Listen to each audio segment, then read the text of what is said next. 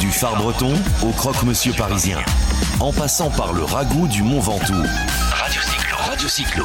Les routes de France n'ont pas fini de vous surprendre. Jusqu'au 18 juillet, découvrez les régions traversées par la Grande Boucle. Gastronomie, tourisme, culture locale et patrimoine. Suivez les 21 étapes du tour en direct sur radiocyclotour.fr et n'en perdez pas une miette. Et bonjour à tous. Bonjour Jérôme. Bonjour Fabrice, bonjour à tous. Tu t'es fait creux, tu t'es fait agresser cette nuit, toi Euh, oui, enfin oui, on le montre. Bah, j'ai Ouais. plus de cheveux, j'ai plus de barbe. Ouais, ouais, c'est, c'est fallait. ça, ça- passe mieux. Est avec Ça nous. passe mieux à l'écran Tu t'es fait avoir. Salut Mickaël. Salut tout le monde. Euh, bonjour Alexis. Euh, bonjour. Comment ça va au QG course Euh, J'attendrai la fin de l'étape pour vous répondre parce que je suis pas sûr d'avoir de la liaison jusqu'au bout vu les orages qu'on est en train de se prendre. Bon, écoute, euh, les orages, il y en a un peu partout. Euh, c'est la journée. Nous sommes sur le Tour de France. Bonjour à tous, Radio Cyclo Tour. Merci de nous écouter. L'étape 9, dimanche 4 juillet 2021, qui partent de Cluse. Ils arriveront à Tignes. On l'espère bien tous entiers. Un départ sous le temps. Bah voilà, un temps euh, annoncé, nuageux à couvert avec des pluies localement modérées, parfois orageuses. Euh, ouais, elles sont plus que modérées, avec un vent changeant de 5 à 15 km/h, avec des rafales de 30 à 50 km/h sous orage. Et je crains qu'on ait des orages aussi. Les températures jusqu'à 16 degrés dans les plaines, euh, pas plus de 8 à 10 degrés euh, au passage d'école. Ils vont encore se cailler, nos coureurs sur le Tour de France. Ils sont partis combien, Alexis, ce matin? Ils sont partis 175. On a perdu deux coureurs entre hier et aujourd'hui. Et puis pas n'importe quel coureur puisqu'on a perdu euh, Primoz Roglic, le dossard numéro 11, et euh, Mathieu Van Der Poel, le dossard euh, numéro 101. Euh, Mathieu Van Der Poel, l'objectif c'est les JO en, VTT, donc il va falloir le temps de se, réhabituer à son autre monture. Donc il avait, il avait déjà décidé avant le Tour de France hein, de ne pas aller au bout et d'abandonner en, temps voulu, histoire de pouvoir se consacrer à sa préparation. Et puis côté Primoz Roglic, bah, on, arrête le combat inutile. hein. il est blessé et le, plus efficace pour se remettre en selle euh, sur les courses, pour les prochaines courses, eh bien c'est de, partir euh, récupérer pour euh, pouvoir être au, top, que ce soit au JO ou, les autres objectifs de, fin de saison. Donc voilà, deux coureurs en moins ce matin et puis pas des moindres puisque ce sont deux dossards numéro 1. On va reparler du nombre de dossards numéro 1 perdus cette année. Merci à tous qui nous rejoignaient aujourd'hui. Radio Cyclotour, radiocyclotour.fr, l'application Radio Cyclo et merci aux fréquences de Radio Altitude qui nous hébergent aujourd'hui. Vous nous écoutez euh, sur Albertville en 93.3, sur Bourg-Saint-Maurice 88.4. Nous sommes à Bourg-Saint-Maurice sur le parking de la gare, près de la bagagerie. Les coureurs passeront devant nous tout à l'heure, euh, un petit peu plus tard dans la journée. Également à Moutier 91.2. Merci aux équipes de Radio Altitude qui nous permettent euh, cela, de vous faire vivre Tour de France autrement. Vous allez avoir 4 heures de blabla à la place de votre musique. Nous espérons qu'au moins ça pourra vous divertir. Petite question, euh, Alexis. Euh, si je te dis qu'il y a euh, dans le mot de l'arrivée aujourd'hui, Tignes, un truc que forcément tout le monde va parler, tu me parlerais de quoi, toi Si on devait parler de Tignes aujourd'hui, tout de suite, là, maintenant? Ah, au, au- au plus grand des hasards, je dirais l'étape d'il y a deux ans qui a été annulée à cause, enfin annulée. La fin d'étape a été tronquée à cause d'un orage. Eh ben, écoute, je pense que le petit quid risque d'y revenir également.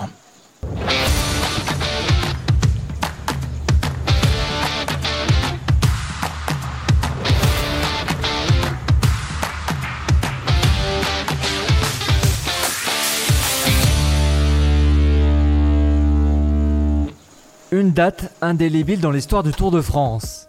Le 26 juillet 2019, le jour où Tignes, lieu d'arrivée, ne verra jamais l'épilogue de la 19e étape. La journée est une dramaturgie en trois actes. Le premier est un choc pour les suiveurs du Tour et les supporters français. Cinquième du général au matin d'une étape décisive pour le maillot jaune. Thibaut Pinot démonstratif d'une forme étincelante lors des précédents jours est en pleurs dans la montée d'Ossois.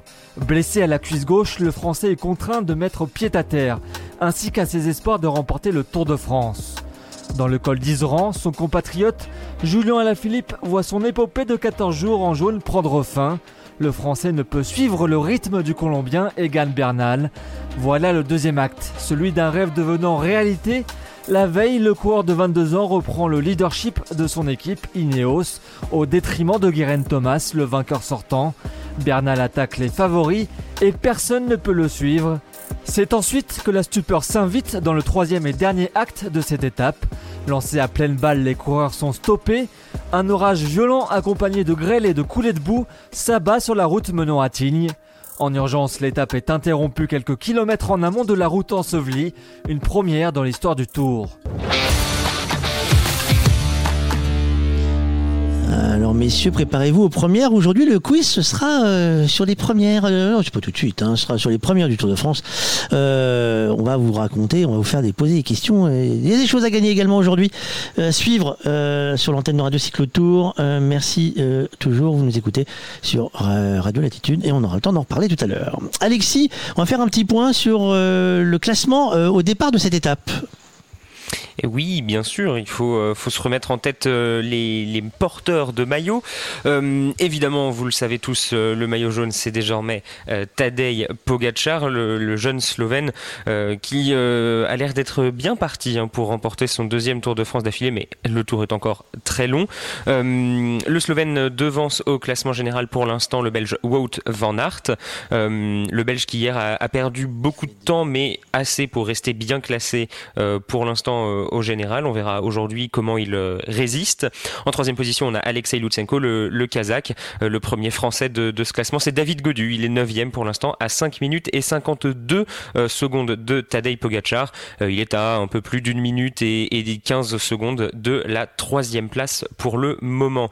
Du côté du maillot vert de meilleur sprinter, pour l'instant, c'est il est toujours sur les épaules de Mark Cavendish avec 168 points. dans le sprint intermédiaire de l'étape du, du, jour, c'est Sonny Colbrelli qui est passé en première position devant Michael Matthews.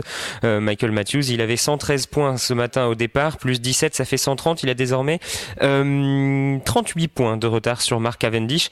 Ça commence à se réduire un petit peu, on le savait en montagne. Hein, Mark Cavendish, il va prendre aucun point. Il va falloir pour lui euh, qu'il gagne les épreuves, les étapes en ligne de plat pour remporter ce, maillot vert, ce qui n'est pas son objectif. Donc on aura le temps d'y revenir. Le maillot du meilleur grimpeur, il est sur les épaules de Woodpools, le néerlandais de la formation Bahrain Victorious. Il compte 23 points euh, devant Michael Woods euh, qui en compte 22.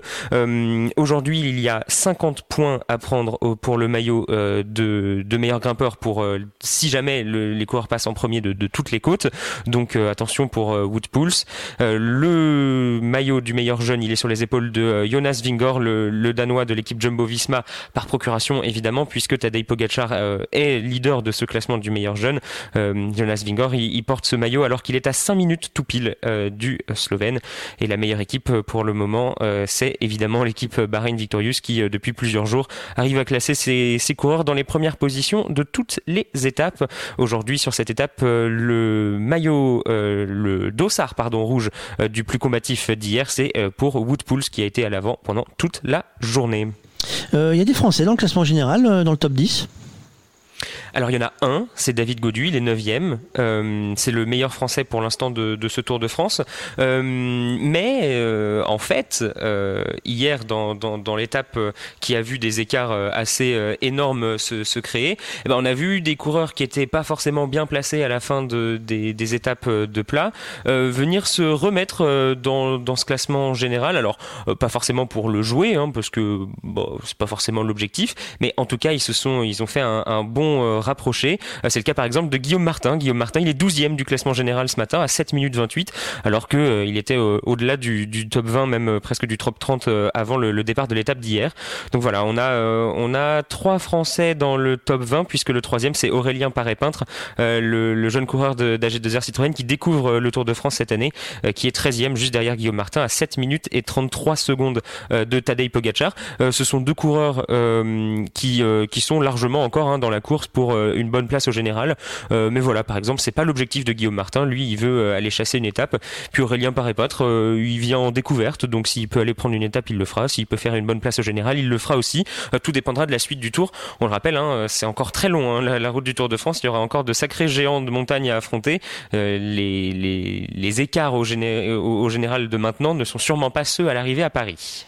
avant de, de, recevoir notre premier invité, Alexis, le profil de cette étape sous la flotte, je le précise Eh bien, un coureur, un, coureur, un, parcours euh, particulièrement euh, court et ramassé, 145 km, euh, sans aucun répit. Hein. les, coureurs ont déjà passé la côte de Domancy, c'était dès le kilomètre 18, 2,5 km d'ascension à 9,4%. après cela, il y a eu le, sprint intermédiaire, c'était à Pras-sur-Arly. Désormais, les coureurs se dirigent vers le, col des saisies, 9,4 km à 6,2%. Et ensuite, il y aura enchaînement col du Pré, Cormet-Roseland, un classé hors catégorie et, première catégorie, hein, 17 km d'ascension à 7% de moyenne. Et ensuite, il y aura descente vers Bourg-Saint-Maurice. Le peloton euh, va faire face ensuite à l'interminable montée vers Tignes, 21 km d'ascension à 5,6% de moyenne. C'est roulant, mais c'est long. évidemment, en, montagne, une ascension, une ascension très longue, elle peut créer de gros écarts. Donc aujourd'hui, ça risque encore de faire des dégâts au général. Merci Alexis, on se retrouve tout à l'heure pour le point course. Jérôme, nous avons notre premier invité. Eh bien oui, nous avons le premier invité, euh, Denis Vitiel. Bonjour Denis. Bonjour Jérôme. Alors Denis, il est, au, il est au bureau de la Fédération française de cyclotourisme, la FF Vélo. Euh, bah, faire du vélo, lui, il sait ce que c'est. Hein, il est venu nous rejoindre de Grenoble à vélo, 120 km ce matin et 120 km pour repartir. C'est ça. Bah dis donc, tu es à fond. Alors la fédération, comment se porte-t-elle? Eh ben, la fédération se porte, euh, on va dire, pas trop mal, puisque nous sommes à 94 et des brouettes pourcentage de, par rapport à, il y a deux ans, hein, pas par rapport à l'année dernière. Donc, donc vous êtes, vous êtes sur, sur, une, sur un bon terrain, sur une bonne voie, évidemment, le vélo euh, est sur le bon terrain le vélo est sur le bon terrain et ce qui nous encourage, euh, c'est que pour la première fois depuis longtemps, on a un certain nombre de nouveaux licenciés. Euh, conséquents. Alors, ça c'est bien, vous en aviez un petit peu perdu comme beaucoup d'autres fédérations au moment de la au moment du confinement, parce que, parce que d'ailleurs, euh, on pouvait pas trop faire vélo. Vous vous êtes battu d'ailleurs, hein, parce, que, parce que dans les premiers confinements, on, ne considérait pas le vélo comme un moyen de locomotion ou après comme une activité sportive. Euh, ça, ça fait partie du, rôle d'une fédération de se, se battre pour ses licenciés et pour ceux qui ne le sont pas d'ailleurs. Ben oui, nous, euh, nous, avons dans nos, dans nos statuts ce qu'on appelle le, vélo utilitaire. Donc quand, quand on se bat, on se bat aussi pour les autres. Euh, notamment les gens qui veulent aller au vélo en travail, euh, aller faire leurs courses, etc. Et il y en a de plus en plus. Et il y en a de plus en plus, comme tu dis. Et, et, du coup, oui, on a été sur les sur le pont euh, pendant très très très longtemps et on continue à être un petit peu sur le pont puisque euh, ça s'ouvre, ça, on, commence à pouvoir à peu près organiser des événements. C'est ce, ce, qui vous a manqué. Hein. Mais c'est ce qui nous a manqué. Alors, contrairement à 2020, 2021, euh, les événements qui n'ont pas pu avoir lieu ont souvent été empêchés par les préfectures et non plus au niveau de l'État, puisque c'était les préfectures qui donnaient les avis. Et certains préfets avaient décidé euh, de ne pas prendre de risque, d'ouvrir le parapluie et du coup euh, de ne pas autoriser certaines manifestations, euh, ce qui n'a pas encouragé les autres à, demander et donc à faire. Alors ceci dit, petit à petit, ben, les événements reviennent. Il y a l'événement majeur, un des événements majeurs, dans quelques semaines suite au tour, la, la, semaine fédérale à Valogne qui a été remportée, celle de l'an dernier. On se retrouvera pas loin de Cherbourg dans le Cotentin. Et puis il y a des tas, on en a parlé l'autre jour avec Martine Cano, la présidente, il y a des tas de choses qui sont organisées par vous et par les clubs. C'est ça. Et le prochain, le prochain événement, bah c'est déjà c'est la semaine prochaine. Alors c'est pas la semaine euh, jeune, euh, puisque euh, malheureusement il n'y a pas eu dans les écoles cyclo de faire les concours départementaux et les concours régionaux qui permettaient d'aller à la semaine jeune. Mais on va faire un critérium national. alors j'allais dire sur invitation, non, sur euh, c'est les comités régionaux qui décident qu'ils envoient par rapport au classement de l'année dernière. Et puis ben, ça aura lieu la semaine prochaine, euh, le 10 et 11 juillet. Euh, Dans quel coin? Au Busson d'Auvergne, au gîte des 80. D'accord, oui, alors tiens, j'allais dire, vous avez aussi un gîte ou des gîtes où les gens, les gens peuvent venir faire du vélo. C'est sous la, la, la, la, la, tutelle, entre guillemets, ce gîte hein, de, la, de, la, de la fédération.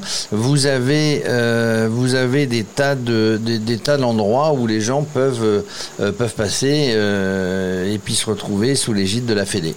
Tout à fait. Alors, entre autres, évidemment, le gîte, ou alors ce qu'on appelle, ce qu'on appelle le gîte, mais qui en fait euh, est un complexe puisqu'il y a une partie avec de, qui est nouvelle, euh, qui a maintenant bah, qui été finie en, 2000, euh, fin 2019, qu'en 2020 on n'a même pas pu l'inaugurer officiellement. Donc voilà, avec des bungalows, spa et compagnie, salle de réunion, et, euh, et, une partie camping. Une partie camping. Mais c'est l'occasion, euh, merci Denis d'avoir fait ce focus avec nous, c'est l'occasion de, ça sera l'occasion de le voir éventuellement la semaine prochaine. De toute manière, la Fédération française de cyclotourisme, si vous voulez faire du vélo, euh, faites-le dans un club, faites-le en étant licencié à la Fédération française de cyclisme. Voilà, notre actualité est chargée. Merci Denis d'être venu faire ce focus avec nous. On se retrouve tous les jours avec ta minute sécurité. Merci à vous.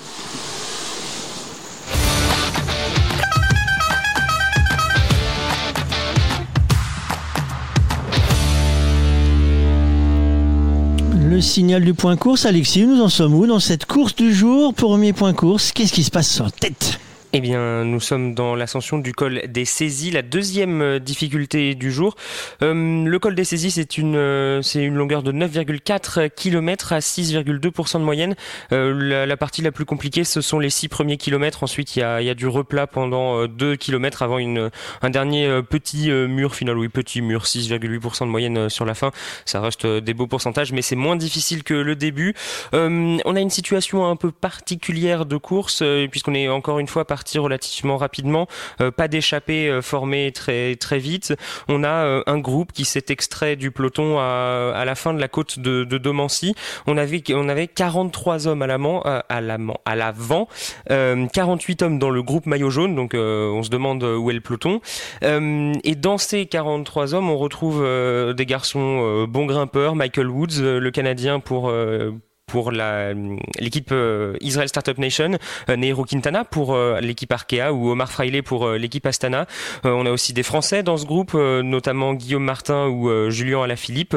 Il y a du monde, je vais peut-être pas tous vous les, vous les énumérer, hein, oh les 43, parce que ça risque de bouger assez Quoique, ça va être long, hein, vas-y. Un, deux, non, non, non, vas-y, vas-y. Non, non mais c'est parce que on, est dans l'ascension du col des saisies, vu que tout le monde là-dedans n'est pas vraiment grimpeur, hein, il y, a, y, a, même des sprinteurs dans ce groupe, a priori ça devrait faire un, un écrémage assez euh, rapidement dans, cette échappée. Mais voilà, 43 hommes euh, à l'avant. Euh, dans ce groupe, le mieux classé, c'est Guillaume Martin, euh, à 7 minutes et 28 secondes au général. Euh, pour, il est 12e ce matin du, du général Guillaume Martin. Euh, dans cette échappée, on a 12, 14, 15, 16, 18, 19, 20 et 22 du général. Donc, a priori, c'est pas des garçons qui vont jouer grand-chose sur le, le, général du, du, Tour cette année. Donc, pas, de, pas de gros risques pour l'équipe de Tadej Pogacar, qui emmène le peloton, oui, pas vraiment un peloton, qui emmène le groupe maillot jaune voilà, qui pointe à environ 3 euh, minutes euh, désormais de, ce groupe de tête. La situation va se décanter assez rapidement. Hein. On devrait voir les, premiers coureurs euh, lâchés. Il y a une attaque de Woodpulse qui porte le maillot à poids. Il veut évidemment le garder aujourd'hui. Et dans cette échappée, il y a du monde qui peut lui, contester. C'est le cas de Michael Woods qui a déjà 22 points pour le classement de la montagne. Mais vu qu'il y en a 50 de toute façon à prendre aujourd'hui, n'importe qui peut lui, peut voler. Donc il va falloir qu'il soit très attentif. il y a plusieurs coureurs hein, de la, la dans cette échappée, ça leur permet d'assurer le, tempo. Donc voilà, 40, euh, un, petit peu moins de 40 euh, km par heure à la, vitesse moyenne de ce début d'étape, c'est beaucoup hein, en montagne. Voilà, 1h04 depuis le départ, il reste 104 km à parcourir. Merci, on se retrouve tout à l'heure pour le prochain point course. Euh, tous les jours, on vous fait gagner euh, avec Radio Cyclotour, les départements de France, euh, le guide vélo et fromage, la France sur un plateau, les plus belles balades à vélo. Je vous laisse le temps, pour ceux qui ne le connaissaient pas, ce petit jeu, de aller shipper sur Facebook la photo de Morissette, la mascotte, la mascotte de Radio Cyclotour, qui pose la question, et je vais vous la poser également pour ceux qui écoutent, de quelle route va-t-on parler dans la chronique de Caroline, le roadbook qui arrive dans quelques instants. De quelle route va-t-on parler euh, Je vous laisse le temps de bien écouter la chronique car c'est le temps du roadbook de Caroline.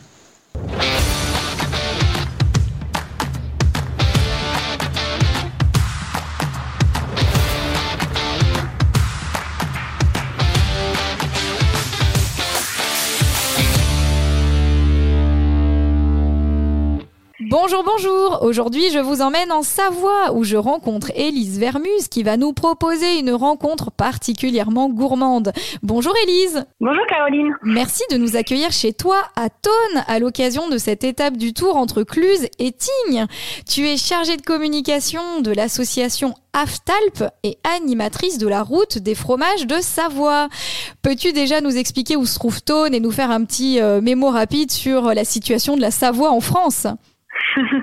oui, donc euh, Thône, c'est situé euh, dans le département de la Haute-Savoie, donc euh, à mi-chemin à peu près entre Annecy et la station assez connue de la Clusa.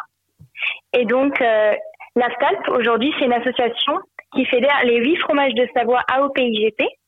Et elle est basée justement à Thône, puisque Thône, c'est le point central entre les deux départements de la Savoie et de la Haute-Savoie.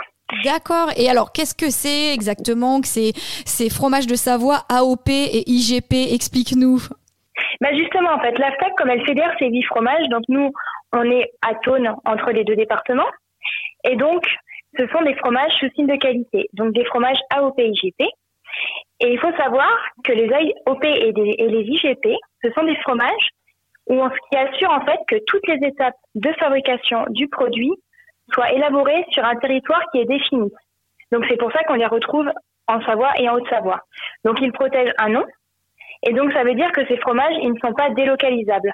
Par exemple, vous ne pourrez pas produire du reblochon, AOP, ailleurs que dans sa zone d'appellation qui a été définie par son cahier des charges, donc vous ne pourrez pas produire de reblochon, par exemple dans le département voisin de l'Ain. D'accord, donc, finalement c'est très encadré euh, justement par l'équipe pour veiller à ce que la qualité soit au rendez-vous dans notre assiette. Exactement. Donc c'est grâce à un cahier des charges propre à chaque fromage euh, qu'on permet de préserver les savoir-faire, par exemple des races locales, de créer un lien fort avec son territoire et donc euh, ce qui font de nos fromages des fromages de qualité, donc AOP et IGP. Combien de sites vous avez aujourd'hui euh, de recensés au sein de l'association? Donc on a huit fromages. Donc je vais les citer. Donc on a l'AOP Abondance, l'AOP Beaufort, l'AOP Chevrotin, on a l'IGP Emmental de Savoie, l'IGP Raclette de Savoie, l'AOP Roblochon, l'IGP Tome de Savoie et l'AOP Tome des Bauges. Mais ça va nous mettre en appétit, tout ça. Attention, ces huit fromages, là, on commence à saliver. c'est ça. Ce sont de très bons fromages. D'accord. Et alors au niveau de l'association, au-delà d'encadrer justement euh, bah, ces routes, on va dire gourmandes, j'imagine que vous proposez tout un tas d'activités qui vont euh, me plaire et plaire aux auditeurs. Bien sûr, parce que l'AFTOP a créé en 2004 un réseau, donc le réseau de la route des fromages de Savoie. Donc c'est un réseau de 73 sites, donc des étapes qu'on retrouve sur les deux Savoies, donc les deux départements. Et quand on parle de sites, nous on parle d'acteurs des filières fromagères. Donc ce sont par exemple des personnes qui travaillent à l'élaboration de ces huit fromages, bon, d'au moins un des huit en tout cas. Et donc quand on parle d'élaboration, on parle d'abord bah, d'élevage, donc vous allez retrouver des producteurs ou des alpagistes en été. On a également bah, de la transformation forcément du lait au fromage. Donc on va retrouver des producteurs fermiers quand c'est produit à la ferme, ou alors vous allez pouvoir visiter des coopératives pour les fromages laitiers. Et après, vous allez même pouvoir visiter des caves d'affinage ou alors des sites muséographiques euh, là pour faire euh, pour avoir des connaissances euh, plus ludiques autour des fromages de savoir. Donc finalement, petits et grands peuvent, on va dire, être sensibilisés et profiter de tout ce que vous proposez au fil des mois. Bien sûr, parce qu'en fait, on a des visites libres, donc avec des circuits, euh, avec des panneaux d'information où vous allez pouvoir voir les animaux, donc ça peut plaire aux enfants comme aux grands. On a également des visites guidées. Donc là, il y aura vraiment du partage avec le producteur. Ça vous permettra vraiment de découvrir le quotidien des éleveurs. Et après, pour les plus petits, bah, il y a même des goûters à l'alpage ou alors même pour des plus grands, des, des randonnées accompagnées, ou alors euh, des nuits à l'alpage. Voilà, il y a, y a, une diversité d'activités à faire sur ce site qui est, qui est énorme. Alors moi, ce qui me plaît quand j'entends euh, ces activités que vous êtes euh, amenés à élaborer pour nous, c'est que finalement, on va découvrir les produits, les coulisses de la fabrication, et on va aller rencontrer les producteurs. Exactement, c'est vraiment pour nous l'intérêt de cette route des fromages, c'est que ce soit la vitrine de nos fromages, et qu'elle permette de créer des moments d'échange et de partage entre des producteurs ou des fromagers et bien sûr le grand public pour vraiment que tout le monde comprenne ce que c'est qu'un, que la production des fromages euh, AOP et IGP. Ça, c'est super. Et dans cette dynamique-là, j'ai cru comprendre que pour aller toujours, toujours plus loin dans ces moments d'échange, de partage, vous organisez durant l'été une quarantaine d'événements? Oui, donc ça, c'est l'AFTAL qui organise aussi euh, l'été des fromages de Savoie. Donc elle a pour fil conducteur un food truck qui est assez ludique, qui propose souvent de la dégustation des fromages de Savoie et qui se déplace sur une quarantaine d'événements. Euh, donc ces événements peuvent avoir lieu sur des sites de la route des fromages ou également ben, en partenariat avec des communes. Euh, voilà, c'est des événements assez insolites puisque par exemple sur une ferme vous allez pouvoir euh, avoir des concerts, du yoga, des visites de cave dans le noir. Donc c'est vraiment des moments vraiment insolites qu'on a cherché à, à créer euh, par ce, ces petits événements. Et c'est super ça, des visites de cave dans le noir, ça doit être sympa. J'imagine que là tous les sens sont en éveil. Oui, c'est ça. Donc si vraiment ça vous intéresse, donc là c'est les visites de cave dans le noir. Euh, vous pourrez euh, vous retrouver à la coopérative du Beaufort. D'accord. Le, on peut se faire une petite visite et puis euh, avant ou après peut-être une petite séance de yoga à la ferme. C'est intéressant aussi ça. Exactement, oui. Et un concert, hein, c'est pareil avec un, accordéoniste, un accordéoniste, un corps des Alpes. Euh, voilà, que de belles choses. Bon, bah bravo à l'équipe pour euh, cette belle programmation qui s'annonce pendant l'été. Alors, on a parlé de gourmandise, de rencontres, et forcément, j'ai envie de parler de vélo et fromage. Il y a un label, je crois, qui a vu le jour il y a quelques temps dans le département euh, où tu nous reçois aujourd'hui. Oui, c'est ça. Donc, en partenariat avec le département de la Savoie et de la Haute-Savoie. On a labellisé euh, cinq itinéraires, donc vélo et fromage. Euh, faire donc ça veut dire faire du vélo sur des jolis itinéraires sélectionnés et surtout avoir des haltes gourmandes tout au long de l'itinéraire. Alors des haltes gourmandes, ça veut dire quoi? On s'arrête chez les producteurs, on a des dégustations? C'est ça, en fait, euh, les haltes gourmandes, c'est des sites de la route des fromages euh, qui sont tout le long de l'itinéraire. Donc vous pourrez avoir, bah, pareil que la route des fromages, des visites de la ferme, puis de la dégustation.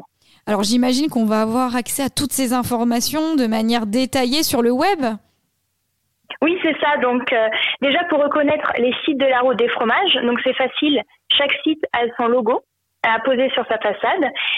Et après, par ailleurs, si vous voulez aller les rencontrer ou retrouver la liste de nos événements, on a un site internet donc qui est www.fromagedesavoie.fr. Donc, on a plusieurs rubriques et une carte interactive pour retrouver justement ces sites. Donc le web avec euh, le site internet, j'imagine les réseaux sociaux qui vont bien aussi. Oui, c'est ça, Facebook euh, et Instagram. Et également pour ceux qui sont sur le territoire et qui préfèrent la version papier, on a un document que vous pouvez vous procurer dans les offices du tourisme et les sites touristiques, donc camping, euh, musée de Haute-Savoie et qui recense tous les sites de la route des fromages et nos événements. Bon bah Elise, un grand merci pour euh, ces informations que tu partages et puis euh, l'engagement euh, que vous mettez avec votre équipe pour qu'on se plonge tous dans ce monde très gourmand. Merci beaucoup et à bientôt pour de nouvelles aventures à vélo et fromage. Merci à toi. À bientôt. À bientôt.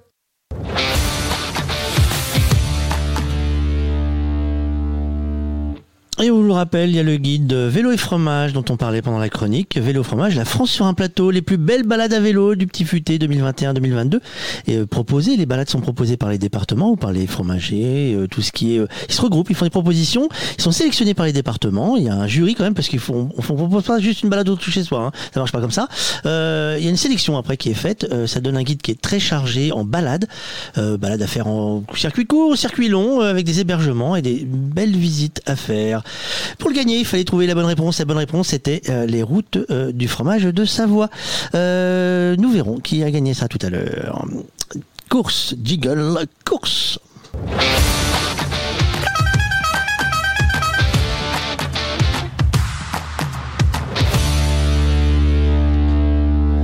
Et Alexis, il est temps de faire un petit point sur la course.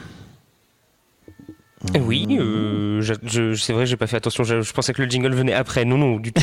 Euh, après toi, ça sera original. Remarque, on fait d'abord le point course et on fait le jingle après. Non mais, en fait, d'habitude, tu, tu, lances le point course, Alexis, et le jingle après, donc forcément. Ah. Alors, euh, de toute façon, je vais faire relativement court parce que euh, bah, on n'y comprend pas grand-chose à ce qui se passe devant. Euh, il y a Woodpools qui est tout seul devant, c'est le, c'est le maillot à poids. Il est à 2,8 km du sommet du col des saisies, difficulté de première catégorie. Et derrière, il y a un groupe de poursuivants. parmi les poursuivants, on retrouve Ben O'Connor, le, le, coureur de, de, d'AG2R Citroën, Neiro Quintana, le leader euh, colombien d'Arkea Samsic, Michael Woods, le leader canadien de Israel Startup Nation, et Sergio Higuita, le coureur d'Education First euh, Nippo. Euh, ces, ces quatre hommes sont pointés à une petite dizaine de secondes de Michael Woods. derrière le groupe Julien Lafilippe, le reste de cette échappée est pointé à une 47 secondes de la tête de course. Voilà, un groupe avec 22 coureurs, dont tous les Français de l'échappée qui se sont retrouvés un peu coincés. Ils coincent dans ce col des saisies. L'étape du jour, elle casse les pattes. 4500 hein. mètres de dénivelé positif. Merci Alexis. Euh, on va retrouver Jean-Louis Filk. Bonjour Jean-Louis Filk. Euh, hors catégorie, c'est le titre euh, de l'équipe ce matin. Oui, non, non, oui, non, non, non, non, pas toi, non, non, pas toi. remarque quoi que, si hors catégorie. c'est le titre qu'ils ont fait en une pour Pogachar. il est sur les cours, sur la course de ce matin. il n'est pas sur la route. Il y en a deux qu'on a perdu sur la route. C'est Rodlich et Van Der Poel. Oui, bonjour Fabrice, bonjour à tous. Je vois que vous avez sorti les doudounes. Oui, il fait froid. Hein. Euh, oui, oui, tant pis pour vous. Hum, il ne fait, pas, fait pas très très chaud ici non plus, il pleut. Voilà, si ça peut vous donner un peu de, de baume au cœur.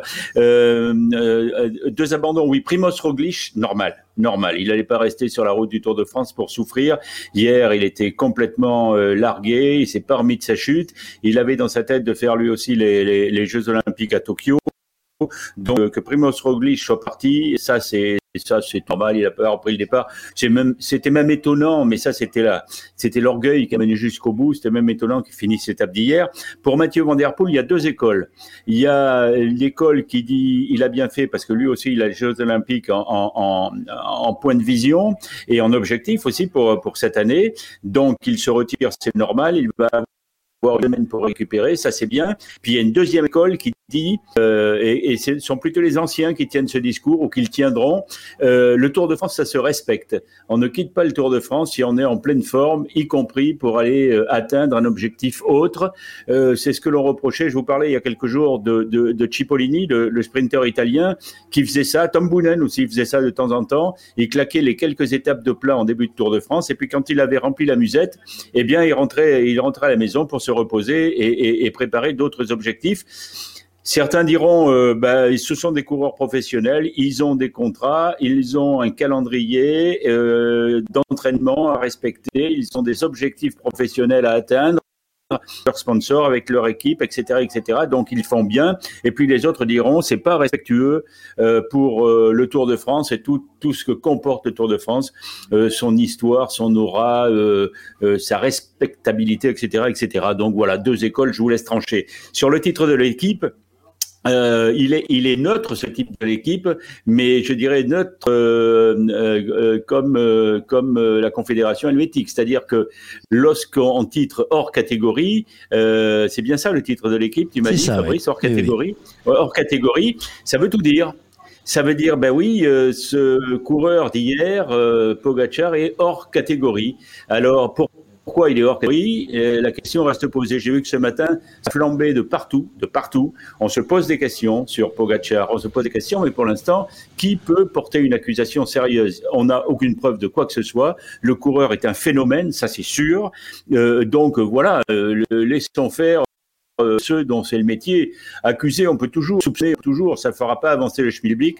On sait que par ailleurs, euh, ça se passe toujours comme ça. Il faut laisser faire ceux dont c'est le métier. Pour l'instant, il n'y a pas l'ombre de soupçon de de la moindre trace de preuve contre ce, contre ce coureur. Donc voilà, c'est un phénomène. Hier, ce qu'il a fait est phénoménal, et phénoménal, hors norme.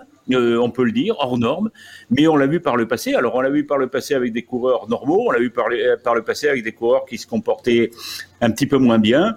Donc laissons faire la, course. Mais vous savez, si vous regardez euh, l'exploit de Pogacar, moi je vous pose les mêmes questions sur l'équipe Bahreïn. Hein. Euh, l'équipe Bahreïn qui n'a jamais rien gagné, puis qui depuis deux mois à peu près euh, claque tout ce qu'elle veut à peu près, hein, dans toutes les conditions et sur tous les terrains.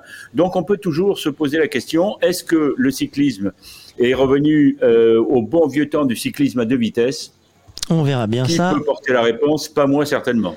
Merci Jean-Louis. On te retrouve tout à l'heure pour euh, d'autres analyses. Je précise à tout le monde que nous sommes aujourd'hui diffusés non seulement sur radiocyclotour.fr, mais également sur l'application Radio Cyclo, également FM sur Radio. Euh, je dis latitude à chaque fois, c'est altitude. Je fais de la dikiki aujourd'hui. Euh, et nous sommes à Bourg-Saint-Maurice, euh, accueillis euh, royalement par la mairie ici, à côté de la bagagerie. Tout le monde a eu peur quand j'ai dit qu'on venait à la bagagerie. On m'a dit comment ça, on, on, on plie les bagages? Jérôme, nous recevons euh, le chef du village. Ah maintenant on n'est plus en Bretagne, on dit plus le chef de village ici, parce qu'en fait on avait pris l'habitude de dire le chef du village en Bretagne. Nous recevons monsieur le maire. Monsieur le maire, le premier magistrat de la commune. Bonjour monsieur le maire. Bonjour à vous. Eh bien, merci de nous accueillir sur cette magnifique commune Bourg-Saint-Maurice-les Arcs. Euh, monsieur le maire, eh bien, vous êtes sur la route du Tour, là, vous êtes parti voir les coureurs, vous Exactement. Euh, donc, euh, avec l'invitation de la commune de Tignes, hein, vous savez, nous sommes voisins avec Tignes. Nous faisons partie de la même intercommunalité. Nous avons de très bonnes relations. Donc, euh, j'ai accepté leur invitation à venir assister à l'arrivée à Tignes, sachant que voilà, le Tour, c'est aussi la haute tarentaise, hein, notre notre intercommunalité. Et eh oui, et c'est un honneur pour Bourg-Saint-Maurice de voir passer le tour. Ils vont descendre bah, du col précédent, de, de le col, je suis du Cornet de Roseland. Cornet de Roseland effectivement, et entamer la dernière montée. C'est un honneur quand, euh, quand le Tour traverse sa ville, la ville que l'on gère. Alors c'est toujours un plaisir, mais euh, vous savez euh, que pour Saint-Maurice c'est une habituée hein, du passage du Tour, puisque nous, nous avons la chance de nous trouver euh, au carrefour de trois cols, que sont le Cormet de Roseland, le col du Petit Saint-Bernard et le col de l'Iseran. Donc vous voyez bien que voilà on, on, est dans un emplacement stratégique. En moyenne, le Tour passe tous les deux à trois ans à Bourg-Saint-Maurice et en Haute-Tarentaise. Alors Bourg-Saint-Maurice, c'est une ville de vélo, c'est une ville où la mobilité n'est pas un vain mot. Ah, vous avez, vous êtes bien renseigné, ça me fait plaisir. Effectivement, euh, nous sommes euh, tous très très intéressés par les nouvelles mobilités, euh, les mobilités du quotidien, ne serait-ce que pour aller au, travail en vélo. Donc ça, c'est vraiment quelque chose qui nous tient à cœur. Et puis les mobilités pour les vacanciers.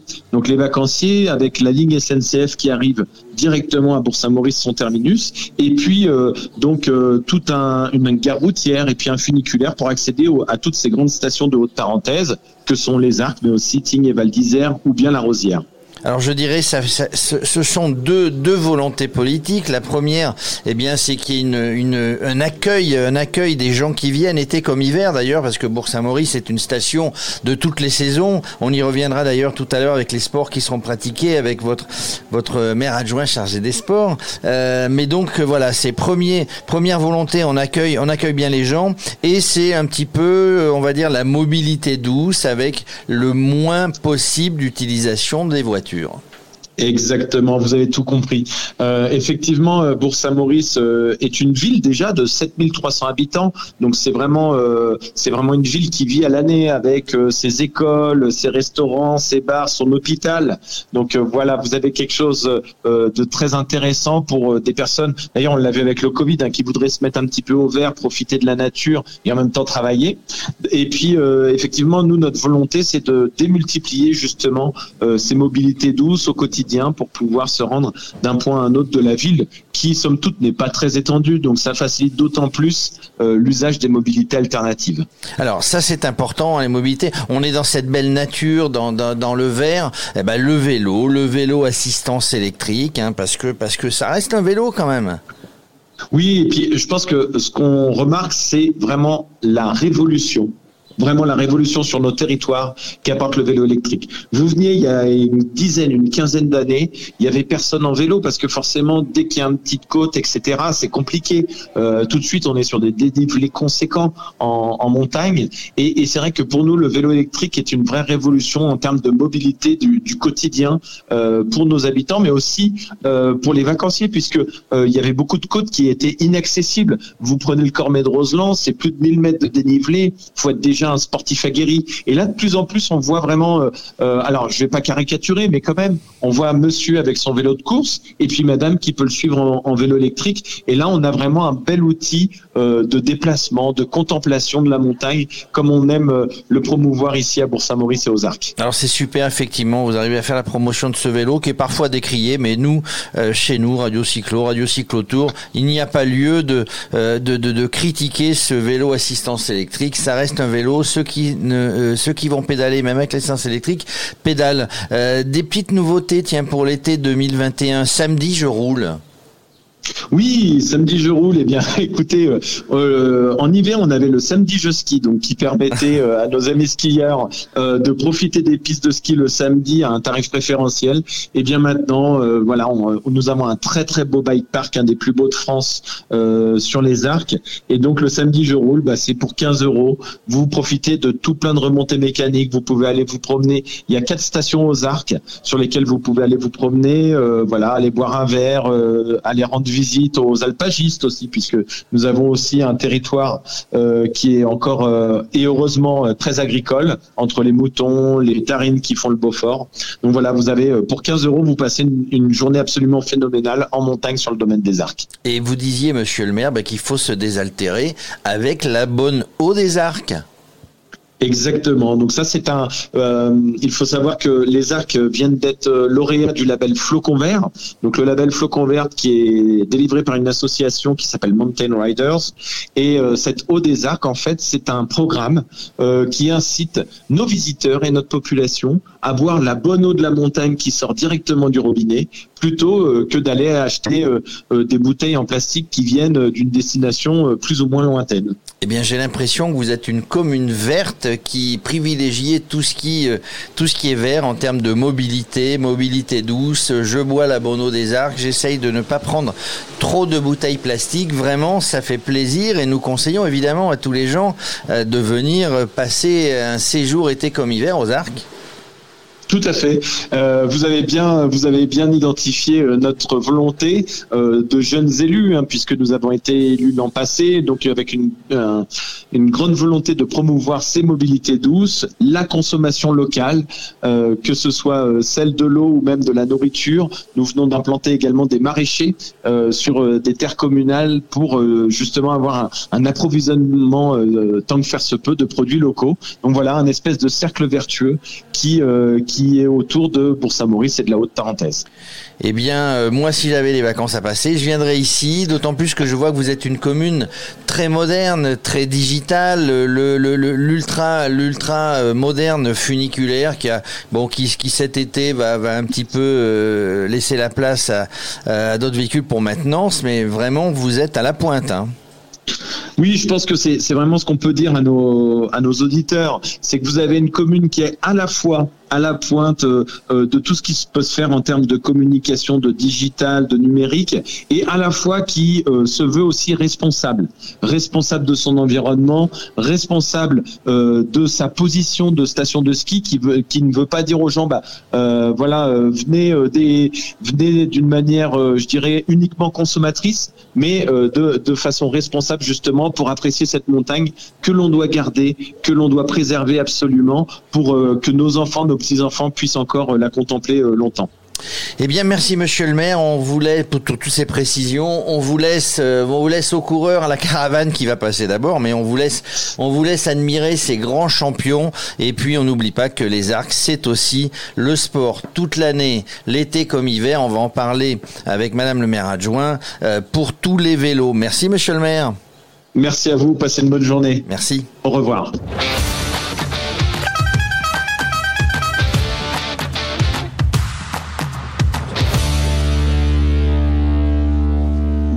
Le klaxon du Tour de France annonce Alexis. Bonjour Alexis. Euh, pas trop endormi pour l'instant pour euh, la route du Tour?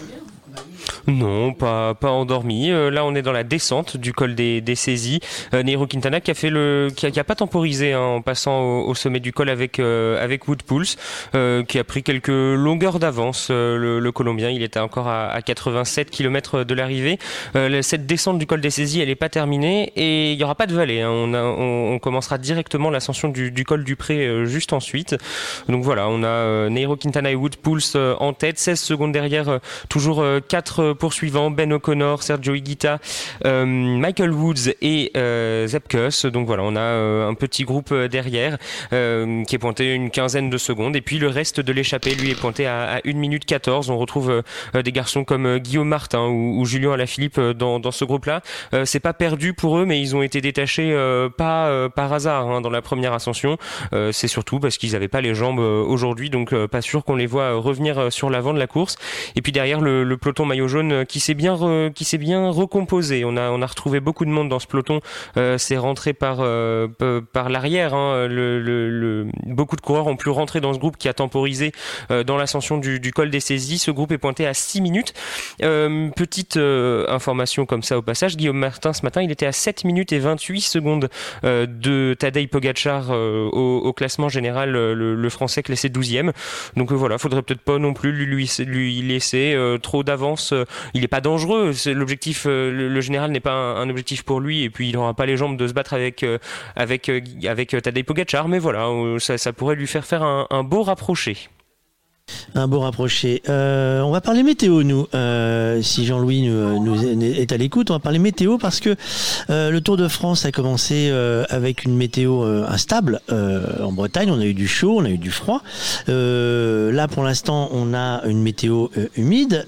Alexis, tu es toujours avec nous. la météo qui est annoncée pour la semaine, elle est plutôt constante. Hein C'est pas beau.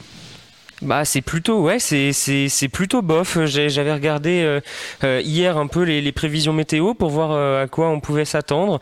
Bah aujourd'hui du coup la même chose qu'hier. Il fait il fait froid. D'ailleurs on peut on peut dire ça comme ça hein. pour les coureurs du Tour de France. Il fait froid quand il fait 10 degrés à peine au sommet d'école. bah forcément ça aide pas. Dans la descente en plus à 80 km/h, je vous dis pas le, le, ressenti. En plus là ils sont trempés avec la pluie donc c'est pas évident. au Mont Ventoux il fera pas chaud mardi prochain. Alors normalement pas de pluie mercredi pardon pour la double ascension du Ventoux, mais par contre des températures relativement fraîches encore. Donc ouais, c'est pas c'est pas top euh, comme Tour de France. Évidemment, on préfère euh, quand il fait meilleur. Alors quand il fait 40 degrés, c'est pas mieux non plus parce que là, pour les organismes, c'est éprouvant. Mais c'est vrai que là, c'est c'est très désagréable pour pour les coureurs et puis pour le pour le reste du, des, des, des, suiveurs aussi. Hein. au bord de la route, c'est sûr qu'il n'y a pas le même entrain quand il pleut et quand il fait beau. Et puis même à l'image, hein, c'est pas forcément aussi sympathique de voir les paysages français sous la pluie. Mais c'est vrai que là, les prévisions sont pas tip top. Euh, Jean-Louis, je disais avec euh, avec avec Alexis, la météo est pas terrible. Euh, sur un Tour de France, une météo comme ça, humide, il peut y avoir des, grands coups de chaud parce que le soleil peut apparaître. il fait froid en altitude. Est-ce que c'est une mauvaise condition pour des coureurs professionnels? Parce qu'ils sont pas épais, ils ont pas de, ils ont pas un, un poil de graisse eux.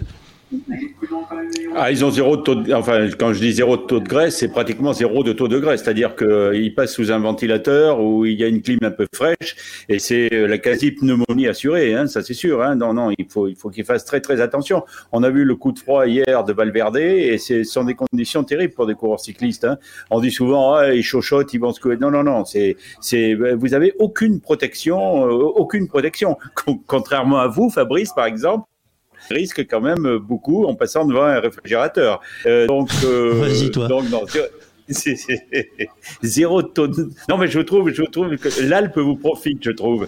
Mais c'est peut-être une perspective cavalière un peu trompeuse. Hein, c'est ça, c'est ça. Faut pas se fier aux images, toujours. Tu le sais, tu devrais le savoir. Comme les gens se fient à notre plaque d'immatriculation, nous avons un véhicule. Nous parlerons des véhicules techniques du Tour de France qui sont fabriqués en majorité à l'étranger. Donc nous avons une plaque ah, belge. Donc tout le monde nous dit, ah, dites donc la radio belge là, alors, vous faites de la radio. Alors on dit, mais non, les Français. Ah, excusez-nous. Je sais pas pourquoi. La plaque suffit pour pour euh, gens. Euh, des, des, gens enrhumés, il y a déjà eu des gens enrhumés quitter le tour parce qu'ils sont tombés malades. Oui. Oui, oui, oui, oui. Oh, ben, bien sûr, chaque année, chaque année, chaque année, chaque année, chaque année. De, souvent, alors souvent, c'est alors ça peut se produire en course. Il peut y avoir un, un coup de froid en course, ça c'est sûr. Mais souvent, ça se produit après l'étape, après l'étape lorsque le coureur traîne un peu, répond aux interviews, va signer trois autographes, euh, euh, ne rejoint pas son bus tout de suite, et puis à l'hôtel, à l'hôtel où on fait un petit peu moins gaffe, on laisse tomber la garde, et, on peut avoir un coup de, froid. Alors bon, euh, certains étalent bien la chose, et puis, d'autres, non, non, d'autres souffrent vraiment, et certains jusqu'à l'abandon, ça c'est sûr. Et quand vous êtes, quand vous êtes pas bien sur des, étapes comme ça, qu'est-ce que vous voulez faire? Il y, a rien à faire. Hein. Le froid, la pluie d'un côté, ou alors la force chaleur de l'autre, on s'hydrate pas assez, on ne se pas assez. Bon, on n'en est plus à la feuille de chou sur la nuque comme autant de, de, ZAF et de copies, mais, euh, mais, non, non, les conditions météo peuvent être, euh, un, facteur premier sur une, sur une victoire dans le, dans le Tour de France. Ça, c'est tout à fait évident. Merci Jean-Louis, on se retrouve tout à l'heure. Je vous rappelle, on est en direct sur radiocyclotour.fr. Il y a des cadeaux à gagner, il y a des partenaires qui nous permettent de vous offrir des tas de choses. Un guide de petit euh, futé, vélo et fromage est déjà parti. Un deuxième a été offert au public euh, dans la salle euh, tout à l'heure. La salle énorme de notre camion. Jean-Louis, à tout à l'heure donc. Alexis, pareil, le retour tous les quarts d'heure. Le point court, c'est l'arrivée en direct. Vous ne raterez rien. Et s'il se passe quelque chose d'important, il y a priorité à l'antenne. si je peux juste rajouter quelque chose Vas-y, vas-y. Juste très, très rapidement, euh, c'est pour revenir sur ce qu'on disait euh, tout à l'heure très, très très vite. Euh, j'ai lu ce matin justement dans l'équipe qu'on on reproche souvent au Tour de France d'être ennuyeux parce que plus personne n'attaque et maintenant qu'on a un coureur qui attaque, on, dit qu'il est dopé. Donc voilà, c'est la, schizophrénie du, vélo et des spectateurs du vélo. Voilà, c'est ça. c'est tout ce que j'avais rajouté. D'ailleurs, on a, on a des choses, on a diffusé l'interview de Madame le maire de Château-Chinon, Madame la maire de Château-Chinon qui a parlé de son époque, de son métier précédent où elle était à la PJ l'époque festinale était à l'intérieur. On avait appris plein de choses et elle espérait elle aussi euh, que le, vélo soit euh, maintenant beaucoup mieux et qu'elle avait toujours des doutes. Euh, il y a des gens qui ont toujours des doutes et sauf qu'ils en parlent trop, souvent un peu trop rapidement, sans preuve. en tout cas, s'il y en a, autant les sortir. Jérôme, notre nouvelle invitée. Eh notre nouvelle invitée, Madame Françoise Besnard, qui est la maire adjointe chargée des sports à Bourg-Saint-Maurice. Et nous, nous avons la preuve eh que c'est une ville sportive.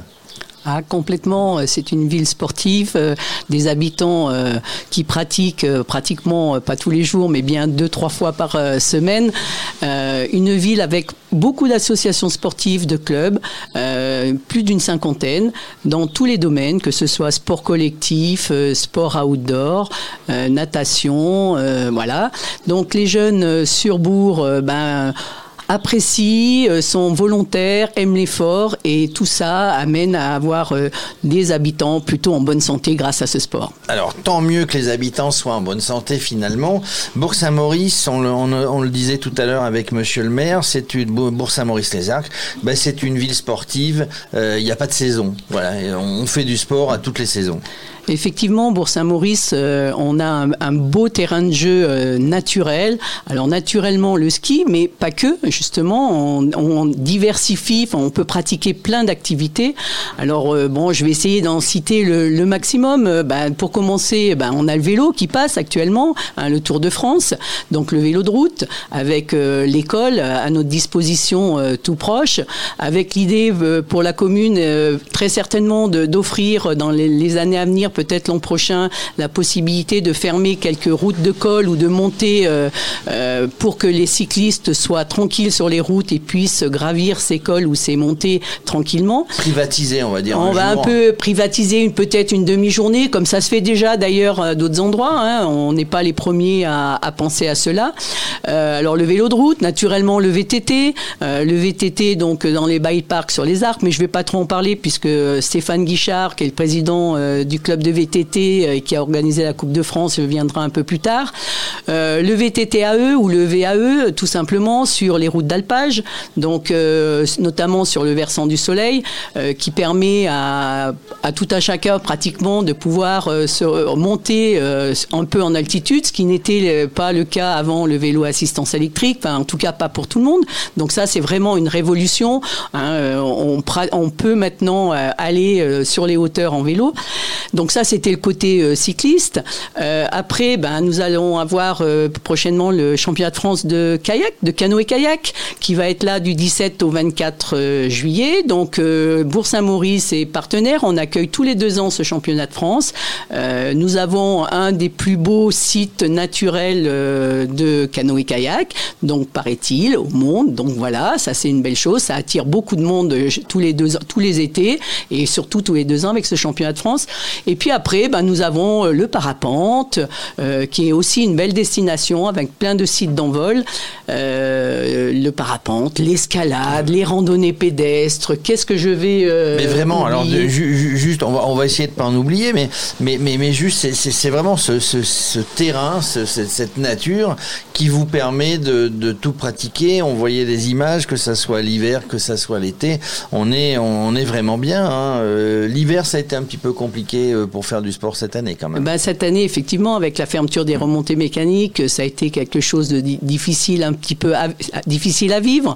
Euh, bon, on a quand même eu la possibilité, euh, par rapport à d'autres, de pouvoir quand même pratiquer euh, le ski de randonnée. Hein. même s'il n'y a pas les remontées, on peut pratiquer du ski de randonnée, on peut faire du ski de fond. Donc voilà, les gens ont quand même pu pratiquer leur sport. On a eu des, des touristes qui sont venus hein, et qui ont pu se rendre compte que finalement le ski de randonnée c'était accessible, que le ski de fond c'était bien. Donc ils ont découvert autre chose. Donc ça c'est une bonne chose. Et effectivement, Bourg-Saint-Maurice-les-Arcs, on a l'intention de devenir la capitale des sports outdoor. Euh, donc euh, l'an prochain, début juin, premier week-end de juin, nous allons créer un événement qui va s'appeler Waouh, c'est-à-dire We Are Outdoor, avec trois jours basés, enfin principalement, enfin que sur les activités euh, d'extérieur. Voilà. Et donc, parce que vous savez que dans certains pays, notamment. Ah, je voulais poser une question, c'est pourquoi on choisit forcément un nom en anglais? Alors là, vous me posez une très bonne question. Vous voyez mon âge, c'est pas ma génération. Maintenant, tout est mis anglicisé j'ai un peu du mal à vous l'expliquer. On, a peur, on a peur que ça ne marche pas parce que c'est marqué, ça serait en, euh, français. Alors je pense qu'on n'est pas euh, les premiers. Je pense que si, on, si vous regardez bien, même le coiffeur, il y a un, terme anglicisé. Donc euh, j'aurais du mal à vous répondre. J'ai pas encore eu vraiment la réponse à cela. C'est dommage. Enfin, moi personnellement, je trouve ça dommage. Après, euh, ça, ça peut être en italien. ça peut se discuter. je pense que ça peut effectivement se discuter. Euh, je, pense qu'il y a des bonnes raisons. Euh, personnellement, je on va dire, mais bah, bien sûr, mais bien sûr. Sinon, moi personnellement, je suis pas. Est-ce que ça ferait moins venir les gens? Peut-être. Je ne suis pas dans la communication, alors je ne vais pas dire de bêtises, donc je ne vais pas répondre à cette question. ça veut dire qu'aussi il y a beaucoup de touristes qui viennent, hein, qui parlent. On parle toutes les langues et la langue, la langue du sport. Je voulais revenir sur ce que vous disiez tout à l'heure, donc euh, l'événement avec euh, avec plusieurs disciplines. Au Canada, ça se pratique beaucoup euh, en sport, en sport d'hiver où il y a où il y a des compétitions de famille avec divers avec divers sports, la, la raquette et puis on, on, passe le relais pour le vélo, le vélo sur la neige et après il y a le ski de fond, il y a la marche. Ça c'est une c'est une excellente idée. Tiens, je voulais vous parler, je voulais vous demander si sur le vélo il y avait une animation où il y avait euh, des événements où il y avait un club de fight bike. Vous savez, ces, ces, ces vélos avec des très gros pneus larges. Il y en a de plus en plus dans les stations de sport d'hiver. Alors je ne pense pas qu'il y ait un club. Enfin, en tout cas, j'ai pas connaissance qu'il y ait un club. Par contre, effectivement, il y a eu des il y a des loueurs, il y a eu des loueurs même cet hiver euh, de fat bike euh, sur la station. Voilà. Mais il n'y en a pas à ma connaissance pour l'instant il n'y a pas de club. Alors, un sport qu'on peut faire et soit en eau vive, soit dans une piscine, c'est la natation. Ça marche bien ici. Ben, nous avons une piscine sur Bourg-Saint-Maurice euh, qui permet d'ailleurs à tous nos scolaires d'accéder euh, et d'apprendre à nager euh, très tôt. Donc ça, c'est déjà une bonne chose, que c'est important pour les jeunes enfants. Nous avons aussi une piscine aux arcs, donc ce qui fait que l'été, les touristes qui sont en altitude peuvent aussi nager, euh, s'étendre au bord de l'eau, euh, se faire bronzer ou descendre à la ville, sur Bourg-Saint-Maurice, faire les magasins et aussi aller au centre nautique. Voilà, on peut tout faire finalement à Bourg-Saint-Maurice-les-Arcs, se promener en famille, faire du sport. En tout cas, avec votre dynamisme et le dynamisme d'un maire adjoint comme vous, on voit que bah, finalement, il y a vraiment une politique dynamique du sport et ça, c'est important. Oui, tout à fait. Je pense qu'effectivement, euh, Bourg-Saint-Maurice est vraiment une destination où tout le monde peut trouver euh, euh, quelque chose à faire à son goût, en fonction de ses capacités. Et ben, j'invite nos éditeurs à venir nous rejoindre rapidement. Eh bien, viens là, rapidement, avec beaucoup de dynamisme. Merci, Madame le maire adjoint, Françoise Besnard, chargée des sports, qui est venue nous rendre visite. Merci à vous. Merci. on l'a vu passer, la caravane, tout à l'heure, à Bourg-Saint-Maurice. Et dans la caravane, nous avons quelqu'un qui tous les jours nous fait un petit coucou. Euh, c'est notre Henri IV. Allez, Henri IV. Et donc, parle de quoi aujourd'hui?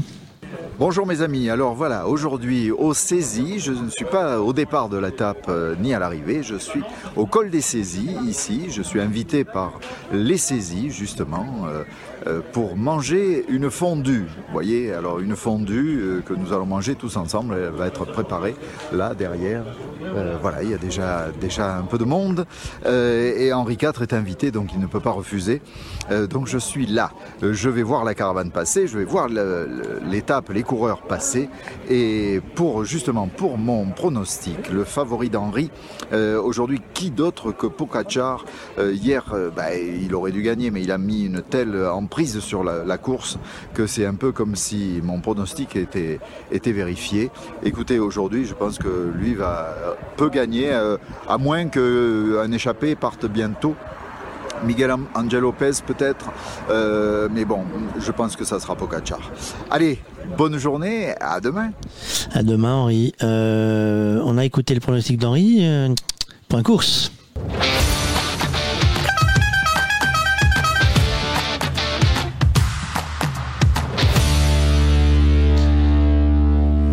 Alexis, est-ce que Pogachar pourrait remporter l'étape d'aujourd'hui? Bon, il pourrait, hein, euh, il en a largement les, capacités. On, l'a vu hier, il est euh, complètement euh, aérien sur sur ce début de Tour de France. maintenant, il faut voir la, la, physionomie de la course. Là, pour l'instant, on a quelques hommes à l'avant, cinq pour être précis, puisque le maillot à poids de Woodpulse a été distancé. On a à l'avant Ben O'Connor et Lucas Hamilton, les deux Australiens pour AG2R Citroën et, et l'équipe Bike Exchange, deux Colombiens avec Neiro Quintana et Sergio Guita et un Canadien, euh, c'est Michael Woods qui a réussi à faire son retour sur le, quatuor de tête. Euh, ces hommes comptent 17 secondes d'avance sur donc euh, Woodpulse, le, le, maillot à poids. derrière, on a le, reste de l'échappée, Julien Alaphilippe, Guillaume Martin, tous les hommes qui ont été distancés dans, le premier col, qui sont eux à 1 minute et 42 secondes du, quintet désormais qui est devant eux. Et puis on a le, peloton maillot jaune qui est pointé à, à 6 minutes et 20, 29 secondes de la tête de course. Euh, on roule, on roule tranquillement hein, dans ce dans ce groupe euh, maillot jaune. On le sait, hein, c'est pas dans le début d'étape que la différence va se va se faire. Tout le monde est un peu émoussé évidemment euh, après la journée d'hier. Donc si différence il y a, ce sera plutôt euh, à la fin de, de l'étape. Et du coup, il faudra voir euh, l'écart au, pied du, du col des, au, pied de la montée de Tignes, voir les écarts, voir si l'échappée peut aller au bout. Mais oui, le, le, le pronostic euh, Pogachar est, est, tout à fait justifiable dans, dans, le sens où si, les, si ça se joue entre les leaders pour le classement général, Pogachar est le meilleur d'entre eux. Donc forcément, le, le pronostic vient sur, vient sur lui. Maintenant, il faut voir si la situation se présente hier, il a quand même réussi à reprendre euh, quasiment 3 minutes dans le dernier col euh, à, un homme euh, en, seul en tête, donc avec, avec son équipe, en n'ayant pas roulé très fort le reste de l'étape. pourquoi pas? Pourquoi pas? Pourquoi pas Jean-Louis, pourquoi pas? T'en penses quoi? Oui, oui, pourquoi pas? Bah, tout, est, tout est possible. Alexis le disait, il a repris pratiquement 3 minutes en 6 km. Donc là, il en reste 74, un peu pour lui. Donc il a, il a le temps de reprendre de largement 6 euh, minutes. Alors, euh, n'oublions pas tout de même qu'aujourd'hui, euh, il y a deux coureurs devant, qui, les, Colombiens devant, hein, Quintana et Quintana et Guita. Donc, ça, en montagne, il faut pas leur laisser prendre trop. Pour la victoire d'étape, ça va peut-être être un peu délicat. il faut attendre la montée du col des Prés par le par le, le, Cormet de, Roseland, par le col des Prés. Le col de Prés, le, le Cormet de Roseland, c'est le même le col des Prés, qui est la partie la plus difficile d'ailleurs, le pré-col de, Roseland. On fera les comptes au sommet du Cormier de Roseland et puis on fera surtout les comptes euh, au, pied de Tignes, parce qu'au pied de Tignes, il y aura 21 km de monter entre 5 et 6% si mes souvenirs sont bons. Donc euh, euh, c'est là que se, fera la différence. Et puis quel est le rôle de l'équipe de, de Pogacar à l'heure qu'il est? C'est pas de rouler. Il y a des coureurs devant qui sont échappés, qui étaient assez loin au classement général, et il y a des coureurs avec Pogacar qui voient éventuellement un éventuel podium leur échapper. Donc c'est à ces équipes-là de rouler. Pogacar, il est tranquille avec son équipe pour l'instant. Euh, il a toujours le, temps de voir au pied de, au pied de Tignes euh, s'il y a, s'il y a urgence, s'il y a le feu à la pharmacie, à ce moment-là, euh, il fera rouler ses, il fera rouler ses hommes pour, pour revenir sur les 21 derniers kilomètres de la montée vers Tignes. Pour l'instant, pas d'affolement. Ce sont aux autres à faire le boulot. Pour l'instant, voilà, une situation de course. Mais encore une fois, aujourd'hui, le froid, la pluie, les conditions météo peuvent, peuvent jouer un, un très, très, très, très grand rôle hein, sur la route du Tour. Merci Jean-Louis. Euh, nous, nous allons prendre euh, un petit peu d'altitude, euh, la ligne d'arrivée. Alexis, tu peux me rappeler l'altitude de la ligne d'arrivée du jour? Si le temps que tu regardes dans ta fiche. 2000 quelque chose? 2100 et quelques? Il peut neiger. oh, il va peut-être pas neiger aujourd'hui, il fait encore euh, un, petit peu trop chaud pour ça, mais euh, on, est, euh, on est au-dessus de 2000 mètres d'altitude hein, à l'arrivée aujourd'hui. c'est la première fois sur Tour de France qu'on va atteindre ces, 2107 mètres. Voilà, 2107 euh, au sommet du, du de Roseland, on sera à 1964 mètres, donc un tout petit peu en dessous de, de 2000 mètres. Euh, quoi qu'il arrive, il va faire frisquer, hein, parce que là, on est, euh, on est encore, allez, j'allais dire au pied, on est encore à 10 km du sommet du col du Pré pour les hommes de tête, et il fait déjà que 10 degrés.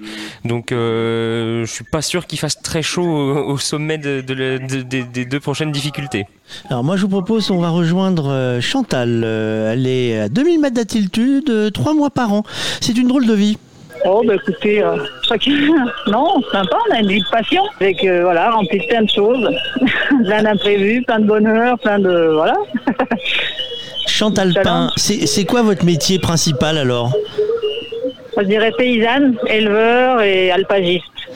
Alpagiste. Euh, voilà, parce que nous, donc en Savoie et notamment sur Bourg-Saint-Maurice, euh, on, pratique, on pratique l'alpage. L'été, on reste pas dans notre ferme, on n'aurait pas assez de place dans la vallée, il y a trop d'urbanisation. Et on monte, euh, on monte en alpage depuis le début juin, fin mai début juin jusqu'à fin octobre. Comment ça s'organise pour vous? Vous avez des lieux d'hébergement? Vous c'est une tente, c'est des cabanes? Ça se présente comment? Euh, on a des comment dire? Donc on suit la pousse de l'herbe on met un mois pour monter. Donc euh, on commence à 1600 mètres. Là on a un petit chalet de montagnette. Et après on redescend enfin comment dire on descend pas mal à bourg parce qu'on a les foins on a encore des veaux en bas des choses comme ça. Et là on arrive aujourd'hui là j'arrive aujourd'hui euh, au chalet où on passe tout l'été. Donc on est à 2000 mètres d'altitude dans une vallée un peu perdue. La vallée des Vets en dessous de Bourg-Saint-Maurice voilà, peut-être vous entendez les cloches. Ah oui, on entend bien. Elles sont contentes, elles euh, mangent de la bonne herbe pour faire du Beaufort. Alors, vous, avez euh, des vaches pour le Beaufort On a des, des génisses. On a des génisses, donc des jeunes vaches, et on prend en pension aussi des, des vaches allaitantes pour manger l'herbe aussi. Vous avez combien, de têtes On a une, une bonne centaine. Donc ça occupe déjà. J'imagine bien, oui. Euh, vous, êtes combien, vous êtes combien pour gérer les, la centaine de bêtes On est trois associés dans notre GAEC, Julien, euh, Louis et moi. Voilà. et donc on s'organise entre l'alpage, la traite, les parcs, la surveillance de l'eau, l'entretien de l'alpage aussi, plus bah, il y a les foins en bas, l'arrosage, voilà, entretien du matériel, on est pas mal occupé. Est-ce que c'est compliqué cette vie d'alpage? Non. Non, non, ça, ah non, c'est notre, c'est notre bonheur à tous, tous ceux qui connaissent ça, c'est notre bonheur, c'est notre vie, c'est notre, on attend ça tout l'hiver, donc euh, non, non. Après, c'est compliqué, c'est physique, c'est sportif. Je vous dis pas que j'enfile des perles tous les jours. Voilà, c'est des moments j'ai froid, mais voilà, c'est notre vie, on est bien, on est avec nos vaches. vous n'êtes pas dérangé par la télévision et les téléphones? Non, ben on a de la chance. Voilà, quand on a du réseau, on apprécie parce que c'est un confort aussi on n'est pas coupé du monde. Les jeunes, ils peuvent avoir aussi des, relations sur Internet, des choses comme ça. Mais pour nous, c'est un, un service, quoi, le téléphone, quoi. C'est un gadget, quoi. Cette vie d'alpagiste, est-ce que c'est, on pourrait dire que c'est en, voie de, disparition ou il y a quand même de la relève? Quand il y a de la relève, en zone Beaufort, il y a énormément de jeunes qui sont passionnés parce qu'ils campent dans le chaudron depuis tout petit et ils ont, voilà, sais pas comment vous expliquer, mais on transmet une passion. Comme moi, ça s'est passé avec mon grand-oncle. Et je sais pas, en vivant en alpage, on vit des choses exceptionnelles, quoi on est loin de tout, on, vit avec la, météo, avec les vaches et ben, la preuve c'est que ça encourage les jeunes à, s'installer, à monter en montagne. C'est une vie particulière, hein. on va pas on va pas boire une bière le soir euh, en terrasse. Hein. mais voilà, on est loin de tout, mais on est bien. Vous diriez que vous êtes presque triste quand vous revenez Ah oui, ah oui, oui, je pleure. ah ouais, non, on pleure quand on ferme le chalet et tout. Non, non, on pleure. Après, on fait une fête à Bourg-Saint-Maurice, on fait la démontagner, on traverse Bourg-Saint-Maurice parce qu'on est fiers de, nos troupeaux qui descendent d'alpage et tout. Et non, non, c'est triste de fermer une porte, de, tourner une page, quoi. non, non, voilà, c'est une vie, on est content de monter, content de descendre, mais malgré tout, on a un, pincement au cœur, quoi. Quand, euh, quand, on, voilà, quand on descend, parce qu'on retrouve la civilisation, l'administratif au niveau de l'entreprise, tout ça, des choses moins agréables, quoi. Est-ce que vous reconnaissez votre montagne à l'hiver euh, par rapport à, à, la période dans laquelle vous êtes euh, pendant l'alpage? Est-ce que je la reconnais? Oui. Est-ce qu'elle est, elle vit différemment? Est-ce que vous y allez aussi Ah ben nous, elle est, nous, elle est sauvage. Elle n'est pas fréquentée. Elle est fréquentée en ski de randonnée un peu sur le printemps. C'est tout quoi. Elle est en face des arcs en fait, donc euh, il n'y a pas de station de ski. Euh, voilà, il n'y a que des gens qui montent en pot de phoque qui peuvent la découvrir quoi. Et elle est un peu dangereuse, donc il faut attendre mars-avril pour venir la découvrir, mais elle est belle aussi en ski de randonnée. Quoi. Est-ce que vous la conseilleriez à des randonneurs d'aller découvrir cette contrée-là ou vous préférez que personne ne vienne? Euh, comment dire? C'est le piège. Hein. partager mon paradis, mais la route est étroite. Donc euh, la route, elle part de Bonneval-les-Bains, là où il y a une captage d'une eau, l'eau de Bonneval, et la route est étroite pour monter. Il y a 15 km de route, donc c'est une route à une seule voie. Ça se mérite. Voilà. Tout ce que je peux dire, c'est que ça se mérite. Ceux qui ont envie de monter, c'est qu'ils sont volontaires et qu'après, c'est super. C'est exceptionnel. Après, plus on monte, plus ça s'ouvre la vallée, c'est vert, c'est magique. Vous avez de la chance, hein, finalement, pendant cette ah, période-là. on, le reconnaît, on, le sait. on. Après, on ne fait pas des horaires de bureau non plus, quoi. Ah oui, mais attention. je, fait Pas, nous, les, on fait 15 heures par jour, mais bon, voilà. Ah oui, on ne remet pas en cause euh, le vrai boulot que vous avez derrière, hein, quoi qu'il arrive. On fait Et puis après, on est encore. Euh, ben, moi, voilà, c'est mon fils qui travaille avec moi et encore bah, il a 20 ans, encore plus motivé. Donc on fait encore de l'entretien de l'alpage, on fait plein de choses. Voilà, on reste pas, non. Mais c'est un plaisir, quoi. Comment, comment vous récupérez le lait? Est-ce que vous, vous traitez les, vous traitez, oui, vous, on traite, on traite. on traite, voilà. J'ai ouais, dit, vous, vous faites, ouais, on traite les vaches deux fois par jour. Et le lait, vous le stockez comment? Il est stocké dans des citernes sur, euh, sur des châssis, sur des, sur des petites remorques et on, rapproche un peu, le, on le redescend un peu dans, dans la montagne. Et après, le camion de la coopérative de, de Haute-Tarentaise vient chercher le lait avec un camion. Tous les matins à 6h45. Et donc du coup là, on peut considérer que c'est euh, une partie du Beaufort de, de, la vallée. C'est ce sont vos vaches qui permettent de ah le bah, oui oui oui oui.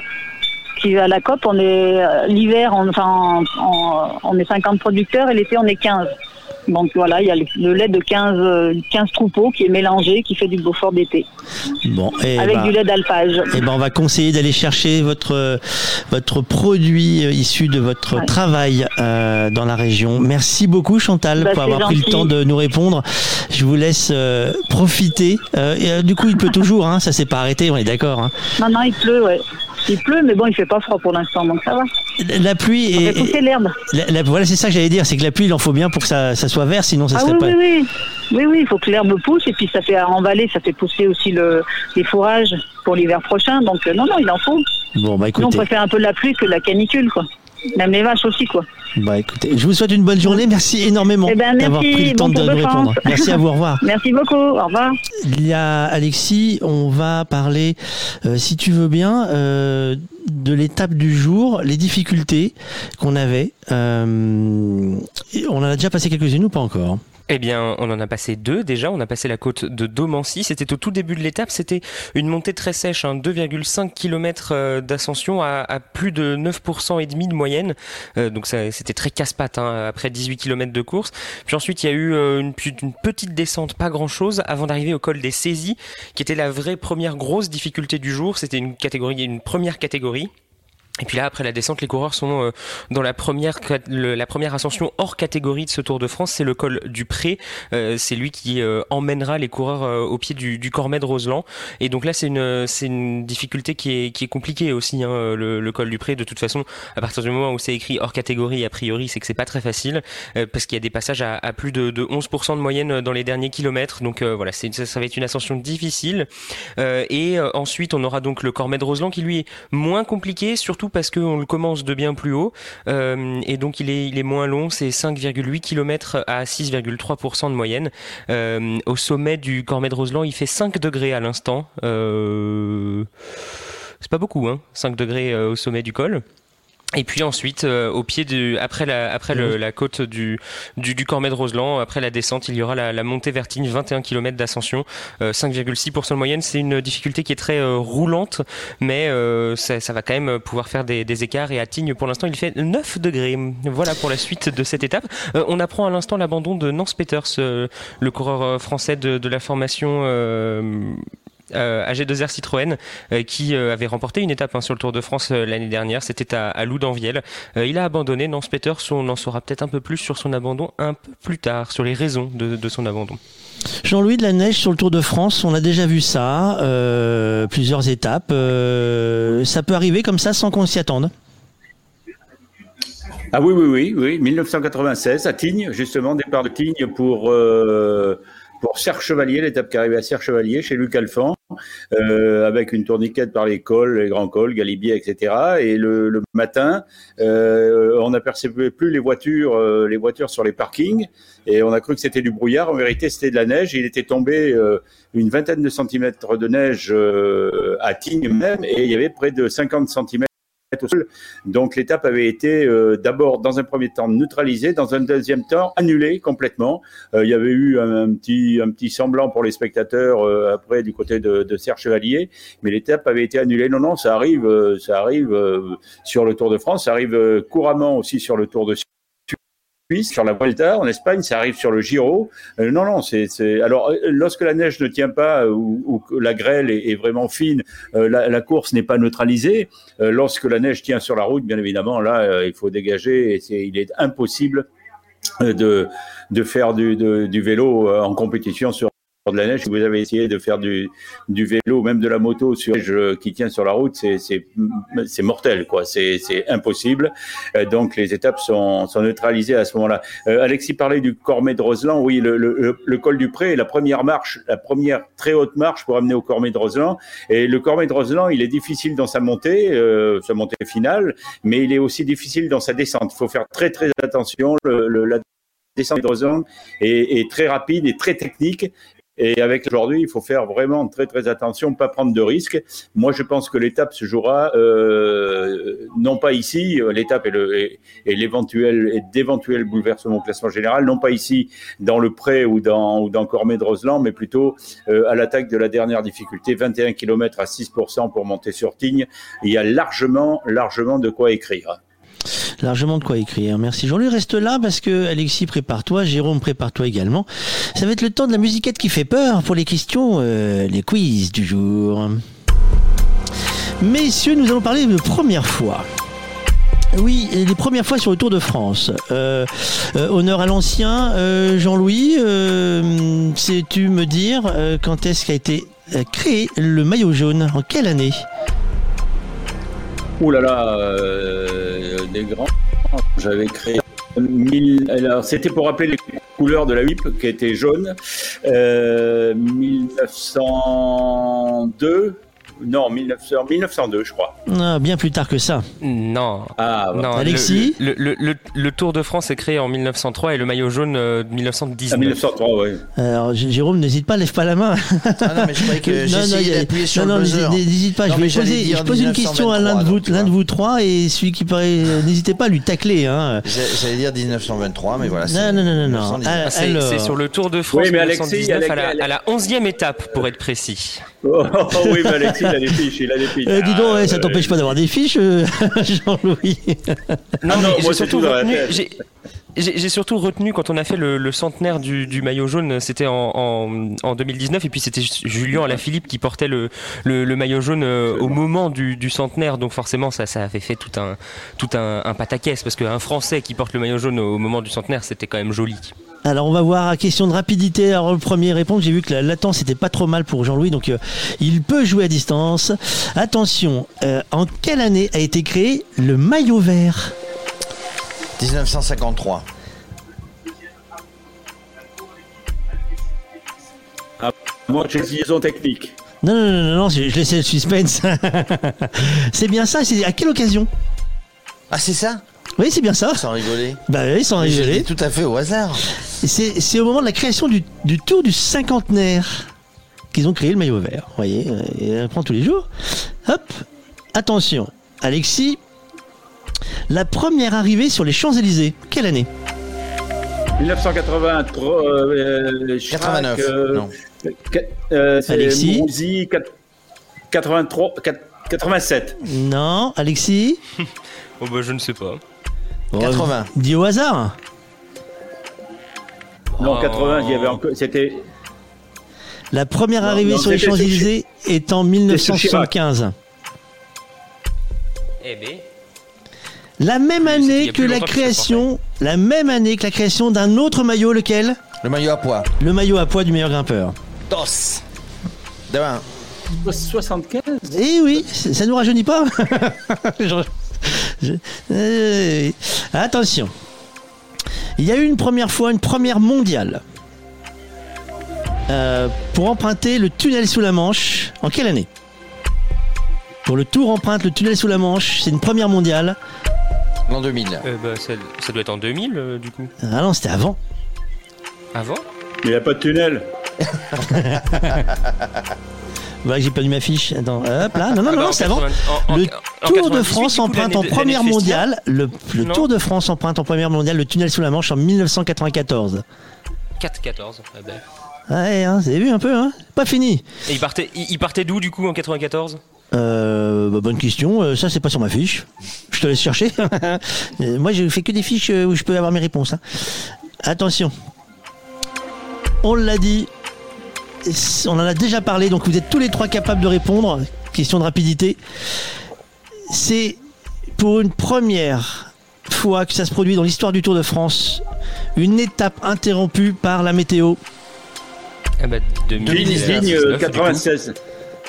Non, la première étape réelle interrompue complètement pour la météo est déclarée comme celle de 2019 par ASO, euh, celle de Tignes. C'est marrant, hein ils retiennent pas tous de la même façon. Hein ils ont pas retenu. Euh... Non, ouais, c'est pas possible. Bah si, c'est le titre. Ah, bah, c'est le bouquin de, officiel du Tour de France. Euh, le Tour avec euh, merci euh, pour la musiquette. Ils s'offusquent. Non, t'offusques pas. Reste, reste avec nous hein, quand même. Hein, reste avec nous.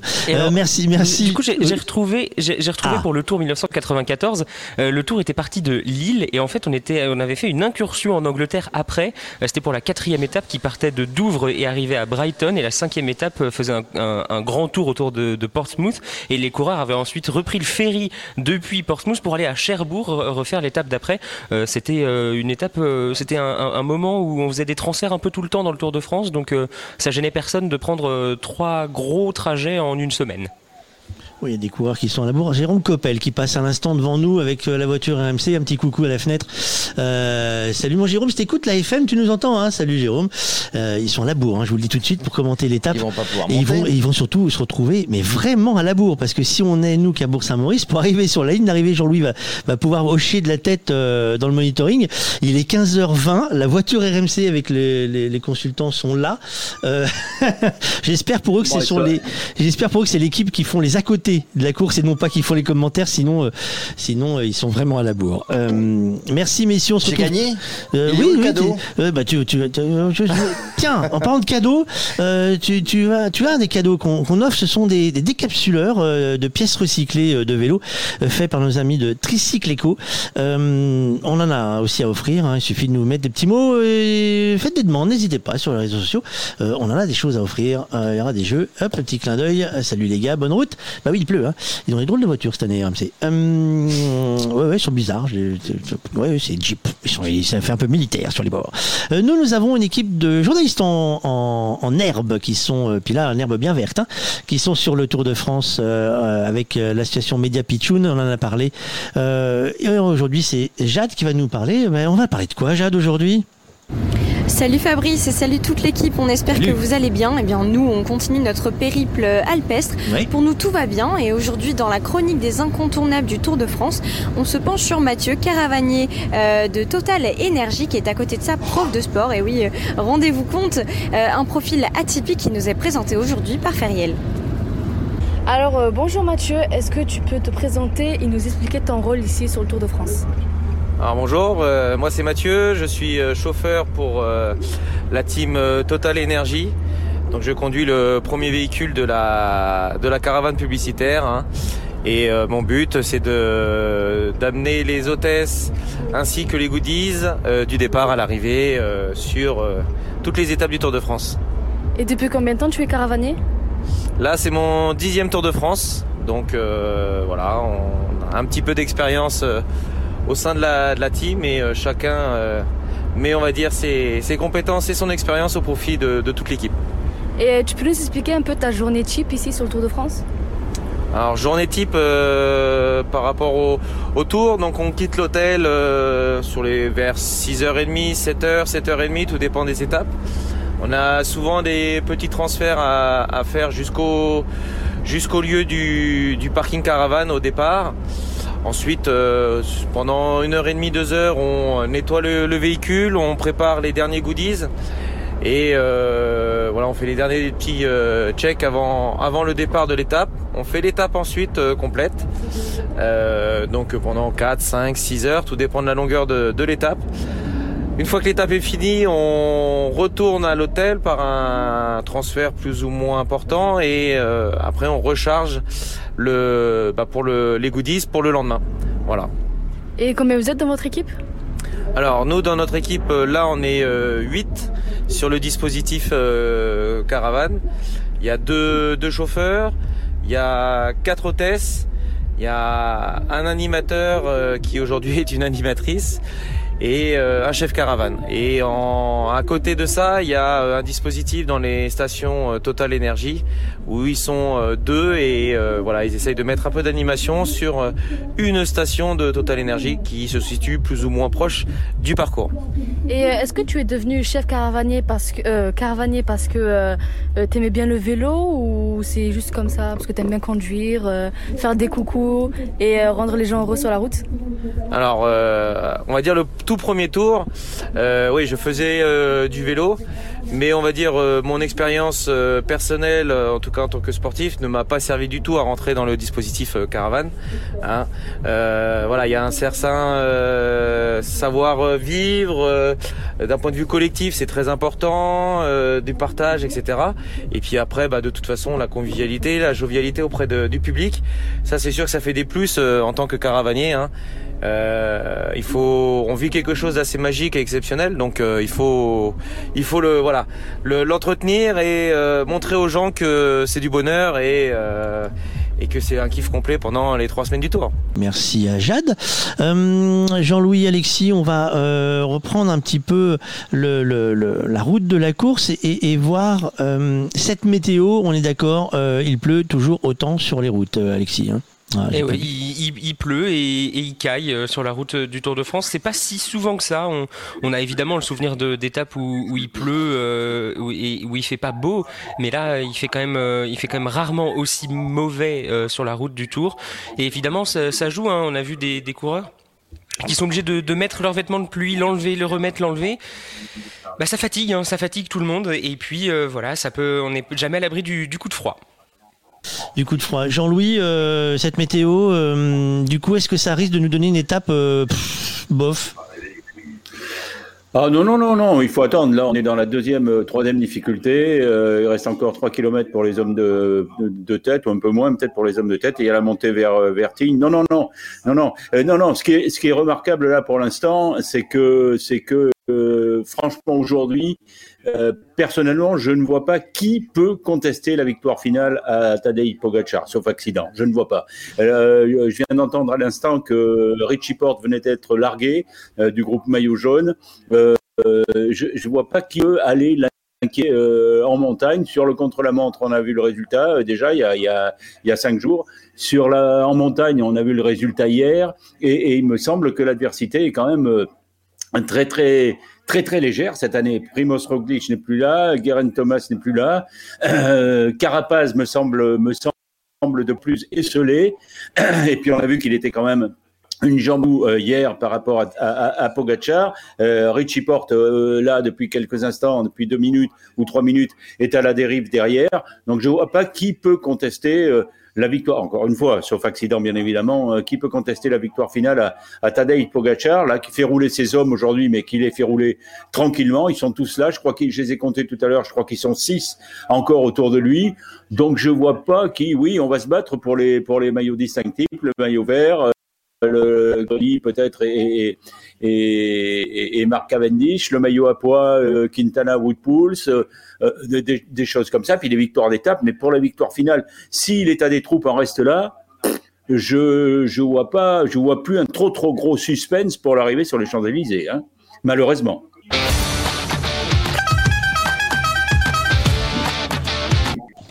Alors Alexis, on va faire un point course. Il est 15h30. Euh, on se retrouve avec quoi en tête de course? Eh bien, on a un, petit groupe euh, de coureurs en, tête euh, avec euh, quatre coureurs Ben O'Connor, Nairo Quintana, Michael Woods et Sergio Higuita. les quatre hommes sont à 2,2 km du sommet du, du col du Pré, qui va ensuite les mener donc au Cormet de, de Roseland. Ils sont à 66 km de l'arrivée. ces quatre hommes de tête ont un petit peu d'avance sur euh, deux coureurs, sur Woodpools et euh, Lucas Hamilton, euh, l'Australien de la formation Back Exchange. Et derrière, à deux minutes, on a un, groupe avec le reste de l'échappée du jour. Il y a Guillaume Martin dans ce groupe, Julien Alaphilippe, Sonny Colbrelli encore qui roule en tête de, de, ce groupe. Donc on a, on a du monde qui, qui n'a pas abdiqué hein, dans, dans, ce, dans ce groupe de tête. Ça, ça roule et ça roule fort dans, cette ascension du, du, col du Pré. on a des garçons qui peuvent encore largement aller chercher la, la victoire euh, de, de l'étape. Euh, et derrière, le groupe maillot jaune, lui, est pointé à 7 minutes 30 quasiment de, de la tête de course. Euh, ce qui fait que on a un peu de changement euh, au classement général virtuel. Alors évidemment, on n'en est pas, euh, on est, on est encore très très loin de, de l'arrivée et les écarts vont se resserrer, bien évidemment, en, en, fin d'étape. mais par exemple, là, au classement général virtuel en ce moment, bien c'est Ben O'Connor qui prend la deuxième position de, de ce classement à 40 secondes de Tadej Pogacar. Et Guillaume Martin vient prendre la troisième position de ce classement à, 1 minute 50. Donc euh, l'étape est loin d'être terminée, mais euh, il va falloir quand même euh, ne pas trop s'endormir dans le peloton derrière si on veut garder le, maillot jaune sur les épaules de Pogacar. On le sait, hein, il va accélérer dans, la montée de Tignes, donc euh, a priori pas de, pas risque pour Tadej Pogacar, mais voilà, l'écart commence à être conséquent tout de même. Merci Alexis. On se retrouve tout à l'heure pour le prochain point course. Euh, pendant ce temps-là, nous avons un nouvel invité qui est venu s'installer. Euh, Jérôme, euh, le temps que tu te chausses de ton casque, euh, de quoi va-t-on parler à l'instant? Nous allons, parler de tourisme puisque nous sommes avec Éric Chevalier qui est le, le directeur pardon, de l'Office du tourisme de Bourg-Saint-Maurice, les Arcs. Bonjour Eric. Bonjour. Alors le, le, touriste ici, il est gâté hein, quand il arrive ici, été comme hiver. Alors on va, on va prendre bah, chaque saison, puis on va voir avec vous un petit peu euh, ce qu'on peut faire. C'est une vraie destination touristique hein, dans cette, dans cette euh, belle, belle vallée. Il y a des tas de choses à faire. Voilà, tout à fait. C'est un peu le paradis hein, du, du, tourisme, du, du sport aussi, bien sûr, mais pas que. Donc c'est vrai qu'au fil des saisons, euh, les pratiques changent mais elles sont extrêmement variées parce que notre terrain de jeu est magnifique et très, euh, très diversifié. Et très diversifié. Alors, vous voulez qu'on commence par l'hiver ou l'été? Parlons d'hiver. En parlant hiver. La, la météo s'y prête un peu là aujourd'hui. C'est une météo d'hiver. Alors, l'hiver, évidemment, bon, bah, il y a le domaine skiable qui est un très grand domaine skiable. Oui. Tout à fait, parce que nous sommes reliés avec euh, la Plagne et Pézé-Val-Landry, qui donne le domaine Paradis Ski. Euh, donc, euh, au-delà de sa dimension, qui est le deuxième skiable au monde, c'est surtout sa diversité, parce qu'on va de 1200 mètres d'altitude, on va dire même 900 mètres avec euh, Bourg-Saint-Maurice, jusqu'à plus de 3000 mètres d'altitude avec les points culminants du domaine, Donc c'est du ski d'altitude, mais c'est aussi de la forêt, des pistes rouges, des pistes noires, mais aussi des pistes débutants et faciles. Donc vraiment, c'est le ski dans toute sa largeur. Euh, le ski dans toute sa largeur avec des pistes larges justement, des pistes qui passent dans la, dans la forêt. Alors on, a, on, a, on a tout en piste hein, puisque quand on est à 3002 il y a un petit peu moins de végétation. Euh, quand on est plus bas il y a la végétation. Donc c'est une station familiale. Oui, tout à fait. Depuis son origine, elle a été conçue euh, pour les familles. Alors on le voit bien d'ailleurs quand, quand on regarde par la fenêtre, on voit ce versant des arcs qui, s'étend ensuite à euh, Pézé-Val-Landry, euh, Montchavin-les-Coches, La Plagne. C'est un peu une station balcon. Donc on a euh, l'avantage d'avoir des pistes rouges, des pistes noires, hein, évidemment, qui dévalent. Mais on a tout un réseau de pistes bleues et vertes qui, qui maille un peu la montagne et qui permet de, de naviguer trans- chacun euh, selon sa pente. Qui sont transversales, on va dire ça Tout comme ça. Est-ce qu'il y a du ski de fond à Bourg-Saint-Maurice, les Arcs? Oui, absolument. Euh, le, le site, euh, il y a un site qui est d'ailleurs très réputé chez, chez nos voisins, mais qui est relié aux arcs. C'est le site de Rosuel, qui est vraiment la mecque du ski de fond dans notre, dans notre vallée. Euh, c'est un peu un puits de froid, donc ce qui fait que euh, avec une, vallée un peu qui s'aplatit dans le fond, donc qui permet d'avoir un beau circuit de ski de fond. Euh, il faut être original. hein. Quand on est station de ski, ben, on y trouve maintenant de plus en plus de la luge. Il faut attirer les familles, effectivement. Le ski rando, la luge. Vraiment, on a tout. On a tout ce qui est possible. Peut-être que j'en oublie. Qu'est-ce qu'on peut avoir? Tiens. Alors il y a le ski de joring, c'est le ski tiré par un cheval. On a la trottinette électrique, le, le fat bike sur neige. Le fat bike sur neige. Alors, on en des tout à l'heure. des- posais la question à, à, à- à Madame, à Françoise, euh, Françoise Bernard, Besnard, qui était, qui était. Je lui demandais si elle n'a pas su me répondre, mais bah, vous êtes là pour, euh, pour la suppléer, on va dire. Euh, Ça prend bien, ça, l'activité vélo, l'activité vélo avec ses grosses roues. Euh, les gens, les gens, les gens, ils viennent de plus en plus. Oui, tout à fait, parce que le, c'est, on va dire, c'est, il y a les activités hors ski, hein, donc pour les personnes qui ne skient pas, mais il y a aussi euh, les activités en complément du ski. Parce que maintenant, euh, bah, à 17h, quand nos euh, domaines skiables s'arrêtent, bah, beaucoup de gens ont encore envie de pratiquer des activités. Donc oui, le fat bike, c'est euh, souvent du vélo électrique, avec des pneus extrêmement larges. Comme ça, au moins. Tout à fait, bien crantés, qui permettent, quand la neige est un petit peu dure quand même, hein, euh, bien travaillé par les dameuses, eh ben, d'aller euh, au gré de la frontale, de aller naviguer, même à la nuit tombée, sur, le, sur le domaine. En gros, on, on visite ou on revisite le domaine qu'on a pu visiter dans la journée à ski d'une autre manière. Et puis c'est c'est- c'est- c'est propre, c'est c'est- c'est mobilité douce, hein, qui, est, qui est une qui est une, une chose que vous recherchez ici d'ailleurs. Exactement, tout à fait, ça fait partie de notre stratégie de développement. Est-ce qu'il y a une activité de, de chien de traîneau, enfin, je sais plus, on appelle ça comme ça, de Oui. chien de traîneau? Tout à fait. On a euh, sur un beau chemin forestier qui relie Arc 1600 à, à un lieu qui s'appelle Pré-Saint-Esprit, qui est dans la vallée de l'Arc. Donc on a un beau chemin forestier avec un magnifique panorama sur le col du Petit Saint-Bernard, eh bien, qui nous permet d'avoir les chiens de traîneau. On a également euh, du biathlon, on a euh, deux pistes de luge. Enfin voilà, il y a vraiment, il y en a pour tous les publics. Il y, en a pour vraiment tous les publics, tous les âges, hommes, femmes, enfants. Vous trouvez ce que vous voulez. D'ailleurs, c'est une station qui est une des stations les plus réputées, les plus recherchées. Ce qui donne d'ailleurs quelques embouteillages. Je, regardais la route ce matin. J'imagine que le samedi matin, avec toutes les stations, y compris les Arcs, donc qui est une des stations phares, euh, bon, ça donne quelques embouteillages avec tous les Parisiens qui viennent. Mais en tout cas, c'est normal, hein, puisque puisqu'il y a tellement d'activités qui sont proposées que les gens veulent venir finalement, euh, euh, qui veulent venir les pratiquer. Alors. Voilà. Alors pour, pour les, pour les embouteillages, ça s'améliore un petit peu. Ça s'améliore. Ça fait longtemps que je suis pas venu ici. Alors Parce que euh, on a mis pas mal de choses en place, hein, notamment de ce qu'on appelle la régulation. Mhm. C'est un petit peu comme de plus en plus sur les autoroutes, quand il y a un fort trafic, il est conseillé de rouler un peu moins vite. Bah, c'est pareil, il y a un organisme qui régule la- la- le stationnement, mais aussi on est de plus en plus ouvert aux séjours décalés. C'est-à-dire qu'aujourd'hui, vous pouvez venir en dimanche-dimanche par exemple, ou en mercredi-mercredi. Alors Ce pour les scolaires, c'est un petit peu plus compliqué, mais ce qui fait que ça répartit euh, ça le trafic. répartit un petit peu le trafic et les gens, euh, les gens sur place, sachant qu'on peut venir en TGV ici, euh, on arrive ici en train et que et que tout est fait. On a vu ça avec Monsieur le Maire tout à l'heure pour que vous n'ayez pas de soucis quand vous arrivez en train ici. Euh, vous pouvez euh, après partir sur tous les sites euh, de manière euh, de manière écologique. hein. C'est- C'est c'est comme ça qu'on l'a appelé tout à l'heure. Donc tout est vraiment fait pour l'accueil du touriste. Alors quand la neige fond, À un moment donné, elles font. Euh, petit à petit, eh bien, on arrive sur des activités de printemps-d'été, printemps et été. Oui, tout à fait. Alors, on se rend compte qu'on a finalement maintenant de plus en plus d'activités qui glissent un peu. Par- Parce que le ski de rando, par exemple, qui ne recourt pas aux remontées mécaniques, ne s'arrête pas fin avril quand les, notre domaine skiable ferme. Donc, c'est-à-dire qu'on peut pratiquer, notamment avec des guides, du ski de rando jusqu'en mai, voire même en juin. Le parapente aussi, qui répond à un certain nombre de critères. hein, donc, On peut euh, pratiquer sur les deux saisons, Exactement. toute l'année. Donc on a de plus en plus d'activités transverses qui nous euh, orientent euh, de notre côté à être de plus en plus actifs au printemps et à l'automne également. Alors, vous, vous- on va dire que vous avez, vous avez euh, ce que j'appellerais euh, multi-activité l'été. hein. Donc, euh, c'est pareil. On a vu que l'hiver, c'était multi-activité, qu'on pouvait tout faire. Il y avait un choix euh, remarquable. Et bien, l'été, c'est à peu près pareil. Les stations de sport d'hiver, de toute manière, ont été obligées de s'adapter. C'est c'est quand même assez récent, les activités d'été. Enfin, je veux dire, quand c'est récent, ça date pas d'hier. Mais, mais euh, avant, on disait station de sport d'hiver. L'été, il n'y avait pas grand-chose, peut-être ici. Mais vraiment, on est obligé aujourd'hui. On est sur les deux saisons. D'abord, pour la, pour la partie économique d'une ville, il faut qu'il faut qu'il y ait de l'activité tout le temps.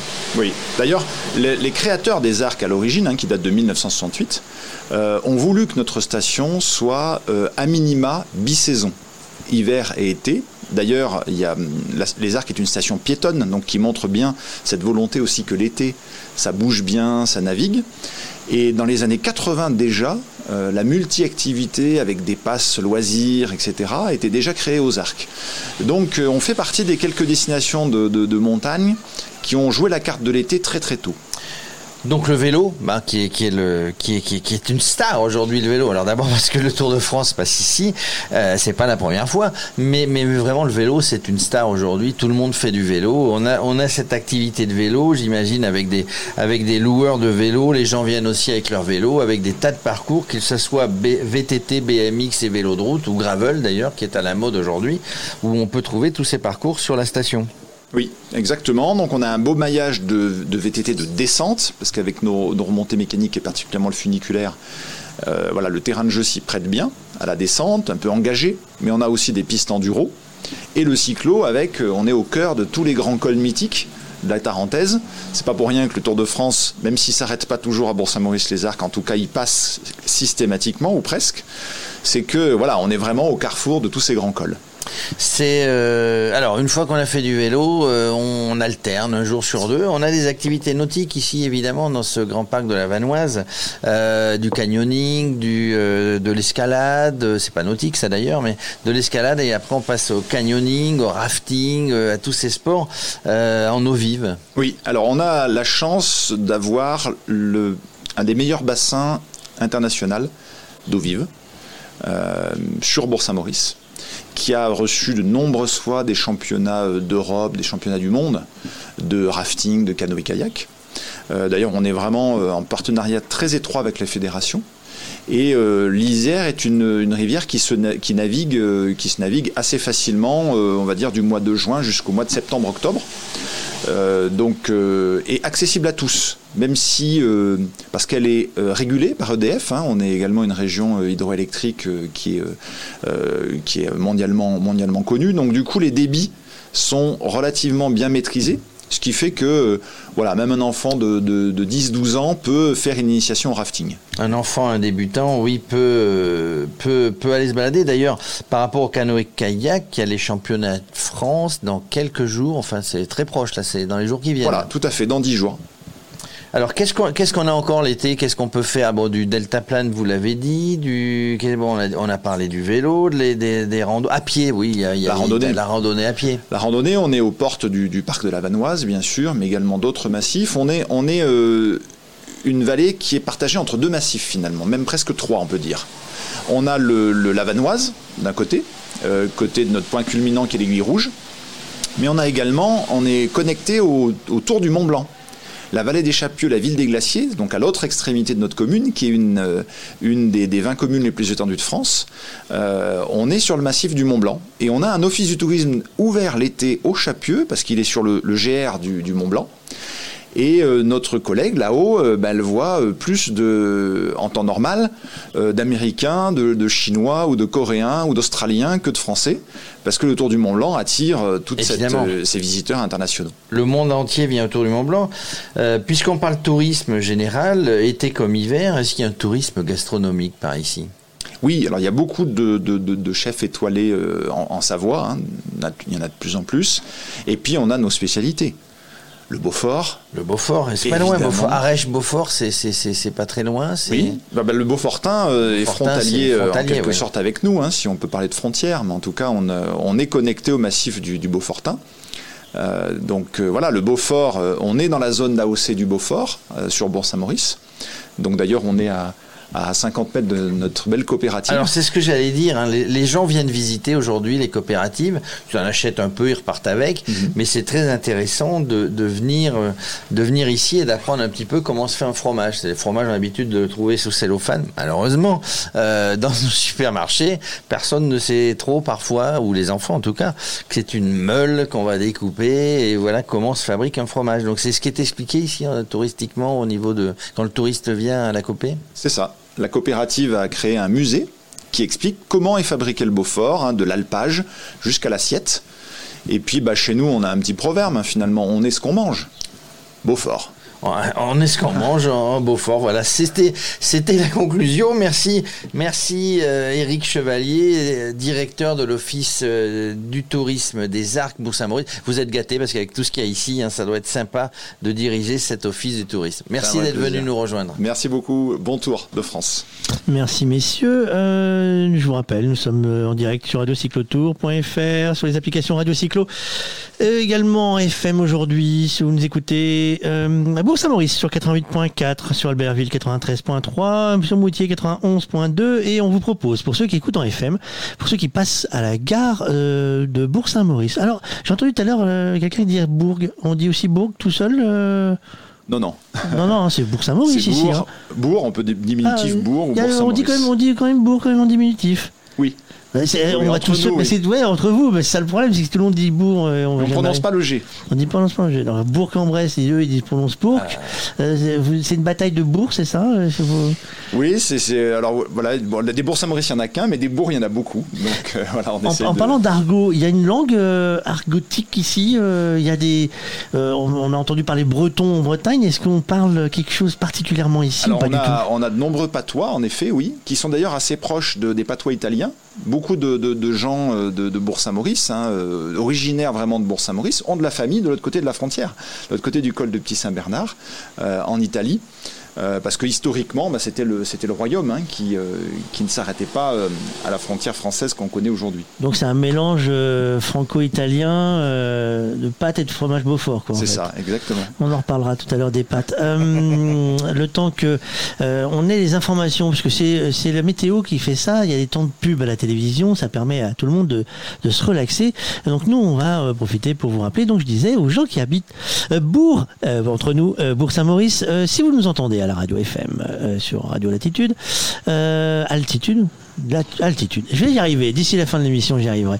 Euh, on vous propose d'avoir un cadeau en venant nous voir. Euh, faites toc toc à la porte euh, et vous repartirez avec un cadeau grâce à l'un de nos partenaires, le cyclo.com par exemple. Nous si, on offrait, si, on offrait justement une sacoche pour mettre sur son vélo sur le guidon bon, On a des tas de choses à offrir. Hein. Le cyclo.com. Non, non, on a des tas de choses à offrir. Donc, pas aller. Pour ceux qui viennent de la part de. Parce que je pense que ceux qui sont sur Internet, si vous êtes sur Bourg-Saint-Maurice aussi, vous êtes les bienvenus. Mais les premiers qui viendront nous voir, place de la gare alors, j'en profite, vous êtes toujours là. Euh, la bagagerie, euh, c'était une vraie bagagerie? Ah oui, bien sûr. Elle est ouverte euh, l'hiver hein, pour les, jours d'arrivée. Et l'été, elle est transformée en, salle d'exposition. D'accord, donc là, sauf que là, bon, les jours de course, c'est fermé et autres. On n'a pas eu de bol sur ce coup-là, on vient quand c'est fermé, nous. Parce qu'on s'est dit ce matin, on pouvait voir s'il y avait des bagages oubliés. Il y a beaucoup de bagages oubliés pendant l'hiver. Non, non, non, c'est vraiment très très rare. Vraiment très très rare. Euh, il y a des, euh, des choses qui se passent, euh, ça va être le point course avec Alexis. Point course.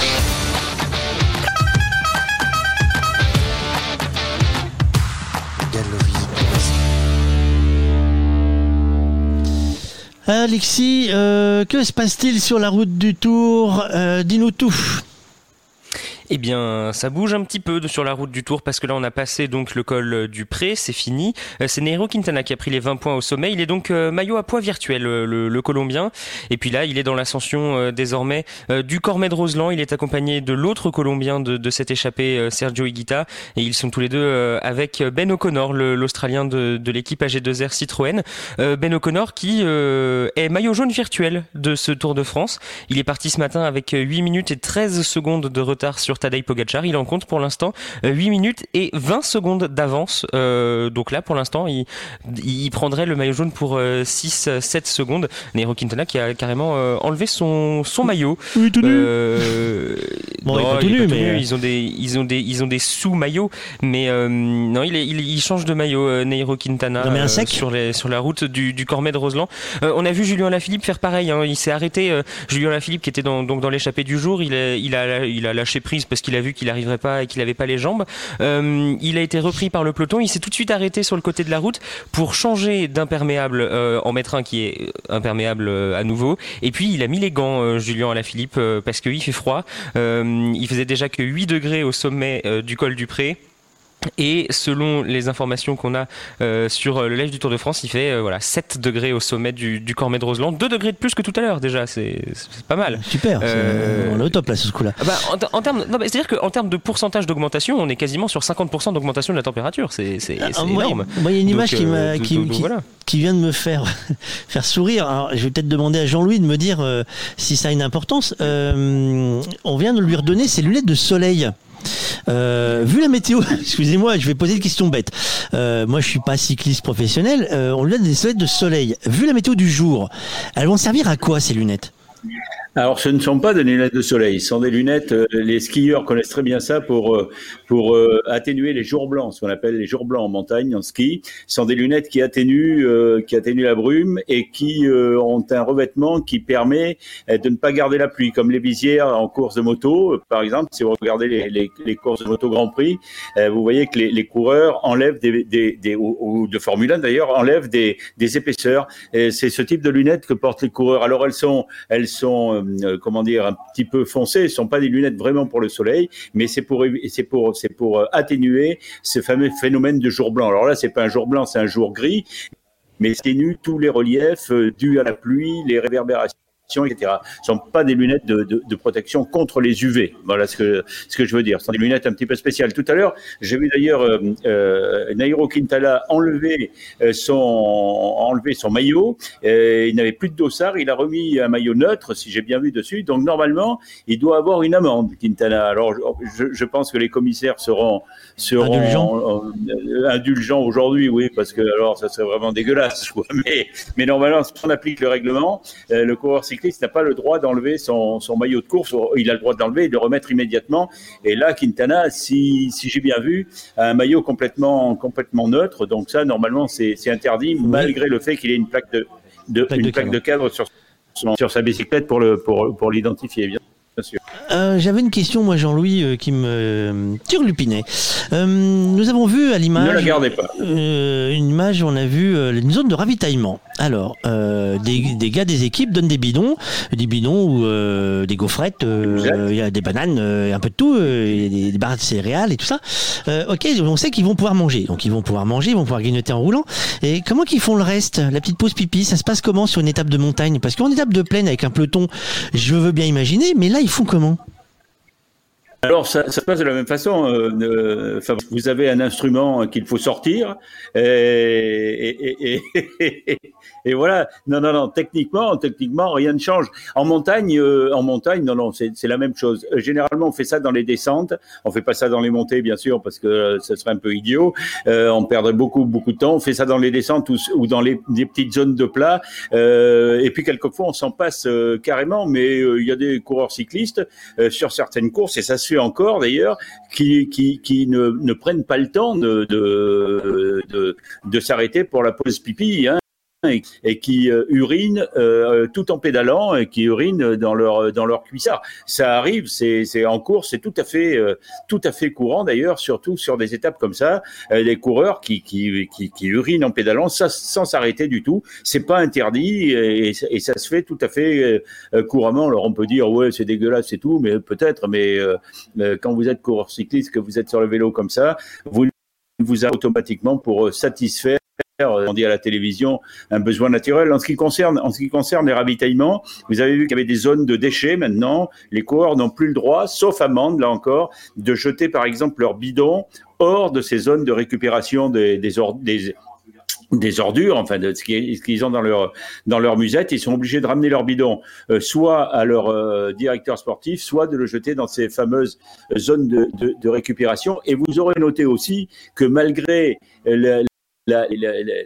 comment dire, les, les, les, avancées technologiques en tout genre qu'il y a dans tous les domaines, y compris dans le domaine de la, du, cyclisme professionnel, vous noterez que depuis la nuit des temps, on n'a jamais trouvé mieux que la fameuse musette en tissu pour mettre, les, pour mettre le ravitaillement à l'intérieur. Hein. On n'a pas trouvé mieux. Il y a des trucs, euh, vous, vous passez par satellite, vous me parlez de choses qui passent complètement. Eh ben, les coureurs, ils en ont toujours à la musette en tissu.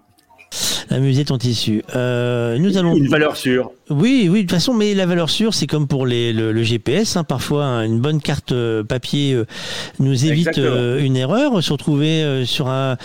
Comme le camion. On peut en parler 10 secondes de ce camion d'hier. le camion qui est. Parce que c'est pas sorti partout, sauf sur les réseaux sociaux, en tout cas, ça c'est sûr. sauf l'équipe hein, qui a récupéré, comme nous, hein, l'image d'hier.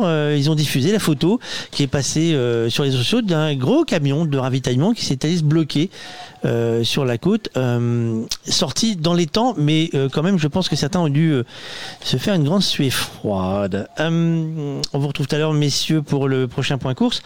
Nous, on va partir, bah, vous conter une petite histoire touristique avec Alexis. C'est le moment de la petite histoire.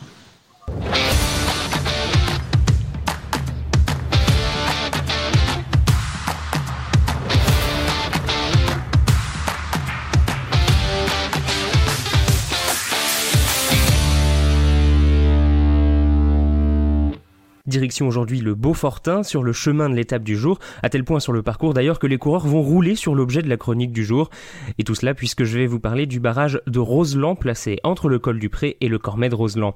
Situé à 1500 mètres d'altitude entre des sommets culminant à plus de 2800 mètres, le barrage de Roseland crée le lac qui porte le même nom. Construit entre 1955 et 1962, il représente plus de 940 000 mètres cubes de béton coulé au rythme journalier de 1500 à 2000 mètres cubes. C'est un ouvrage de type poids-voûte contrefort d'une hauteur de 150 mètres et d'une longueur de 804 mètres, ce qui fait de lui l'un des plus grands et hauts barrages de France. Le lac de retenue qu'il forme atteint une profondeur de 130 mètres et une surface de 3,2 km et quelque part au fond de l'eau se trouvent les ruines du hameau de Roseland englouti lors de la mise en eau du barrage en 1960. D'ailleurs, si vous aviez passé vos vacances d'hiver 2011 dans les environs, vous auriez pu apercevoir le barrage complètement vidé de son eau et donc vous auriez pu apercevoir les quelques restes de maisons. Cette opération vidange faisait partie des travaux d'entretien d'Essenau que devaient subir tous les barrages de plus de 20 mètres. La vidange complète a été effectuée 5 fois depuis la mise en eau du barrage et si vous avez fait le calcul, 2021, eh bien ça fait 10 ans et donc ça veut dire nouvelle vidange. Mais en fait, non. La vidange complète d'un barrage de cette envergure, ça ne se fait plus. Désormais, avec les avancées technologiques, on se contente de vider la moitié du lac et d'explorer la base intérieure du barrage avec des drones. Côté électricité, le barrage de Roseland permet d'alimenter en énergie plus de 450 000 habitants. La station de production est située 1200 mètres en contrebas du barrage, ce qui permet à l'eau d'accumuler de la force pour faire tourner les turbines. J'en ai donc fini avec le barrage de Roseland, mais pas avec les ouvrages de ce puisque sur le trajet de la fin d'étape Vertigne se trouve un autre barrage, celui du Chevril. Cette fois, nous sommes dans la haute vallée de l'Isère et le barrage du Chevril est le plus haut barrage de France. Du haut de ses 180 mètres, il a même été pendant un temps le plus haut barrage voûte d'Europe. Le projet de construction remonte aux années 30, mais les travaux ne sont entamés qu'en 1947. Seulement voilà, l'idée ne plaît pas du tout aux quelques 400 habitants du village de Tignes, qui est destiné à sombrer sous les eaux du lac de retenue. Les habitants vont organiser de la résistance, construire des barricades, créer des incendies, mais l'État est déterminé à mener son projet à bien pour répondre à l'explosion des besoins en électricité. Les manifestants seront expulsés manu militari et le vieux Tignes sera englouti en 1952. La route, le pont et les derniers murs du village ont été vus pour la dernière fois en 2014 lors de la dernière vidange et restera désormais sous l'eau à tout jamais avec l'histoire des drones, tout ça, tout ça. Et pour la petite histoire, c'est avec les subventions de dédommagement obtenues de la part de l'État que quelques habitants du vieux Tignes créent en 1956 la station de sport d'hiver de Tignes, là où arrive l'étape du jour. Si vous êtes donc un jour dans le coin, passez faire un détour au pied du barrage du Chevril pour admirer la fresque peinte par Jean-Marie Pierret qui représente Hercule et occupe plus de 18 000 mètres carrés. Voilà, et je vous rappelle, nous sommes en direct sur euh, la FM euh, aujourd'hui. Vous pouvez nous écouter. Donc ceux qui sont dans le coin, qui passent euh, au camion à deux cyclotours, ils ont un petit cadeau offert par l'un de nos partenaires. Et l'un de nos partenaires, il, il vient de nous rejoindre. Ça va être le moment du grand Dédé.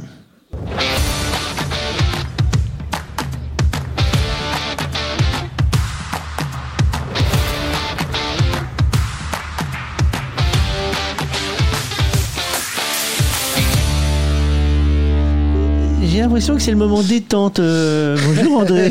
bonjour à tous. Oui, c'est le moment détente d'abord parce que je suis un peu au chaud. Euh, ici il ne pleut pas Mais t'es encore. pas en vélo, toi? Non, je suis en voiture, mais je rentre, je sors de la voiture, je, je tente des choses bizarres, comme faire des, de mettre des- de la peinture rose euh, quand ça ravine de partout, donc ça ne sert à rien. Euh, et donc je, je, me, je me mouille, on, on me passe un sandwich à la portière, je me trempe. Voilà, donc euh, là au moins ici il y a une vraie table, il y a une vraie mascotte euh, qui ressemble à une mascotte et, euh, et, et on peut, et on peut discuter un peu avec vous et, et il fait bon de s'arrêter un peu, ça fait bien. Tu, as- tu as bien raison. André Bancala, monsieur route du Tour de France. Dites-nous tout, les départements, ça roule aujourd'hui? Ouais, euh, ça, euh, ouais, ouais, ouais. Non, moi, j'ai, j'ai, euh, je suis, je suis euh, admiratif. On, on a, on a, on a eu parlé euh, des forçats de la route. Euh, là, aujourd'hui, c'est, c'est une étape, c'est une étape de fou furieux, quoi. Euh, d'abord parce que ça monte et ça descend et par temps sec, c'est déjà quelque chose d'assez compliqué. Euh, en revanche, là, quand, quand, quand ça pleut un peu, c'est pas terrible. Mais quand ça pleut beaucoup, depuis ce matin au départ jusqu'à maintenant, et ça va continuer euh, probablement jusqu'à l'arrivée, ça, ça pleut sans discontinuer, avec des qui sont des températures indignes euh, pour un, mois de, de juillet. On est quand même euh, en haut du Roseland, il faisait 7 degrés, la route est à 10 degrés au sol, euh, ils sont trempés, tout est, tout est trempé. Euh, c'est vraiment, euh, faut avoir du, faut avoir euh, une forme d'abnégation pour faire ce métier-là. Je l'ai toujours dit, mais là je leur dis encore aujourd'hui, c'est, euh, ce sont des fous furieux. Les côtes, ce ne sont pas des côtelettes aujourd'hui. Est-ce que les équipes des départements de France ont du boulot? Oui, oui, on a eu du travail dans la dans la phase de préparation. On avait de grosses inquiétudes sur la partie Cormet de Roseland, qui est traditionnellement une zone qui bouge. C'est une montagne qui, qui est vivante à cet et qui a tendance à raviner, qui a tendance également à, avoir euh, des éboulements, des coulées de boue. Souvenons-nous, euh, il y a deux ans, le Cormet de Roseland avait été euh, sollicité pour un passage de course et en fait ça ne s'était pas fait puisque il y avait trop de risques, il y avait eu des éboulements, il y avait des coulées de boue et l'étape, la dernière étape, celle qui, enfin la dernière, l'étape qui était après celle de Tignes, avait été écourtée, celle qui arrivait à Val Thorens, elle avait été écourtée. Il n'y avait eu en fait que la montée vers Val Thorens qui avait été euh, intéressante sur le plan sportif. Le reste c'était une simple liaison euh, de 50 et quelques kilomètres. Est-ce que c'est devenu un fantôme, un- pas un fantôme, mais un, un épouvantail, cette zone, euh, pour la météo, en disant ça, ça pourrait nous retomber dessus, la grêle et, le, et de voir le gros Léon sur les chaînes entières du monde entier en train de nettoyer la route Euh, non, non, pas, pas, pas plus que ça, dans la mesure où on le sait, quand on est en montagne, on, on- alors quand le temps est pourri, il est pourri, voilà, c'est, euh, ça peut changer très vite, euh, on peut avoir du soleil un peu euh, tout à l'heure, pourquoi pas, mais on sait pertinemment que quand ça commence comme ça, la météo l'annonce, hein, euh, que, la, route sera dans cet état-là parce que parce qu'il pleut. Les risques de coulées de boue, même limités, hein, ou que ça ravine, qu'on ait des coulées d'eau aussi, c'est très important aussi de signaler ça parce que la coulée de boue, elle est visible, c'est de la boue sur la route, c'est du caillou, c'est des graviers. On coupe la course ou on l'a fait passer sur une file quand ça a un peu quand c'est arrivé sur un mètre, un mètre cinquante sur, sur la route, ça, ça, ça peut se gérer. Ce qui se gère beaucoup moins quand on est sur un vélo, et qu'on a deux pneus euh, qui reposent sur deux timbres postes, euh, c'est l'aquaplaning en fait. C'est quand vous arrivez sur euh, une zone qui est détrempée et dans cette zone détrempée, vous avez une flaque insidieuse qu'on voit pas parce que la route brille, parce qu'on est euh, un peu à l'abri et qu'on ne voit pas forcément, qu'on n'a pas une bonne visibilité, d'autant plus qu'on est parfois en descente. Et c'est là où il peut y avoir ce phénomène d'aquaplaning qu'on trouve sur les voitures, on le trouve évidemment sur les vélos aussi. Et là, le risque, c'est qu'ils partent, qu'ils partent au tard. Est-ce que les suiveurs, parce qu'il y a énormément de véhicules en dehors des, des, des, des, jeunes là qui sont sur les vélos, oui. des jeunes, il y en a qui commencent à être vieux. Hein. Oui, euh, Est-ce hein. que c'est un risque également pour, pour vous que ça vous oblige à, à, à faire du boulot en plus? Est-ce qu'il vous ramène de la boue, de la oui. caillasse et tout ça? Oui, alors il y a une petite blague avec, euh, avec le, la, la, caravane publicitaire qui est, de, de qui, qui, est maintenant depuis des années. Euh, je dis au chef caravane à chaque fois que je le vois le matin et qu'on se voit pour la réunion technique de coordination, euh, je, je je, lui dis euh, ah ta caravane encore. Il me dit bah oui la caravane toujours la caravane toujours. Oui donc c'est ils font ils font attention ils sont briefés aussi pour ça. Mais on parle de chars qui sont des chars lourds qui sont euh, des euh, des, euh, des, chars qui euh, pèsent euh, plusieurs tonnes, qui sont des camions, hein, qui sont revêtus de superstructures, qui sont donc larges. Les superstructures sont également dépassent, débordent, puisqu'on a des camions qui n'ont pas de plaque d'immatriculation sur la route du Tour et qui sont, pour certains d'entre eux, mis sur porte-chars parce qu'ils n'ont pas d'autorisation de circuler, parce qu'ils sont complètement farfelus et, et, pas du tout aux normes. Ils sont charfelus. Donc, le charfelu, ouais. bien, ça, ça c'est pour Jean-Louis, ça. Mais oui, hein mais il a l'écoute, il a l'écoute. Bien. Et donc le, le, ces charfelus. Euh, ramène assez souvent des gravillons, de la boue euh, lorsqu'on est dans des descentes qui sont étroites. Alors l'avantage c'est qu'aujourd'hui ils ont été dérivés. Euh, on a trois trois dérivations caravanes aujourd'hui pour des questions de largeur de route et des questions de, elles n'arrivent pas à tourner forcément, les gros chars n'arrivent pas à tourner. Il y a une quarantaine de véhicules de la, de la caravane qui ont été dérivés à plusieurs reprises, ce qui évite, évidemment, puisqu'ils sont plus sur l'itinéraire, ça évite qu'ils nous ramènent euh, ces caillasses et ces gravillons qui sont évidemment euh, dangereux, dangereux pour les coureurs. Euh, on inspecte de toute façon toujours derrière la caravane publicitaire et c'est derrière la caravane que l'on fait euh, le, le, plus de, de boulot. Aujourd'hui, on a posé le balai euh, quelques fois, mais pas grand chose d'abord parce que c'est rincé. Euh, la route elle est, elle est rincée donc elle, est propre. On est euh, en dehors de la descente du Roseland mais que je viens de terminer là et qui était très propre. On est aussi sur des routes qui sont assez dégagées. Euh, toute la partie euh, du, du, du, col du Pré, toute la partie euh, de la mm, du Roseland quand on redescend, le début de la descente du Roseland et même sa montée entre entre le, le, le, le Méraillet et le Roseland, c'est c'est euh, c'est large et il n'y a pas il y a pas véritablement de risque de ramener de la saloperie sur la sur la route et euh, et du coup on a on, on est plus en veille qu'autre chose et on a on avait pris un peu d'avance au cas où on aurait des choses à faire. Là maintenant, on va gérer cette avance, on va même se laisser rattraper pour pouvoir intervenir en toute dernière minute. On avait prévu éventuellement quelque chose sur le, le Cormet de Roseland. Il n'y a rien eu, donc maintenant on va essayer de remonter un petit peu vers, vers la, la montée Vertigne, mais ça devrait se passer sans, sans trop de difficultés. On s'attendait éventuellement à, à, plus de travail que, que ça. Aujourd'hui, est-ce qu'il y a du piquetage cordage de chez vous euh, non, non, je vais mettre des gens à piqueter cordé par un temps pareil, ça va pas la tête. Non, non, je pas encore. Non, non, non, pas de piquetage cordage. Non, pas piquetage, on aurait pu avoir du piquetage cordage aujourd'hui. Je me suis posé la question. Mais euh, oui, oui, tout à fait. Alors généralement, le piquetage cordage, on le fait sur les points bonus. Euh, donc là, aujourd'hui, euh, pas de pas de points bonus sur l'étape. On aurait pu faire un peu de, de piquetage cordage sur sur le, le, col du Pré. Il y avait des zones qui étaient qui auraient pu être piquetées cordées, mais comme le col est assez long, euh, l'organisation a estimé que les, les, euh, les spectateurs allaient s'étirer sur l'ensemble de la, de la montée et euh, c'était pas nécessaire de, de, de faire un, un, gros travail de piquetage cordage. Euh, monsieur Jean-Louis Filc qui était à l'écoute avec les charfelus, les départements de France qui drainent le, le, le, nettoyage des routes depuis des années, y a-t-il des, des, expériences communes, toi qui as pris la route de, comme un suiveur avec ton véhicule pour rejoindre la ligne d'arrivée du Tour pendant plusieurs années, est-ce que tu as eu un jour une, une, peur sur une route en me disant là, ça, ça, ça pourrait être dangereux, qu'est-ce qu'on fait les départements? C'est à moi que euh, tu poses la question, Fabrice Bien sûr.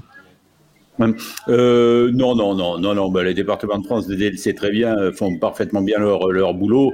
Euh, alors après, il y a des trucs qui sont qui sont parfaitement imparables. Hein. S'il euh, y a une coulée de boue qui se déclenche euh, 30 secondes avant, avant, le passage des coureurs, euh, le gros Léon et, et, et, et et l'aérien d'aider ne peuvent rien faire. Voilà. Non, non, mais généralement, généralement, on, parlait de l'organisation du Tour de France par ASO, qui est, qui est la meilleure du monde, qui n'est pas l'une, qui est la meilleure du monde. Euh, euh, sur tous les grands tours, on n'a jamais euh, une organisation telle que celle d'ASO sur le Tour de France. C'est pratiquement parfait, pour pas dire parfait, parce que personne n'est parfait, mais, mais voilà, et tout, tout, est, tout est étudié pour que tout se passe bien, y compris l'état des routes, y compris le travail de protection. Hier encore, j'ai vu des, j'ai remarqué les, les, bottes de paille, par exemple, qui sont, qui sont pas placées n'importe où. Elles sont placées à des endroits où vraiment, si ça tape, ça peut faire très, très, très mal, et ça peut être même irrémédiable. Donc, euh, donc voilà, c'est des précautions il y a des briefings avant. Vous voyez, ça, c'est voilà, il y, a, des briefings tous les matins, ça ne s'invente pas. On parlait l'autre jour de roadbook que les, que les coureurs ne lisent plus depuis des années et des années. Euh, ben voilà, euh, si on fait pas de briefing le matin, on ne sait pas trop où on met les pieds, surtout en montagne. Euh, donc, bah, tout ça c'est nécessaire, c'est professionnel. À partir du moment où c'est professionnel, c'est quand même une sacrée garantie. Euh, Dédé, les briefings, il euh, n'y a pas que le jour de la course, il y en a eu de nombreux avant la course. Bien sûr, les, les, euh, moi je, je contacte l'ensemble des départements et avec l'ensemble des départements, je leur fais un petit topo, enfin un long topo, ça dure euh, entre une demi-heure et une heure au téléphone déjà. Je leur fais un topo sur euh, ils doivent faire quoi, ils doivent faire comment, et puis je leur envoie, je leur transmets depuis maintenant des années des, un, book dans lequel il y a des exemples de ce qu'il faut faire et ce qu'il convient d'éviter avec des photos à l'appui. J'ai des archives, j'ai 20 ans d'archives photos et je leur mets, voilà, alors là c'est une botte de paille qui sert à rien, là c'est une botte de paille qui est mal placée parce qu'elle empiète sur la chaussée, là il aurait fallu en mettre deux, euh, et, derrière ils m'envoient également une liste de photos. Quand ils sont un peu dans le doute, ils m'envoient une liste de photos et ils me disent est-ce que tu peux nous dire, nous valider, on la met là la botte de paille, on la met pas là, qu'est-ce que tu ferais, etc. Donc euh, c'est en travaillant en collaboration avec eux qu'on arrive à faire une très belle préparation de la route. On me dit que ça va très vite dans la descente. Euh, oh, bah, moi, je vais aller très vite aussi dans la descente. Hein. Voilà, donc euh, je pense qu'on va laisser. Euh, oui, sinon je vais passer la fin de la journée avec, vous et avec cette magnifique mascotte. J'allais te faire parler des avaloirs, parce que c'est peut-être la journée où vous pouvez parler des avaloirs. Ah, bah, mais je, peux t'en dire deux mots. Vas-y, deux avaloirs ou bouche d'égout permettant d'évacuer le surplus d'eau qui glisse des caniveaux. Les avaloirs ont des fentes et, et, ces fentes, pour évidemment, évidemment la grille, elle a des, fentes et il conviendrait de les mettre dans le sens perpendiculaire à l'axe de la chaussée pour éviter, pour que ça soit clair, l'effet garage à vélo. ce qu'on peut faire dans certains cas et ce qu'on ne peut pas faire quand la grille est scellée au sol, soudée, ou lorsque des grilles sont bombées et qu'elles ont un galbe et qu'elles ne peuvent pas être bougées. Dans ce cas-là, on les marque à la peinture, ou on met une botte de paille dessus, ou on avertit la direction de course pour qu'ils préviennent la, course. C'est pour ça que des fois on voit des bottes de paille qui ont, on a l'impression qu'elles sont sur la chaussée. On se dit pourquoi ils ont mis une botte de paille C'est parce qu'il y a un avaloir ou parce qu'il y a un trou. Euh, qui, euh, qui, cache une bouche d'égout et, dans ce cas-là, évidemment, on protège par botte de paille. Merci beaucoup, Monsieur Route euh, du Tour de France. je m'en vais parce que sinon, je, non, ça va, ça va. Je, reconnais la route. Méfie-toi, elle, est, un peu mouillée. elle est toujours mouillée. Merci André. Jean-Louis, je te salue et je t'embrasse. Le message est passé, Jean-Louis va nous faire pareil. Hop, hop, réponse. Pareil, pareil. Allez, on est... Et à plus tard. Merci. Tu sais que tu peux nous écouter en FM. Si tu t'ennuies, il y a intérêt. Ça, à toi, si je veux pas te le piquer. Oui, non, ne prends pas celui-là. J'en ai encore un peu besoin pour l'instant. Merci beaucoup, euh, André, responsable, oui, bien sûr, euh, pour les départements de France en charge de tout ce qui se passe sur la route. Euh, nous, nous allons euh, prendre le temps de respirer, respirer, respirer, respirer 10 secondes, euh, car oui, ça descend vite, Alexis, euh, ça descend vite. Euh, mais qui qui descend vite Quel est le premier qui descend le plus vite du coup pour l'instant Dis-moi tout.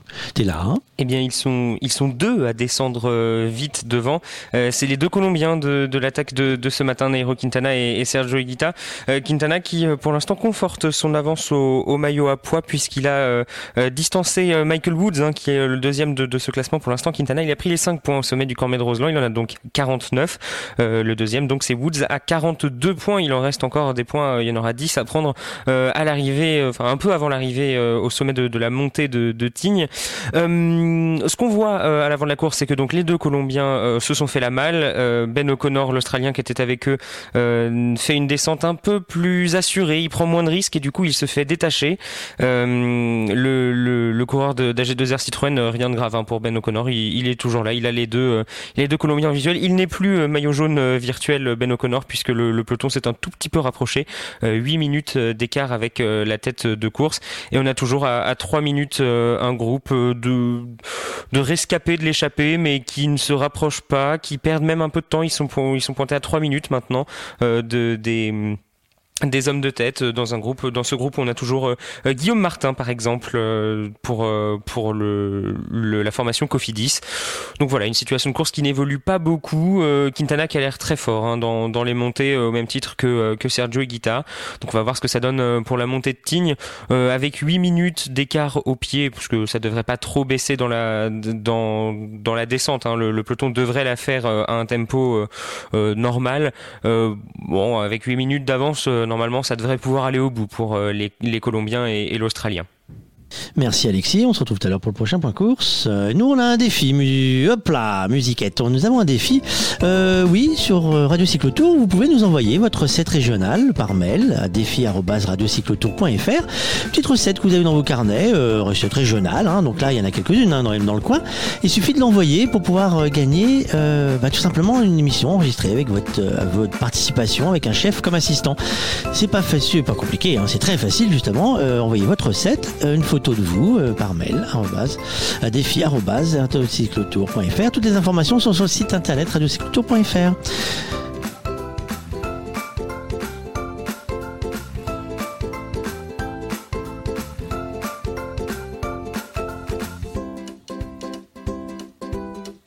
Alors c'était un rendez-vous raté hier avec David. Malheureusement, la vie fait qu'il y a des fois des surprises. On ne dira pas plus. C'est ça les règles du Tour de France. On se lit au direct et tout ce qui peut nous arriver. Tous les jours, nous on a des surprises. Hein. Euh, on ne fait pas ce qu'on veut sur le Tour de France des fois. Et des fois, c'est tout simplement tous les jours hein, qu'on fait pas ce qu'on veut. Je vous rassure.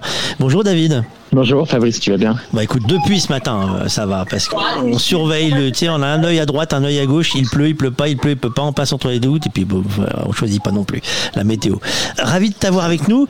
Tu es un, des chefs, euh, on va dire, de la brigade des enfants cuisine, euh, puisque grâce aux enfants cuisine et à Ogre la Fabrique, nous avons le, petit défi Radio Cycle Tour cette année avec tout le monde envoie sa recette régionale avec une petite photo et participe à, un tirage au sort. David, toi, tu as choisi d'être chef à domicile. C'est quoi un chef à domicile? Eh ben, un chef à domicile, c'est tout simplement quelqu'un qui va venir euh, chez vous avec euh, tout ce qu'il faut pour que vous puissiez passer une bonne soirée, dans le sens où vous n'avez pas les courses à faire, vous n'avez pas la, préparation des plats à faire, ni le rangement, mais juste à rester assis avec ses convives euh, toute la soirée et pouvoir profiter de la soirée. Mais ça veut dire que quand on dit que tu, viens avec tout, c'est je t'appelle, tu viens chez moi et c'est tout. C'est ça, tu m'appelles, tu me dis euh, le nombre de personnes, le budget que tu as, et puis moi je te fais des propositions et tu choisis le menu. Et puis moi après je m'occupe de tout ce qui est préparation, dressage, mise en place, euh, le service, euh, ce qui fait que tu n'as pas besoin de bouger de la table et que tu peux vraiment profiter de ta soirée. On a une petite place dans notre coffre, tu veux pas venir avec nous pendant toute la fin du Tour de France là par hasard? Bah écoute, si j'avais la possibilité, je t'avoue que je serais bien venu voir comment ça se passe. Parce que je t'avoue que des fois, on aimerait bien avoir un chef avec nous. pas forcément facile de manger sur les routes du Tour. Je suis obligé de l'avouer, la France n'est pas toujours accueillante euh, quand on n'est pas dans les horaires qui, euh, qui, collent bien. Euh, c'est une vie difficile, un, chef à, domicile, ou est-ce que des, jeunes chefs qui hésiteraient, il faut qu'ils n'hésitent pas? C'est des contraintes. on n'a plus les contraintes d'un restaurant traditionnel, mais on a la contrainte de la clientèle. Donc c'est vrai que c'est un choix de vie, euh, mais c'est une très belle expérience. Moi, je le conseille à tout le monde. On peut le faire en complément, par exemple, quand on a des horaires qui sont plutôt cool. Euh, un chef qui va avoir, euh, qui va travailler que sur 3-4 jours, euh, s'il a envie de se faire un petit complément, c'est plutôt pas mal parce qu'on a vraiment une, manière de travailler qui est différente de celle des, des établissements traditionnels euh, et on peut vraiment se faire plaisir. Donc, si vous et moi, je le conseille fortement. Mais, mais ça, ça, ça ne change pas la qualité du chef. Ça reste un chef. Ça reste un chef, ça reste un chef parce que euh, il faut avoir euh, des notions de cuisine. Euh, tout le monde ne peut pas être chef. Il faut, vraiment avoir envie de faire plaisir. Déjà, il faut avoir l'envie de faire plaisir. C'est la principale qualité d'un chef à domicile, c'est de, vouloir transmettre quelque chose dans son assiette. donc c'est quand même hyper important et ça enlève absolument pas la qualité du chef en lui-même.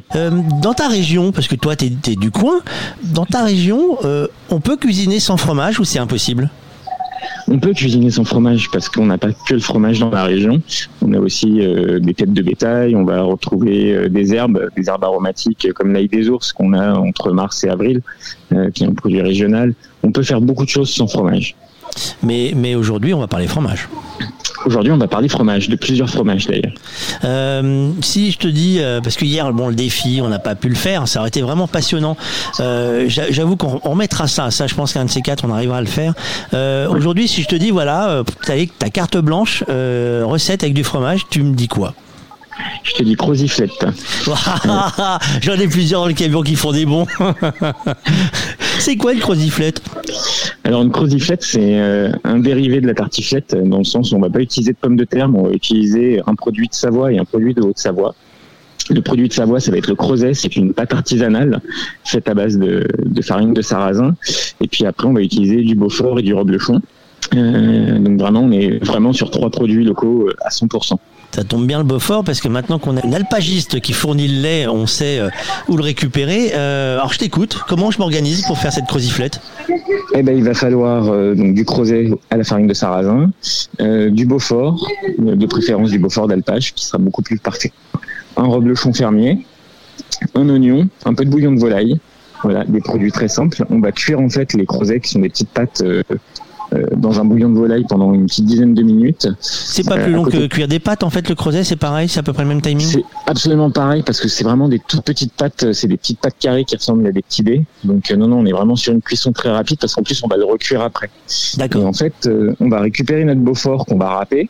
Ouais. On va le mélanger avec un petit peu de crème pour le détendre un petit peu et on va se servir en fait de lion une fois que les pâtes seront cuites. Pour le détendre, dé- mais ça fait, on fait pas un, un- un liquide. C'est, euh, c'est juste que ça, ça fait euh, de la crème avec les, les, les copeaux de, de râpage. La crème avec les copeaux de, de Beaufort. Parce qu'en fait, on va vouloir qu'ils fondent au moment de la cuisson quand on va le repasser au Oh four. On va mélanger cette crème, ce Beaufort, un petit peu d'oignon pour amener un peu de goût. On peut même mettre un peu d'ail si on aime ça. Ouais. On va mélanger tout ça. Une fois que les creusets sont cuits, on les dépose dans un plat. On les égoutte, on les dépose dans un plat. On va napper avec cette crème à hauteur. Et puis on va déposer par-dessus des lamelles de reblochon, comme une tartiflette. Alors, et puis après, on va le ju- juste un mot à hauteur, ça veut dire qu'on remplit jusqu'à ce que les, les, toutes les, tous les creusets soient euh, tous les creusets soient, soient recouverts, mais il faut, faut pas que ça baigne dedans. faut vraiment que ça soit juste Faut, pas que ça- que. Faut qu'on les voit encore, quoi. Faut qu'on les voit encore un peu. Voilà, C'est important ça, de, sinon ça change vraiment la recette? Et ben sinon, en fait, ça cuit mal et puis ça fait plus une soupe qu'un gratin. D'accord, donc faut pas, ouais, faut pas en mettre gratin. trop, quoi, en fait. C'est, Voilà. En fait, si jamais on en a fait trop, de, on, on peut en faire quoi de, de, de la crème euh, qu'on a fait? De la crème? Oh, bah, tu peux en faire plein de choses. S'il te reste du riz, c'est excellent aussi avec du riz. Tu peux le mélanger dedans. Ou sinon, tu peux, dans ce cas-là, la faire chauffer et tu te fais une vraie crème de Beaufort chaude avec une viande bien grillée. C'est plutôt pas mal avec les, les barbecues qui arrivent. Ce mélange euh, fromage, viande qui est toujours sympa. On pense rarement à le faire au Beaufort, mais c'est vraiment très bon. D'accord. Donc on reprend. Euh, excuse-moi, parce que je t'ai interrompu. On remet non, à, à, à, à- à- À hauteur. À hauteur, voilà. C'est, je, prends note parce que moi, je, je, savais pas qu'on disait ça en fait. Donc Ben voilà, maintenant je le sais. À hauteur et, et du à coup. hauteur. Donc ça, on le met de côté. On va, dé- on va découper des, des lamelles de reblochon, euh, pas trop épaisses pour pas non plus que ça fasse trop trop écurant, euh, qu'on va venir déposer donc sur euh, sur nos creusets avec la crème.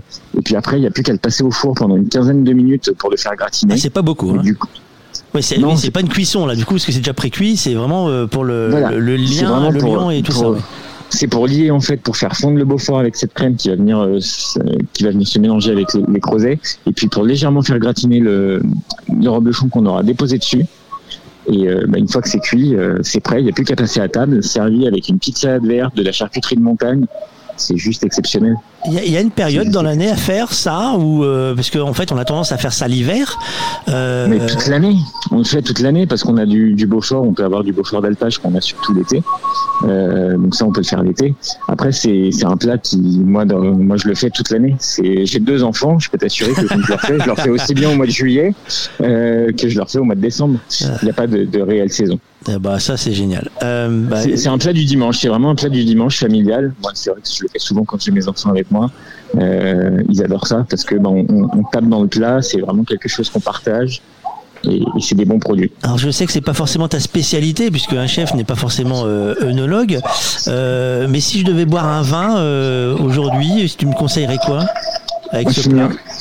Un chignin, tout simplement. Un vin de Savoie, un chignin rouge, c'est top. Oh là là, bon, à boire avec modération, je sais, ce gars-là s'impose tout le temps, Tout mais le- l'abus d'alcool est dangereux pour la santé, on n'oublie pas. C'est comme l'abus de creuset, hein, de croziflette. Hein. euh, si, si, Michael, faut faire attention. L'abus de croziflette tous les jours, c'est pas une bonne idée non plus. Bah, tu sais comme tout, c'est tous les excès sont pas bons. Euh, merci grandement, David. Euh, Bah, merci à toi. Alors comme à chaque fois avec les chefs, en fait, on fait l'émission au, mauvais, au, au- au pire des moments. C'est on arrive au moment des, des goûters pour nous. Hein. C'est euh, dans l'émission, euh, on a faim après. C'est ça. c'est dangereux. Euh, Est-ce qu'on pourra te rappeler, tiens, pendant le Tour de France, euh, pour, euh, j'ai peut-être envie de vous lancer euh, à, différents chefs qu'on a eu sur le Tour, un petit défi de, je vais vous faire un quiz en fait. On va voir si je peux vous avoir plusieurs en ligne en même temps. Il faut faire un quiz cuisine et on va faire un petit, petit, un petit truc comme ça. On va s'amuser, on va faire un petit jeu. Euh, oui, les chefs, ils nous, ils nous taquinent. Il faut qu'on les taquine aussi. Euh, merci Avec beaucoup, plaisir. David. Euh, on rappelle l'association Les Enfants Cuisine. Euh, ça apprend à, à le bien manger, euh, le bon manger aussi. Euh, Le bon manger, ouais. Ouais, parce qu'il y a, c'est comme tout, euh, on peut manger de tout, on- mais il faut faire attention à- à- aux excès et euh, des fois aux mauvaises, euh, aux mauvais choix. Ça peut arriver. Euh, bonne journée. je te souhaite un, un bon dimanche, une bonne fin d'étape si tu la regardes à la télé. Et puis on se retrouve très vite. À très bientôt. Je te remercie, Fabrice.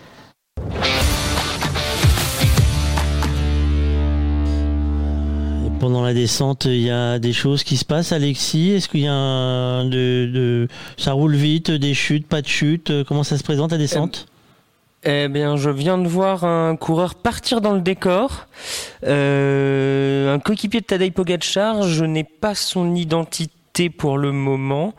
Euh, Oh, bah, il était- vite en plus à non, de mais la il était- descente. il- quand on regarde, en fait, il a regardé derrière lui et il est allé manger l'herbe euh, au ralenti. Hein, c'est pas une, euh, une chute euh, euh, suite à une sortie de virage trop rapide. Hein, euh, il me semble qu'il a regardé derrière lui ce qui se passait. Il s'est déporté au fur et à mesure sur le bas côté et il a fini en glissade. J'espère pour lui que c'est plus de peur que de mal.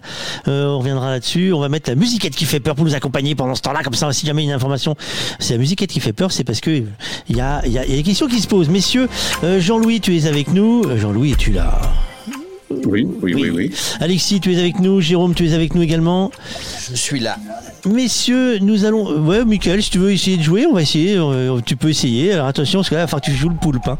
Euh, alors attention, messieurs, si jamais il se passe quelque chose à, à l'image hein, du Tour de France, n'hésitez pas à m'interrompre. Euh, bien sûr, priorité à la course. Messieurs, nous allons tout à l'heure, nous avons fait le jeu avec les premières. Aujourd'hui, nous allons faire le jeu avec les deux sars gagnants. Les vélos et sars gagnants. Nous allons remonter le temps et nous allons voir chaque année euh, les SAR gagnants. Et je suis en train d'essayer de voir euh, comment ils ont foutu ça. Euh, ouais, ok, allez. Facile euh, pour tout le monde, je vous explique le principe. 2020, euh, Pogachar avait le de SAR 131.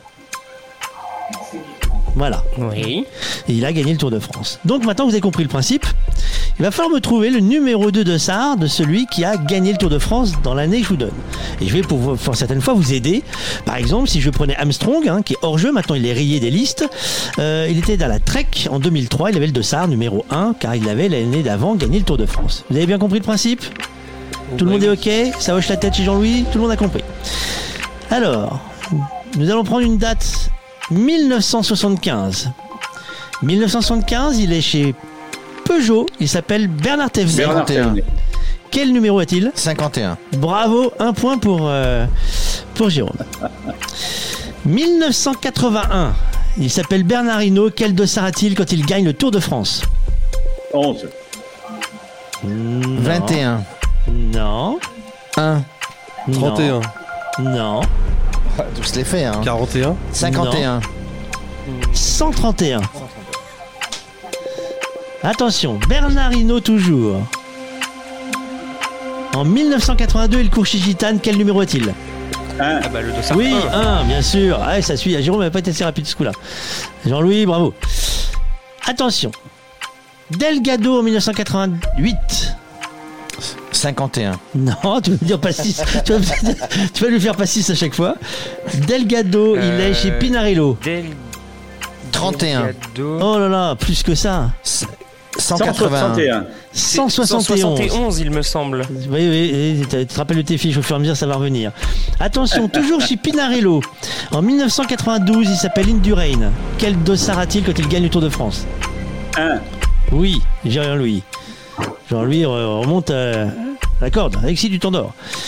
Sans fiche. il s'en fiche, c'est pas mal celle-là. Euh, attention, il s'appelle Ulrich. Il est toujours chez Pinarello. Ils en ont gagné des choses chez Pinarello. En 97, quel de a-t-il 51. Il n'est pas leader d'équipe. Allez, 53. 11. Non, il n'est pas leader d'équipe. 8, exactement. Je sais qu'Alexis pouvait s'en souvenir, puisque c'est un numéro fétiche euh, de ses refiches. Il s'appelle Froome. C'est un piège. En quelle année C'est un piège. Il s'appelle Froome. C'est en 2013. Un. Oui, un. Et pour quelle raison? Parce qu'il n'a pas gagné Le titre n'est pas là. Non, le, tenant du titre n'est pas là. Bradley Wiggins n'est pas sur le Tour de France en, 2013 alors qu'il a remporté le Tour 2012. Exactement. Donc c'est Christopher Froome, son coéquipier, qui prend le dossard 1. Exactement. Qui avait fait deuxième de l'édition précédente du coup en 2012. Exactement. Attention ici. On lui avait interdit de gagner. Il aurait pu le faire mais on lui a interdit. Exactement. C'était une année euh, phénoménale. Hein. Euh, attention, 2019. C'est récent. C'est l'un des plus jeunes vainqueurs du Tour de France, il s'appelle Bernal. Quel dossard a-t-il quand il, gagne 2 eh oui. il, a, le dossard 2 puisque le leader c'était Geraint Thomas, mais finalement c'est Egan Bernal qui, devient le leader de cette équipe Ineos euh, assez euh, brillamment d'ailleurs. Attention, on en a encore quelques-uns. Andy Schleck. Et non pas son frère. C'est en 2010 alors il l'a gagné, mais il l'a pas vraiment gagné si je ce Tour de France. Bah écoute, il est pas gagné. il l'a gagné par déclassement de Contador, non? C'est, il me semble que c'est ça, ouais. Et il avait le dossard. il avait le dossard 11. Oui, tout à fait, dossard 11. Avec les Contador avait 1. Euh, reprenons. Laurent Fignon sur Renault Gitane. Oh, c'est trop loin. Attention. En 1983, Jean-Louis Jérôme, quel dossard à Laurent Fignon? 21, 22. Euh, il n'est pas leader. En 83. Ah, moi j'ai, je l'ai trouvé, mais du coup j'ai triché parce que celui-là il est sur l'affiche. il n'est pas leader. il prend la suite de Bernard Hinault et l'Aldossard numéro 15. Et dans cette équipe-là, le dossard 18, c'était Marc Madio cette année-là. Ah, oui, le directeur sportif vous voyez, hein, on peut en faire des choses avec une musique qui fait peur. Hein. Euh, Jean-Louis des dossards, euh, est-ce que c'est important euh, d'avoir un dossard spécifique sur le Tour de France? Est-ce qu'on peut demander un dossard à part? Non. Non, non, non. Non. La seule, la, seule chose qui est autorisée, c'est de mettre le dossard 13 à l'envers. Euh, pour conjurer éventuellement le, le, mauvais sort. Euh, il y a des coureurs qui le font, il y a des coureurs qui ne le font pas. On ne peut pas demander un dossard. Non, non, la hiérarchie est respectée. Oh, sinon, c'est le bordel. Hein. Euh, la hiérarchie est respectée chaque année. Le, coureur qui, remporte, qui a remporté le Tour de France l'année précédente a le numéro 1. Et puis, on décline des équipes comme ça. Puis après, c'est les classements par équipe, etc., etc.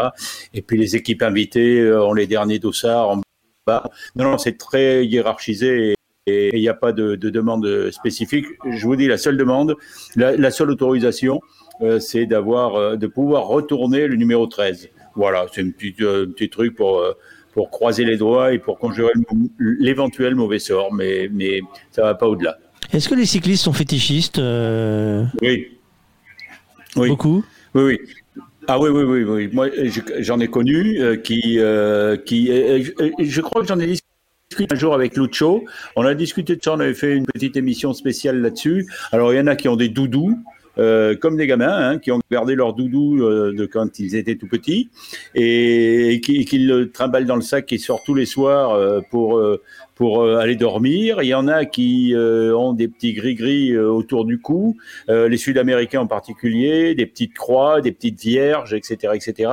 Il y en a qui mettent des petites des petites pièces ou des petits souvenirs, généralement de leur enfant ou de quelqu'un de leur famille dans leur leur cuissard ou dans leur dans leur poche de dans leur polio.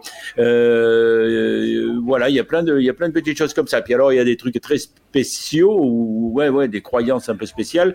Il y avait un coureur, alors je me rappelle plus qui c'était, qui avait gagné une étape avec une, une paire de sockets spéciales et qui a, fait, faisait ensuite tous les Tours de France avec une seule paire de, enfin, il avait plusieurs paires de sockets, mais toujours la même, qu'il avait lui-même tous les soirs, qu'il faisait sécher tous les soirs à l'hôtel et qui remettait le lendemain matin. Voilà, des petites, euh, des petites croyances, mais comme dans tous les sports, comme dans tous les sports. Et surtout dans les sports euh, qui sont un petit peu à risque comme ça. Merci Jean-Louis, on se retrouve après. Euh, on va faire le point court. Jingle.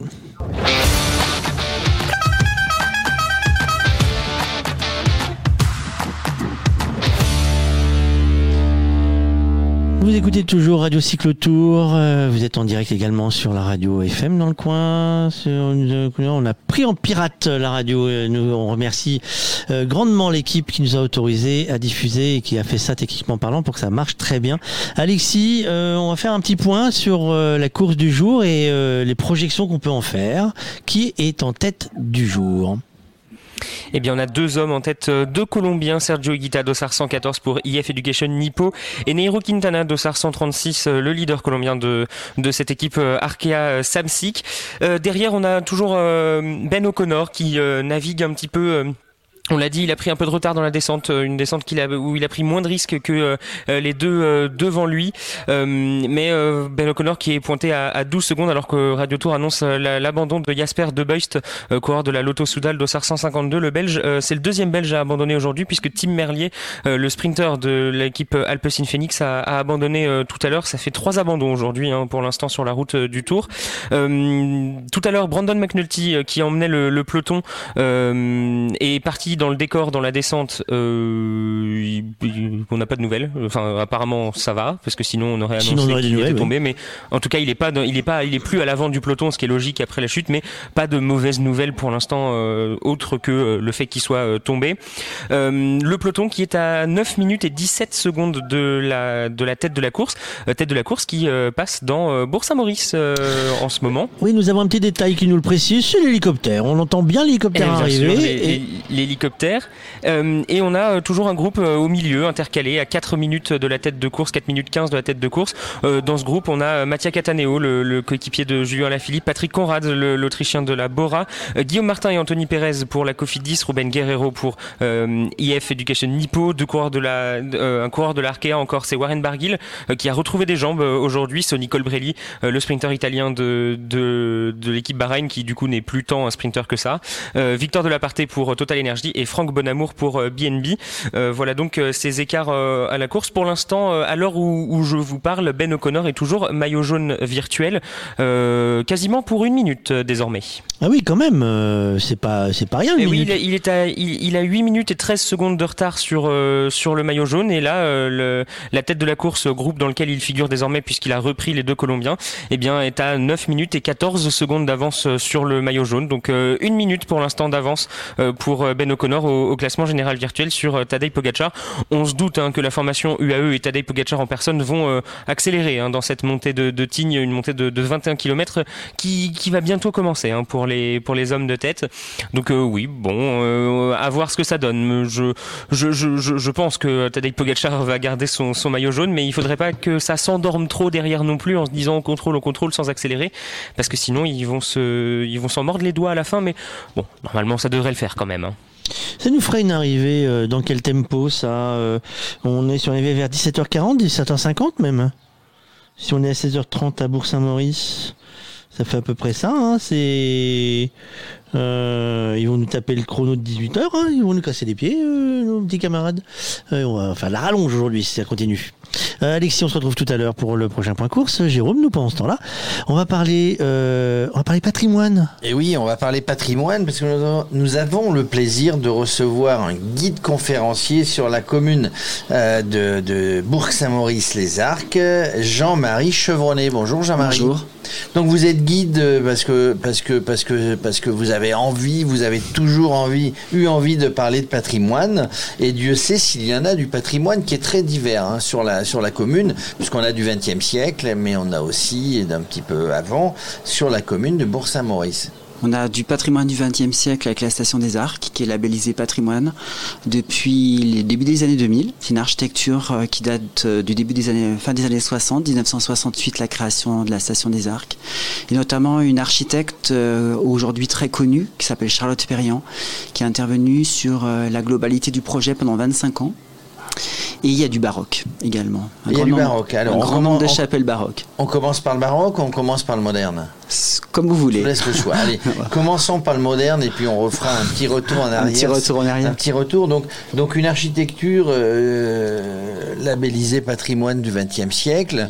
Euh, c'est pas souvent le cas qu'on a une belle architecture en montagne. Ici, c'est le cas. Alors, c'est surtout euh, un ensemble euh, cohérent de trois stations qui ont été imaginées à partir de 1968 jusqu'en 1979. Les deux, les créations de, de trois sites de 1600, 1800 et 2000 et avec le travail donc de, Charlotte Perriand avec euh, des concepts notamment d'inscription des bâtiments dans la pente. C'est-à-dire qu'on est sur un versant nord euh, comme la plupart des stations de ski et il faut absolument aller chercher l'architecture, le, soleil et chercher finalement faire en sorte que le ski s'interfère avec euh, l'architecture et inversement.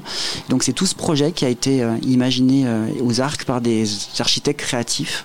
Donc il y a un collectif d'architectes, d'urbanistes, de paysagistes et le tout animé par Charlotte Perriand, qui imagine finalement l'architecture, mais également imagine l'aménagement intérieur qui imagine l'aménagement intérieur, l'aménagement de la station, et puis, puis un patrimoine, et eh bien, quand on l'a, ça s'entretient, ça se bichonne, j'allais dire. C'est ça, et en fait, il y a à la fois, quelque part, la différence des, du baroque, par exemple, les bâtiments appartiennent euh, aux municipalités, aux communes, euh, où euh, là, pour le coup, c'est des appartements, des, des, résidences qui appartiennent à des copropriétés, donc il y a un entretien régulier, et surtout, il y a un, une réflexion avec le ministère de la Culture, puisque le label patrimoine 20e est un, label qui est décerné par le ministère de la Culture et qui a été créé en 1999.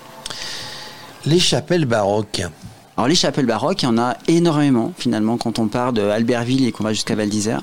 On est dans le centre, euh, finalement c'est la de la Tarentaise, dans ce centre, je dirais, euh, névralgique des églises baroques, à la fois des églises paroissiales, des chapelles, euh, des, des, lieux de, des oratoires, et qui ont été réalisés autour des années 1650-1750. C'est-à-dire qu'on a un grand engouement baroque lié au Concile de Trente, et donc on retrouve ces chapelles dans la plupart des on reconstruit surtout, parce qu'il y avait des chapelles euh, ou des églises qui étaient euh, euh, précédentes, et on les a détruits pour reconstruire et réaménager avec notamment des retables. Donc nous sommes vraiment dans une, dans une situation d'avoir des circuits presque, j'allais dire ça, de chapelles baroques. Absolument. En fait, on passe d'une, on passe d'une commune à l'autre. Là, le tour monte en direction de Val d'Isère. On passe à, côté de chapelles, c'est Sainte-Foy, Villaroger, Tignes et Val d'Isère sont, euh, sont des, des, euh, des, lieux où on retrouve des, des, des, églises baroques et des chapelles. Parce que, en fait, dans chaque village, le principe, c'est qu'il y a une chapelle.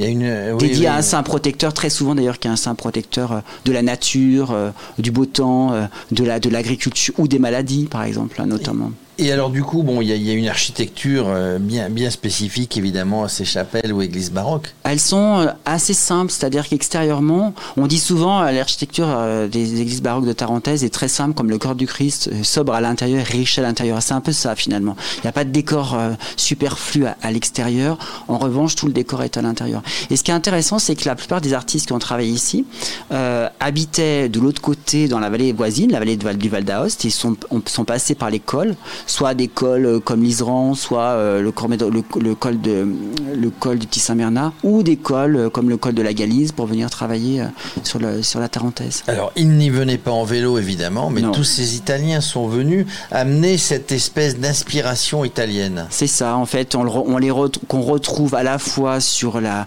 la création des angelots, également sur la conception des retables, également euh, arriver avec eux. Alors, c'était des travaux qui étaient relativement longs, hein, puisqu'un retable c'est entre 5 et 10 années de travaux en fonction de, l'argent qui est mis, parce que finalement, c'est les populations paroissiales qui payent les retables.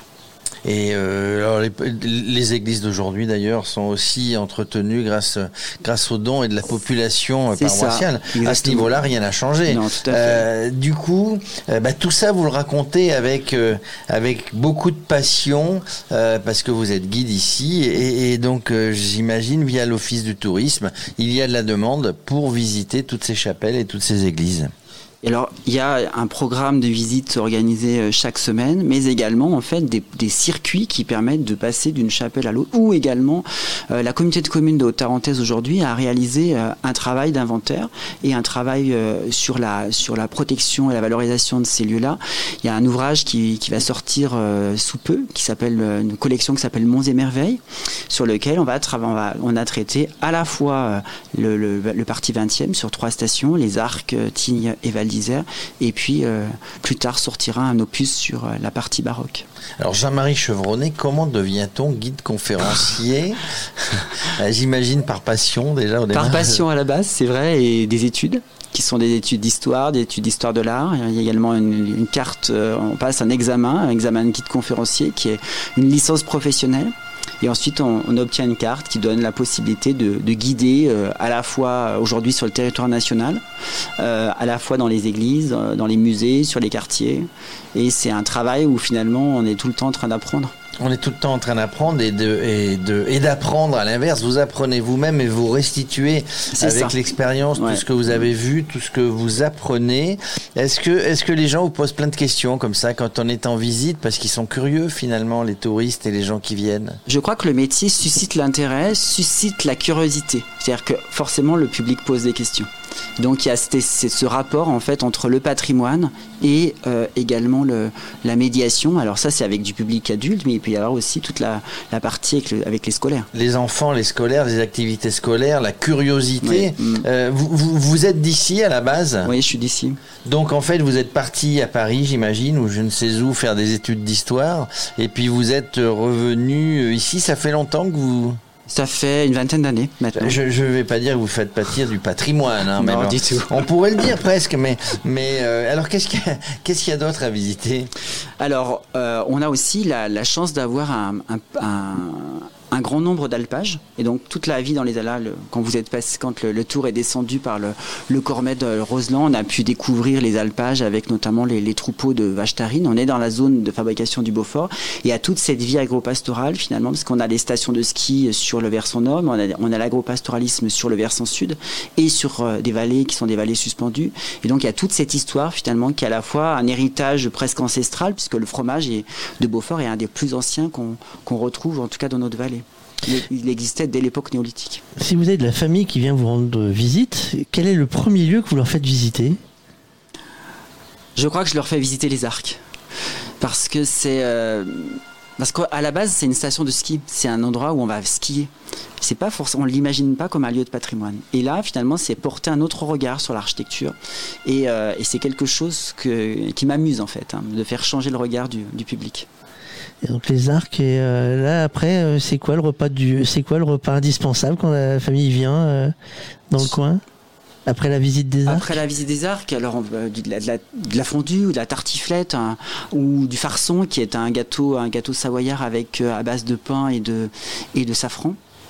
Et puis évidemment du Beaufort.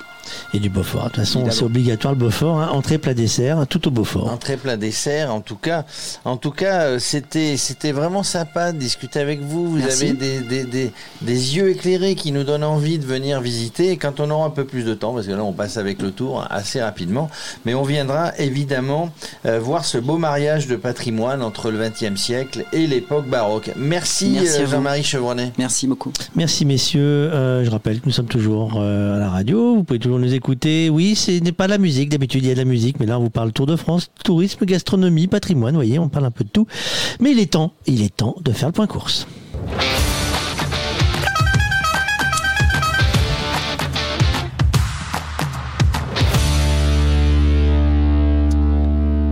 Et on retrouve Alexis pour ça. Eh bien oui, on, me retrouve. Euh, la situation n'a pas beaucoup évolué depuis euh, depuis le, dernier point course. Euh, simplement cette fois, eh bien Ben O'Connor n'est plus maillot jaune virtuel. ça a mis un gros coup de vis dans le dans le groupe des, favoris dans le peloton maillot jaune. C'est la formation du, de, de Tadej hein, qui a donné un, sérieux coup d'accélérateur. va falloir voir quand même ce que ça donne parce que là on a il n'y a plus qu'un seul coéquipier devant Tadej Pogacar. Il y en a peut-être d'autres dans le groupe. On, on, on voit mal qui qui est là et qui n'est pas là, mais assez bizarre comme, euh, comme stratégie parce qu'il reste quand même euh, bah ouais, euh, bien 20, 20 km quasiment d'ascension pour, euh, pour le peloton maillot jaune. Euh, donc c'est, c'est bizarre de le voir avec un seul coéquipier dès maintenant. il va peut-être se découvrir très très tôt Tadej Pogacar parce que derrière il y a encore trois Ineos, deux, deux Astana. Donc faut voir ce que ça donne. En tout cas devant il n'y a plus Neiro Quintana. Il a été lâché dans les premières pentes de la montée de Tignes par Ben O'Connor et, Sergio Higuita. les deux hommes ont désormais 35 secondes d'avance sur Neiro Quintana. derrière le groupe Guillaume Martin, lui, pointe à, 4, 4 euh, minutes, un tout petit peu moins de 4 minutes euh, des, deux hommes de tête. Et puis le, peloton maillot jaune désormais pointé à 7 minutes et 40 secondes. Euh, déjà 1 minute 30 hein, de gagner en, une accélération de la part de, de l'équipe de, de Tadej Pogacar, à voir comment ça, comment ça évolue, qui prend en charge la, la montée. Euh, ça va être relativement intéressant hein, parce que la, montée est longue, il y a, y a, de quoi faire, il y a des pentes euh, irrégulières, donc euh, on peut on peut voir des attaques si certains ont, ont les jambes. on l'imagine bien, hein, la stratégie de, de, la formation UAE Team Emirates, c'est de c'est de fatiguer tout le monde d'un coup. Ah bah, je, je, viens de voir que Tadej Pogacar vient de récupérer d'un coup deux autres coéquipiers devant lui. Il devait être caché aux dernières places du peloton. On, on, voit le, on a vu le, le, retour de tous les coéquipiers UAE Team Emirates d'un coup. Ils sont désormais euh, quatre. ils remontent tous. Ça y est, ils sont toujours euh, quatre autour de Tadej Pogacar. Voilà, voilà qui nous inquiète un peu moins pour euh, le Slovène. Jean-Louis, pour la, montée là qu'on a vu tout à l'heure, ça y est, hein, l'équipe, j'allais dire l'équipe Pogacar, c'est pas le nom de l'équipe, hein, c'est l'équipe autour de, ce leader. ils ont commencé à rouler. Je l'ai vu à l'instant, il me semble enlever son kawaii. on va se mettre à rouler un peu plus sérieusement. Oui, ben là, là c'est leur, euh, voilà, c'est leur rôle, c'est ce qui était, ce qui, ce qui était prévu au scénario, c'est-à-dire qu'on attend la dernière difficulté qui est très longue, hein, plus de 20 km euh, à 5,5% de moyenne, donc ça veut dire qu'il y a des, des, passages qui sont pas très difficiles, mais il y a des passages euh, qui sont qui sont beaucoup plus pentus et où on peut faire de la différence.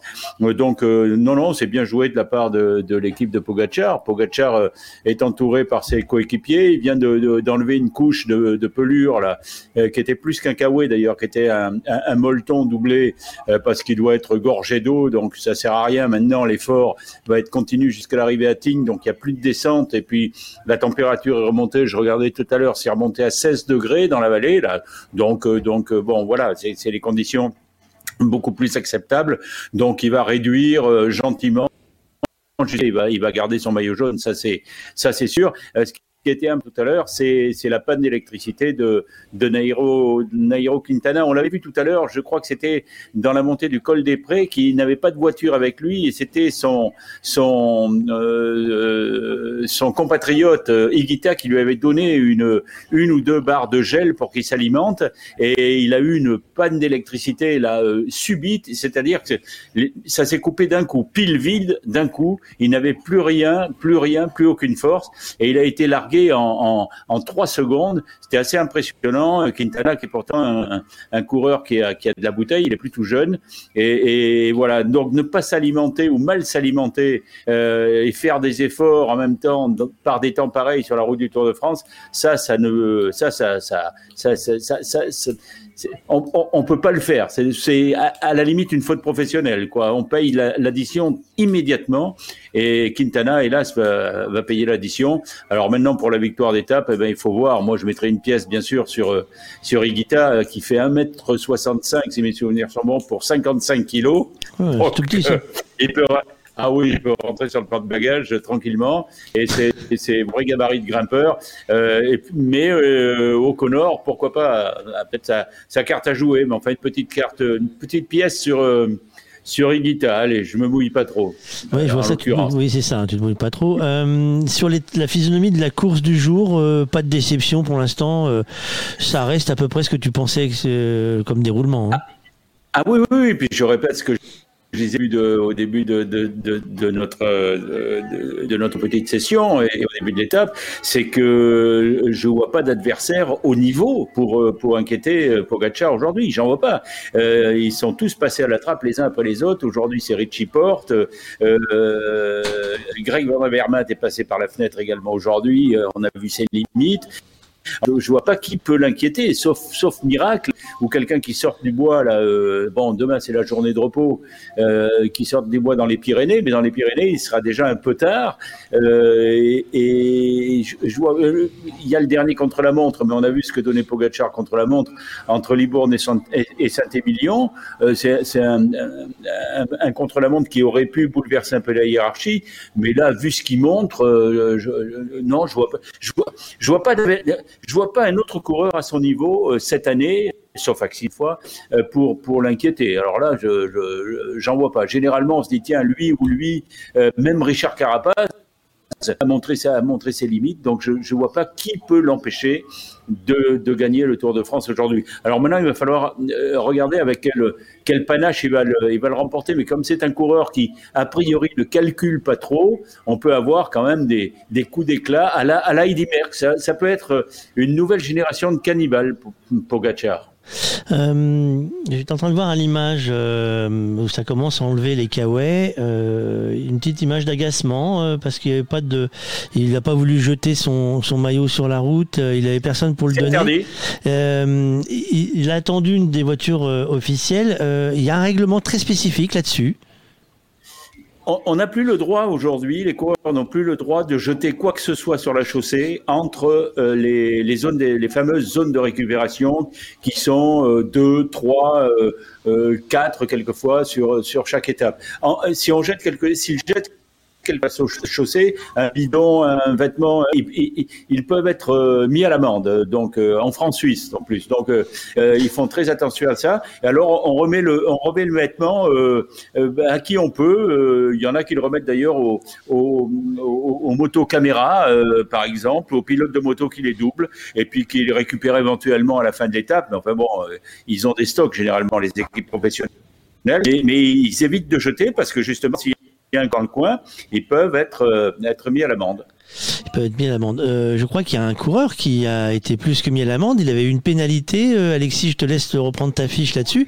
Un coureur français qui avait été pénalisé parce qu'il avait fait ça dans un kilométrage à moins de 22 km. C'était pas ça pour la Philippe? Ah non, mais ça, c'est un ravitaillement. C'est un ravitaillement, oui. C'est encore une autre règle dans, le, dans les kilométrages particuliers. Oui, oui, c'était dans les semaines l'année dernière. Euh, je m'en souviens très bien. Il faisait, chaud et il avait pris un bidon euh, à 5 ou 6 kilomètres de l'arrivée. Enfin, alors que, alors que, euh, mais ça c'est le règlement. À partir de, alors chaque étape c'est différent, mais à partir de 20 kilomètres avant l'arrivée, on n'a plus le droit d'être ravitaillé par, par, par, par, son directeur sportif. donc, donc voilà. On a taillé par un coéquipier. En revanche, si un coéquipier vous passe un bidon, ça, vous avez le droit. Mais vous n'avez plus le droit d'aller à la voiture pour vous. La voiture n'a plus le droit de venir à vous pour vous donner un. C'était à la Philippe, c'était l'année dernière dans les Cévennes. Je ne me rappelle plus exactement de l'étape, mais c'était dans les Cévennes, oui. Merci Jean-Louis. Euh, Jérôme, nous allons faire un point sur euh, nos partenaires pour nous permettre de faire vivre le Tour de France autrement, Radio Cyclotour et sur les routes grâce à toute une série de gens qui nous aident, soit avec des cadeaux, soit avec euh, des bons d'achat, soit avec même un peu numéraire pour nous permettre de payer les hôtels, les frais d'essence, le péage, parce qu'il faut se balader, il un gros camion, ça coûte plus cher qu'une petite mobilette. Euh, on a qui comme partenaire? Eh bien, nous avons le cyclo.com et Cycle Tires que vous retrouvez sur euh, sur internet. Nous avons Willskip, hein, le parking euh, le parking sécurisé, aucune crainte quand vous garez votre vélo avec Willskip. Achetezlouer.fr lors de la minute euh, immobilier. Nous avons avec nous, on en parle tous les jours, on fait gagner des cadeaux Tricycle Eco. Un Tricycle Eco, c'est bah, toute une série d'objets qui sont faits que de la ceinture au décapsuleur et, et bien d'autres avec toute une série de pièces de récupération sur les vélos. Nous avons avec nous Faster euh, des maillots à gagner des cuissards. Nous avons Auvergne Thermal pour la minute euh, santé, euh, les stations de cure thermale en Auvergne, la belle nature où il fait bien, il fait bon se ressourcer. Origine Cycle qui nous offrira deux roues, qui vous offrira deux roues à la fin de ce tour, un tirage au sort. Le camp de base Ventoux dans lequel, euh, chez lequel nous serons lors de la prochaine étape qui escaladera deux fois le Ventoux. La FF Vélo, vous les avez vus aujourd'hui, nous avons tous les jours aussi la minute sécurité avec la FF Vélo. En ce qui concerne eh bien le défi recette, nous avons avec nous les enfants cuisine l'association et je vais bien le dire aujourd'hui, Ogre la fabrique, la vaisselle française. Doctibike qui nous offre, qui vous offre des bons cadeaux pour euh, la réparation, la remise en état de vos batteries de VAE. La banane qu'on a vu l'autre jour au kilomètre 97. Vélo et territoire évidemment et département de France qui nous accompagne depuis deux sur ce radio cyclotour. Et d'un point de vue technique, nous avons avec nous WeCast, le 25 Genitech RTV Concept, PAEW, On Air Vision, Point Vision et avec nous aussi euh, pour la technique Paris Webcube. Euh, tous ces gens qui nous permettent de pouvoir travailler correctement. Sauf quand les dieux du réseau, parce qu'il y a ceux qui ont les dieux du vélo, nous on a les dieux du réseau qui n'est pas tous les jours avec nous. Euh, nous vous rappelons que nous faisons des tests techniques sur l'ensemble du Tour de France, mais en profitons pour tester des nouvelles technologies qui seront utilisées demain par vos médias. Et euh, on a quelques déconvenus, quelques surprises, des appareils qui sont prévus pour que ça fonctionne, ça ne fonctionne pas. Le réseau par exemple satellitaire de Elon Musk qui sera ouvert ouvert à, au niveau mondial à partir de septembre pour l'instant. Euh, nous avons fait un peu chou blanc depuis le début du tour. Euh, à Paris, ça marche très bien. Euh, quand on sort de Paris, c'est pas gagné. Mais c'est censé rentrer dans le rang en septembre. Nous avons également prendre le temps de parler santé, car sur le Tour de France, on parle également santé, et savoir avec Oven Thermal tout ce qu'il faut découvrir sur la santé.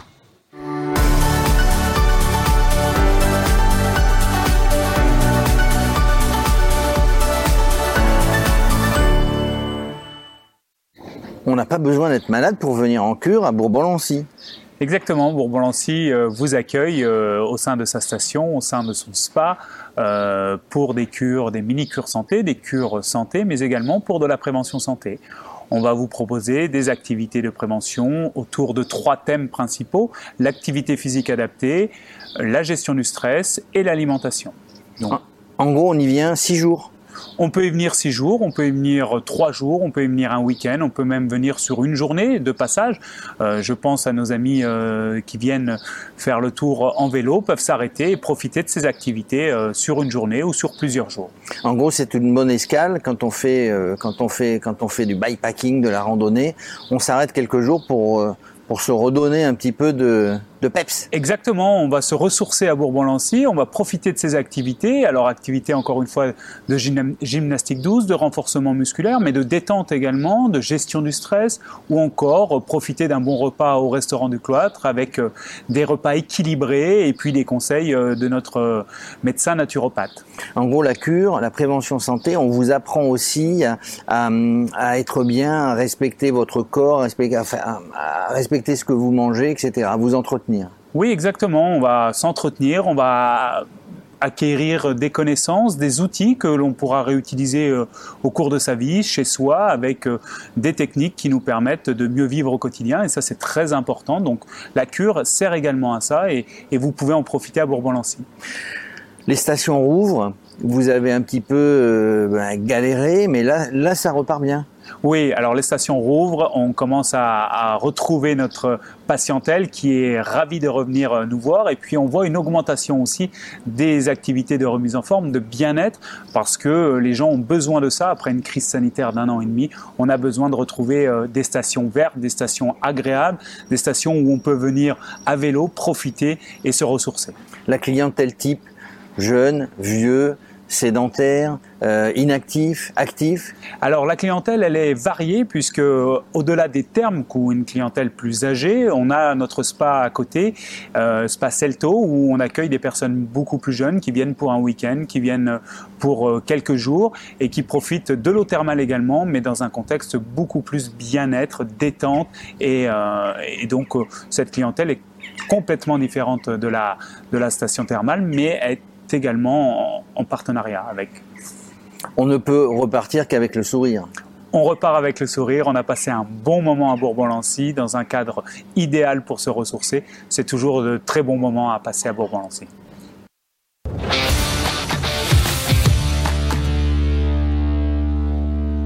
Vous êtes bien sur Radio Cyclotour, nous sommes en direct depuis euh, Bourg-Saint-Maurice. Les cours sont largement passés. Euh, tout le monde est en train de rejoindre euh, ses penates pour aller voir la, télévision, la ligne d'arrivée. Euh, ça va être le moment pour nous de faire un petit point course. Alexis, point course jingle.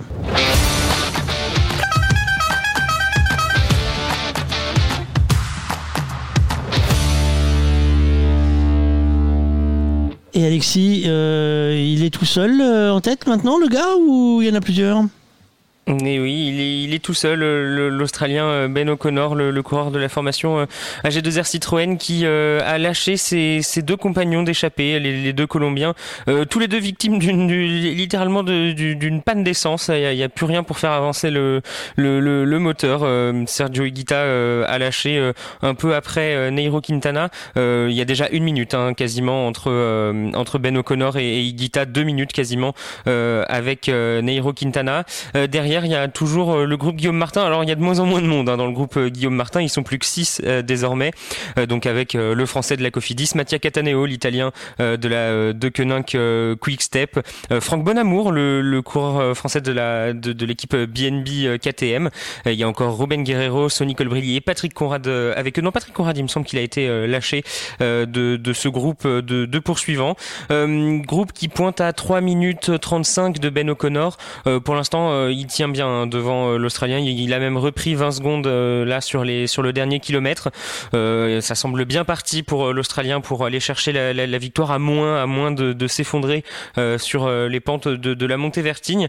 derrière, dans le groupe maillot jaune, ça se rapproche moins vite que tout à l'heure en tout cas. 6 minutes 50 là d'écart avec l'homme de tête. un groupe dans lequel figure encore un, bon nombre de coureurs. Il y a 5 Français dans, dans ce groupe. Il reste, David Godu avec euh, un équipier, deux coureurs de la formation euh, AG2R euh, Citroën, c'est Aurélien Paré-Peintre et, Benoît Cosnefroy, les deux Français. Il y a Pierre Roland encore aussi dans, ce groupe. donc voilà, il y a encore, du monde hein, dans, le, peloton maillot jaune, emmené toujours là par les coéquipiers de, de Tadej Pogacar. il en reste trois. Il reste David Formolo, Rui Costa, l'ancien champion du monde, le portugais, et c'est Rafael Maika, hein, le grimpeur polonais, qui emmène le peloton. Merci Alexis. Euh, nous, Jérôme, nous avons euh, l'un de nos derniers invités. Euh, on va parler de vélo cette fois-ci. Eh bien oui, on va, on va continuer sur cette journée Tour de France. On va parler vélo, mountain bike, VTT avec Stéphane Guichard qui est le président du club de VTT des Arcs. Bonjour Stéphane. Bonjour. Alors aujourd'hui, bah, c'est le Tour de France, c'est de la route, hein, mais, mais le club de VTT ici, il a toute sa place. Tout à fait.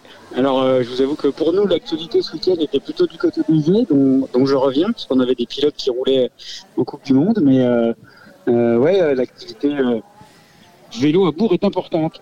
Alors, pas forcément, parce que parce que le terrain le terrain s'y prête. Hein. donc vous vous animez, vous êtes à la tête de ce club qui est une spécificité mountain bike, puisque on le retrouve dans son nom, hein, c'est ça? Tout à fait. En fait, on est on s'adapte au terrain, hein, euh, déjà aux, pratiquants, puisqu'on est, on, euh, les premiers adhérents faisaient uniquement de la descente. Euh, puis petit à petit, on s'est mis avec des pratiquants d'enduro. on a maintenant des, des, jeunes, on en a une cinquantaine qui se mettent au cross-country. Et malgré notre nom, on ouvre une section route au mois de septembre. D'accord. Alors les, jeunes, les jeunes euh, euh, bah, qui, qui, se mettent au vélo, on a l'impression qu'ils ont plus envie de se mettre euh, justement au vélo de descente, au mountain bike, à l'enduro, plutôt plutôt qu'à la route. Hein. Les jeunes d'ici sont plus attirés par par cette discipline? Bah, en fait, c'est principalement au terrain, qui a leur activité hivernale. Hein. C'est enfin, pas un secret. Ici, le ski alpin, c'est quand même plus à la mode que le, que le ski de fond. Donc on a un peu la même démarche au niveau du vélo. Donc on est quand même plutôt euh, à utiliser euh, pareil les remontées mécaniques et puis à, évoluer par gravité.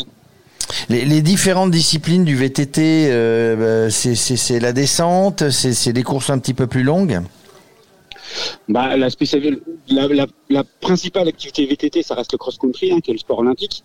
Euh, mais ici, on a quand même des gros, gros dénivelés, donc euh, ça demande, euh, voilà, c'est assez exigeant. Donc, on, on, est de plus en plus sur la descente et l'enduro en plus en plus d'envergure, on va dire. Alors il y a toute une série de, il y a toute une série de compétitions à l'année, dont la Coupe de France de VTT, qui a fait escale ici. Tout à fait. Ça faisait 9 ans qu'on organisait une coupe régionale. là, cette année, on est passé au niveau national. On va essayer d'y rester pour plusieurs années. Et, euh, et, ça crée notamment un engouement euh, pour cette discipline qu'est la descente. Ouais. Alors les deux aspects, hein, je vais dire. Premièrement, bah, com compliqué avec beaucoup de joie. D'ailleurs, vous l'avez organisé, mais c'est compliqué quand même. Il y a des tas de choses auxquelles il faut penser pour organiser une, une épreuve Coupe de France et en même temps, euh, donc euh, voilà, est-ce que est-ce que est-ce qu'on arrive à sortir euh, dans le club? C'est compliqué d'arriver à sortir des bons ou des excellents compétiteurs. Alors nous, on a, on a d'excellents compétiteurs, hein, parce que ça fait quelques années qu'on a des coureurs qui, euh, qui, évoluent au plus haut niveau, notamment en Coupe du Monde. Euh, mais en Savoie, notamment ici, on a les spécificités quand même de ne pas pouvoir pratiquer notre sport, euh, on va dire, de fin novembre à, avril à cause de l'enneigement. Donc euh, on a d'autant plus, on félicite d'autant plus nos, nos, athlètes qui arrivent justement à émerger à haut niveau. Alors, un, un entraînement court. Alors vous, vous avez euh, vous avez bah, pour pour encadrer euh, pour encadrer tous ces tous ces jeunes et ces moins jeunes, eh bien vous avez euh, bah, énormément de, de, de, gens qui sont des gens expérimentés, qui sont qui sont qui sont les moniteurs, les coachs du club. Tout à fait. on est 6 maintenant. voilà, on est 90 licenciés au club. On est on est six coachs. la plupart des, des diplômés d'État et euh, qui sont plus ou moins tous euh, des compétiteurs en même temps. Donc euh, on allie l'expérience à, comment aux heures passées au club. Aux heures passées au club, hein, il en faut, il en faut des gens qui qui sont là pour aider parce que bah, vous êtes président, c'est on va dire le poste le, le, le, le, plus haut, mais mais sans les autres évidemment rien ne se ferait. Et d'ailleurs votre palmarès, hein, à en juger sur ce qu'on voit sur les réseaux sociaux, vous avez un palmarès qui est plutôt bien fourni au niveau du club. Bah oui, écoutez, on a, euh, on a quelques titres, euh, alors des titres régionaux, on a plein, on a quelques titres nationaux, notamment en master. Et puis, euh, on a eu le passage il y a quelques temps, d'ailleurs même d'une El Salvadorienne qui, qui était plusieurs fois championne panaméricaine, qui était venue prendre sa licence un peu chez nous. Et puis on espère que ça va pas s'arrêter là. Eh ben, on espère que ça va s'arrêter là. Est-ce que vous avez, est-ce que vous avez euh, euh, quelqu'un euh, sur les, sur les, de sélectionner pour les, pour les, pour les JO là?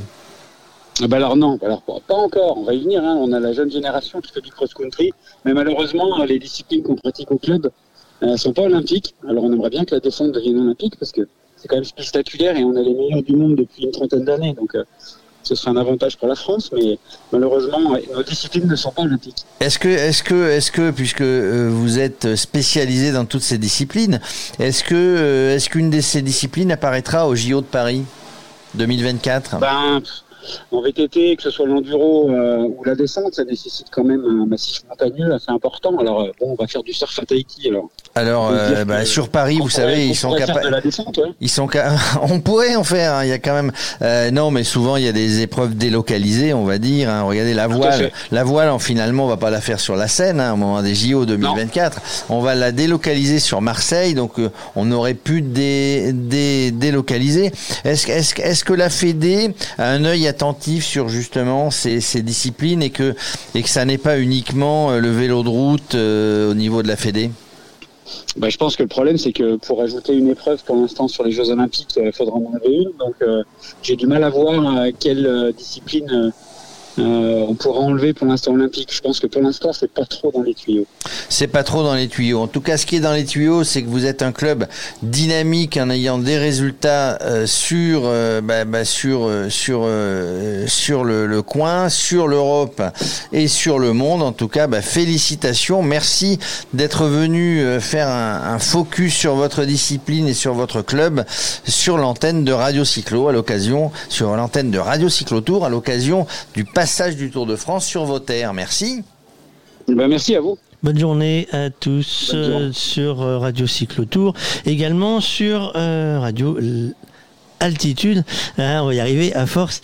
Euh, vous nous avez permis euh, de vous divertir autrement sur le Tour de France euh, dans la région. Merci aux équipes techniques de l'association qui nous permet tout cela. vous êtes bien avec nous sur le Tour de France. Vous n'avez pas raté la ligne d'arrivée. Ils sont partis depuis 4 heures. Alexis, on va refaire le fil de la journée si tu veux bien. ils sont partis, ils sont tous là. On en a perdu quand même avant de partir. Ils étaient 177 sur la feuille de, de départ hier. Ce matin, il y en avait deux de moins. Et oui, au départ de cette étape, euh, deux coureurs ne sont pas venus sur la ligne euh, de départ. Ce sont euh, deux dossards numéro 1, le dossard 101 et le dossard 11. Mathieu Van Der Poel, ancien maillot jaune, qui a abandonné ce Tour de France. Il est non partant pour se concentrer sur son objectif principal de l'été, qui est le VTT au JO. Et Primoz Roglic, lui, touché par, par toutes ses blessures, ses chutes de début de, de Tour de France, a lui aussi décidé de ne pas prendre euh, le départ de cette euh, neuvième étape euh, ce matin. Donc 175 coureurs au départ à, Cluse. Et puis on en a perdu déjà trois sur les routes de cette étape. on a perdu Nance Peters, vainqueur l'an dernier, hein, le, français de la formation AG2R Citroën, qui avait remporté une étape à Loudunvielle l'année dernière. Euh, abandon aussi euh, de deux Belges, Tim Merlier, le sprinter de l'équipe Alpecin Phoenix, et euh, Jasper de, Beust, le coureur de la Lotto Soudal. voilà, trois abandons sur la route aujourd'hui. Dans les favoris donnés euh, par les médias, Jean-Louis, ce matin, euh, on donnait Pogachar euh, pour, pour prendre la tête. Van Aert derrière, Uran, Carapace, Godu, Yates, Van Der Poel, Alaphilippe, Porte, Quintana, Lopez, Thomas. Bon, Rolich n'est pas parti. toi, tu, tu, ce matin, avant le départ, tu, sentais la journée comment? Froide. Mais à part ça. Non, non, non, mais, non, mais c'est à peine une plaisanterie d'ailleurs parce que les deux Colombiens, il faut jamais faire de pronostic. Vous sur le papier, Iguita euh, est vraiment le pur grimpeur par rapport, à, par rapport à, et, voilà, il est passé, il est passé à la trappe. Pourquoi? Parce qu'il est colombien, qu'il aime la chaleur et que peut-être lui aussi, c'est pas assez couvert, c'est pas assez alimenté. Euh, c'est vu beau. Puis en plus, la stratégie des deux Colombiens là, c'était quand même pas euh, du tableau noir. Hein. C'était, c'était vraiment de l'improvisation. Ils ont essayé de se, de se débarrasser de leur, de leur compagnon d'échappée. Et finalement, c'est le compagnon d'échappée qui tire les marrons du feu. Ça, c'est une stratégie. Alors, ils sont pas de la même équipe, les Colombiens, mais on a senti cette solidarité. Euh, euh, colombienne entre eux et ça n'a pas payé du tout. Ils sont un peu euh, marchés sur les lacets. Donc voilà, oui, après la, stratégie, non, non, je, je, je, répète ce que je disais depuis que ce que je dis depuis ce matin, euh, depuis hier. Je vois personne euh, capable aujourd'hui de venir euh, de venir gêner pour la victoire finale Tadej Pogacar. bien sûr, Godu est toujours là, bien sûr, Guillaume Martin est toujours là, mais mais ils sont déjà loin et puis et puis ils ont déjà pris des, de telles pètes au casque de la part de, du Slovène que qu'ils savent que dans le contre-la-montre c'est pas jouable, en montagne a priori c'est pas jouable Qu'est-ce qu'il leur reste euh, Il leur reste pas grand-chose pour faire la différence. Oui, aller gagner des étapes, aller, aller, aller, aller pour des maillots distinctifs, ce qu'a fait Quintana aujourd'hui avec le maillot à poids de meilleur grimpeur, qui lui ira très bien d'ailleurs, c'est un pur grimpeur, euh, Nairo Quintana, mais enfin il a passé la trentaine largement, donc euh, donc voilà, et puis non, je je vois pas qui peut le gêner. Alors aujourd'hui, oui, il peut, y avoir un nouveau coup d'éclat, mais je crois qu'hier aussi, euh, Pogacar, il a puisé dans ses, il, a fait la différence hier, mais il a puisé dans ses réserves, hein, il est, alors voilà, c'est plutôt, si c'est ça, c'est plutôt rassurant, vous voyez ce que je veux dire Oui, je crois Alexis, quels étaient les objectifs de l'AG2R euh, Citroën Team euh, en ce début de tour, puisque là, le coureur euh, O'Connor, l'Australien, le 200 124 est tout seul devant. cette équipe aujourd'hui est-elle encore en état de faire quelque chose? Bah, cette équipe euh, AG2R Citroën elle venait euh, principalement pour les étapes. Hein.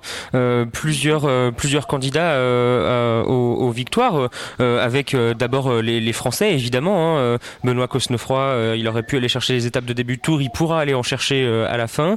évidemment, il y avait ceux qui, qui auraient pu gagner dans des échappées. Bon, Nance Peter ça a abandonné aujourd'hui, c'est dommage. mais il y avait aussi des coureurs qui venaient pour plus ou moins le classement général en fonction de leur force et de leur forme du moment.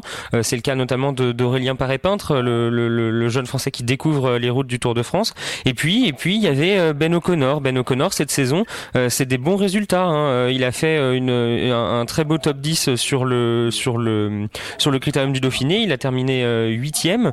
il a terminé aussi sixième du Tour de Romandie. C'était encore plus récemment. Euh, voilà, il y avait euh, il y avait moyen de, de faire quelque chose avec euh, avec Ben O'Connor et à l'instant à l'instant là, Ben O'Connor, il a 8 minutes hein, d'avance sur le sur le peloton. Il est parti ce matin avec 8 minutes 13 de retard sur Tadej Pogacar. On se doute que Tadej Pogacar va accélérer dans les derniers kilomètres, mais il va pas falloir trop tarder à mettre la machine en route côté UAE parce que sinon là Ben O'Connor, il est en train de tirer sur le fil du maillot jaune. Hein. Il est il est en train de il est en train de faire ce qu'il faut en tout cas. En, en tout cas, pas sûr qu'il gagne quoi que ce soit à la fin. Euh, bon, l'étape, ça paraît quand même euh, quasiment gagné. Hein. Il a 3 minutes 18 d'avance sur euh, celui qui le, suit derrière. c'est Sergio Higuita. Et puis en plus, Higuita a plus l'air en perdition que, que, dans, le, dans les conditions pour aller chercher Ben O'Connor. Mais là, avec les bonifications, ben, Ben O'Connor, là, il est plus qu'à 3 secondes de, de, de Tadej Pogacar. Là, c'est, voilà, il va falloir accélérer, va falloir serrer la vis côté UAE si on veut pas perdre ce maillot jaune.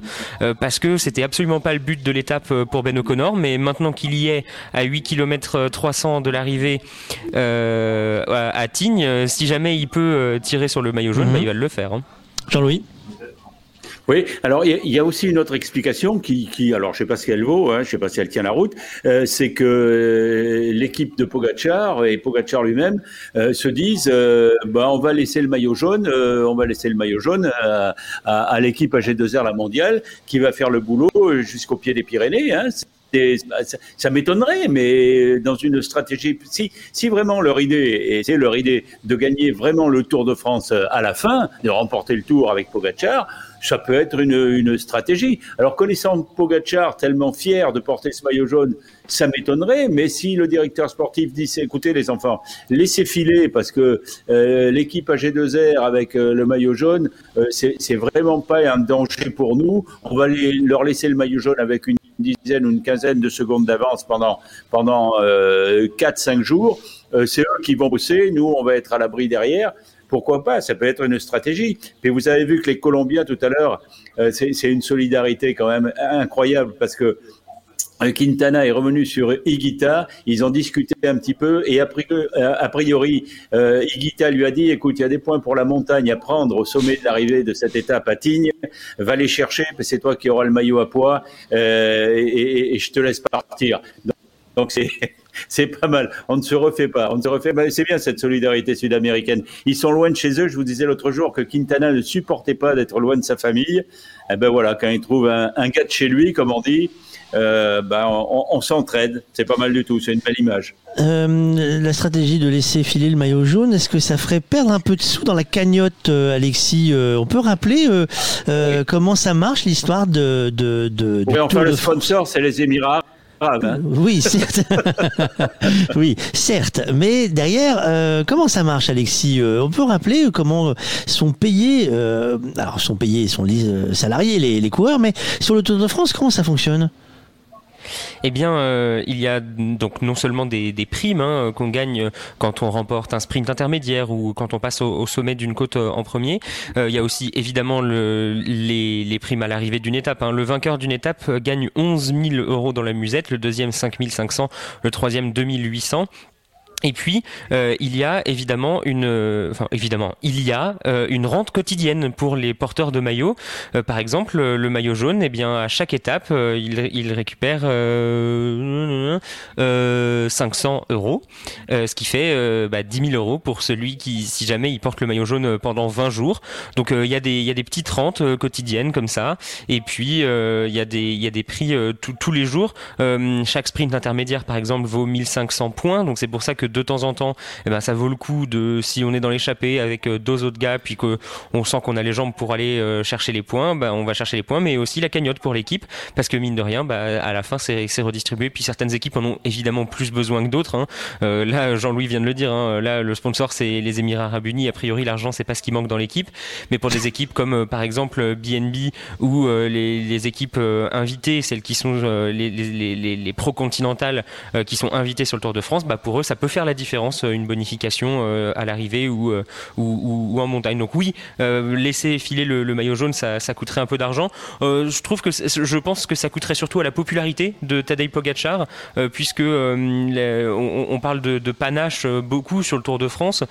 Euh, on, dit, de lui qu'il n'est pas calculateur. Si aujourd'hui il lâche le maillot en se disant hop, oh, tant pis, pas besoin de le défendre, je peux le récupérer plus tard, je pense que ça va pas jouer, ça va pas aider sa cote de popularité qui déjà a un peu de mal à décoller euh, par rapport à, d'autres euh, champions ou d'autres porteurs de, de maillot jaune.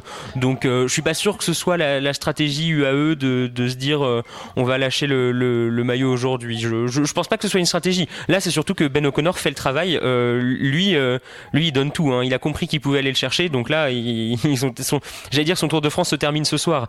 Euh, évidemment que non, il va, il va largement continuer. Mais, euh, mais c'est sûr que si Ben O'Connor voit qu'il peut prendre le maillot ce soir, avec la journée de repos demain plus la journée de pleine euh, le mardi, ah bah, il sait qu'il va le garder plusieurs jours. Donc forcément, lui, ça le transcende. Est-ce qu'on peut considérer, Jean-Louis, qu'il est temps qu'il y ait une journée de repos sur ce Tour de France pour tout le monde ah oui, ah oui, ah oui, oui, oui, oui. Ah oui, oui, absolument, absolument. Et ils ont fait, ils ont fait, je sais plus quel coureur, directeur sportif disait ça euh, hier soir, euh, où j'ai lu ça dans la presse ce matin. Euh, on a fait 15 euh, jours euh, en une semaine, quoi.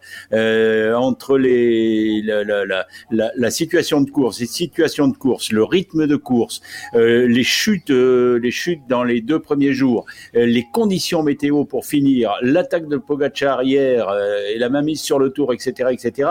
Les, les, ils sont, ils sont, ils sont cuits lessivés. Il y a besoin du, il y aurait même besoin de deux jours de repos, mais mais un bon jour de repos puis de la plaine derrière, ça va faire, ça va faire beaucoup beaucoup, de bien. Puis le, retour, le retour du soleil euh, à partir de demain. Donc ça, c'est, pas mal du tout. Oui, oui, cette, cette première semaine euh, éreintante, éreintante. Et peu de coureurs, à mon avis, s'attendaient à ça hein, pour cette première semaine. Non, non, le, jour de repos, il, est, il, sera le, le bienvenu.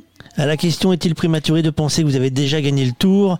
Pogacar répond Je n'ai pas tué le tour, il y a encore un long chemin devant nous, tout peut arriver. Ce que je peux dire, c'est que je suis très confiant et qu'on va le défendre à 100%. Mais je n'ai certainement pas tué le tour. Alors il dit hier soir qu'il le défendra à 100%. Nous aurons la réponse tout à l'heure. Euh, dans la série... Oui, Alexis oui, euh, on a vu un changement de physionomie hein, en tête de ce, de ce peloton euh, maillot jaune, puisque désormais c'est euh, la formation Ineos qui roule. Il n'y a plus de coéquipiers pour Tadej Pogacar, enfin en tout cas pas dans les premières positions. on les a fait rouler beaucoup, on les a fait rouler de, de, depuis longtemps. Tadej Pogacar, s'il est esselé, ça risque de laisser libre cours aux, aux attaques des, des, des, autres leaders. ils ont 8 minutes de retard sur la tête de course. La tête de course est à 4 km 200 de l'arrivée. Ça veut dire que eux, ils sont allés à euh, un peu plus de 5 km, 5 km 500 peut-être. Euh, il y a encore moyen d'attaquer. Et puis, euh, si Tadej Pogacar a lâché un peu de force hier, c'est pas impossible qu'il ait un peu de mal à, suivre aujourd'hui. Alors, s'il est stratosphérique comme hier, il y aura pas de souci, il arrivera à suivre.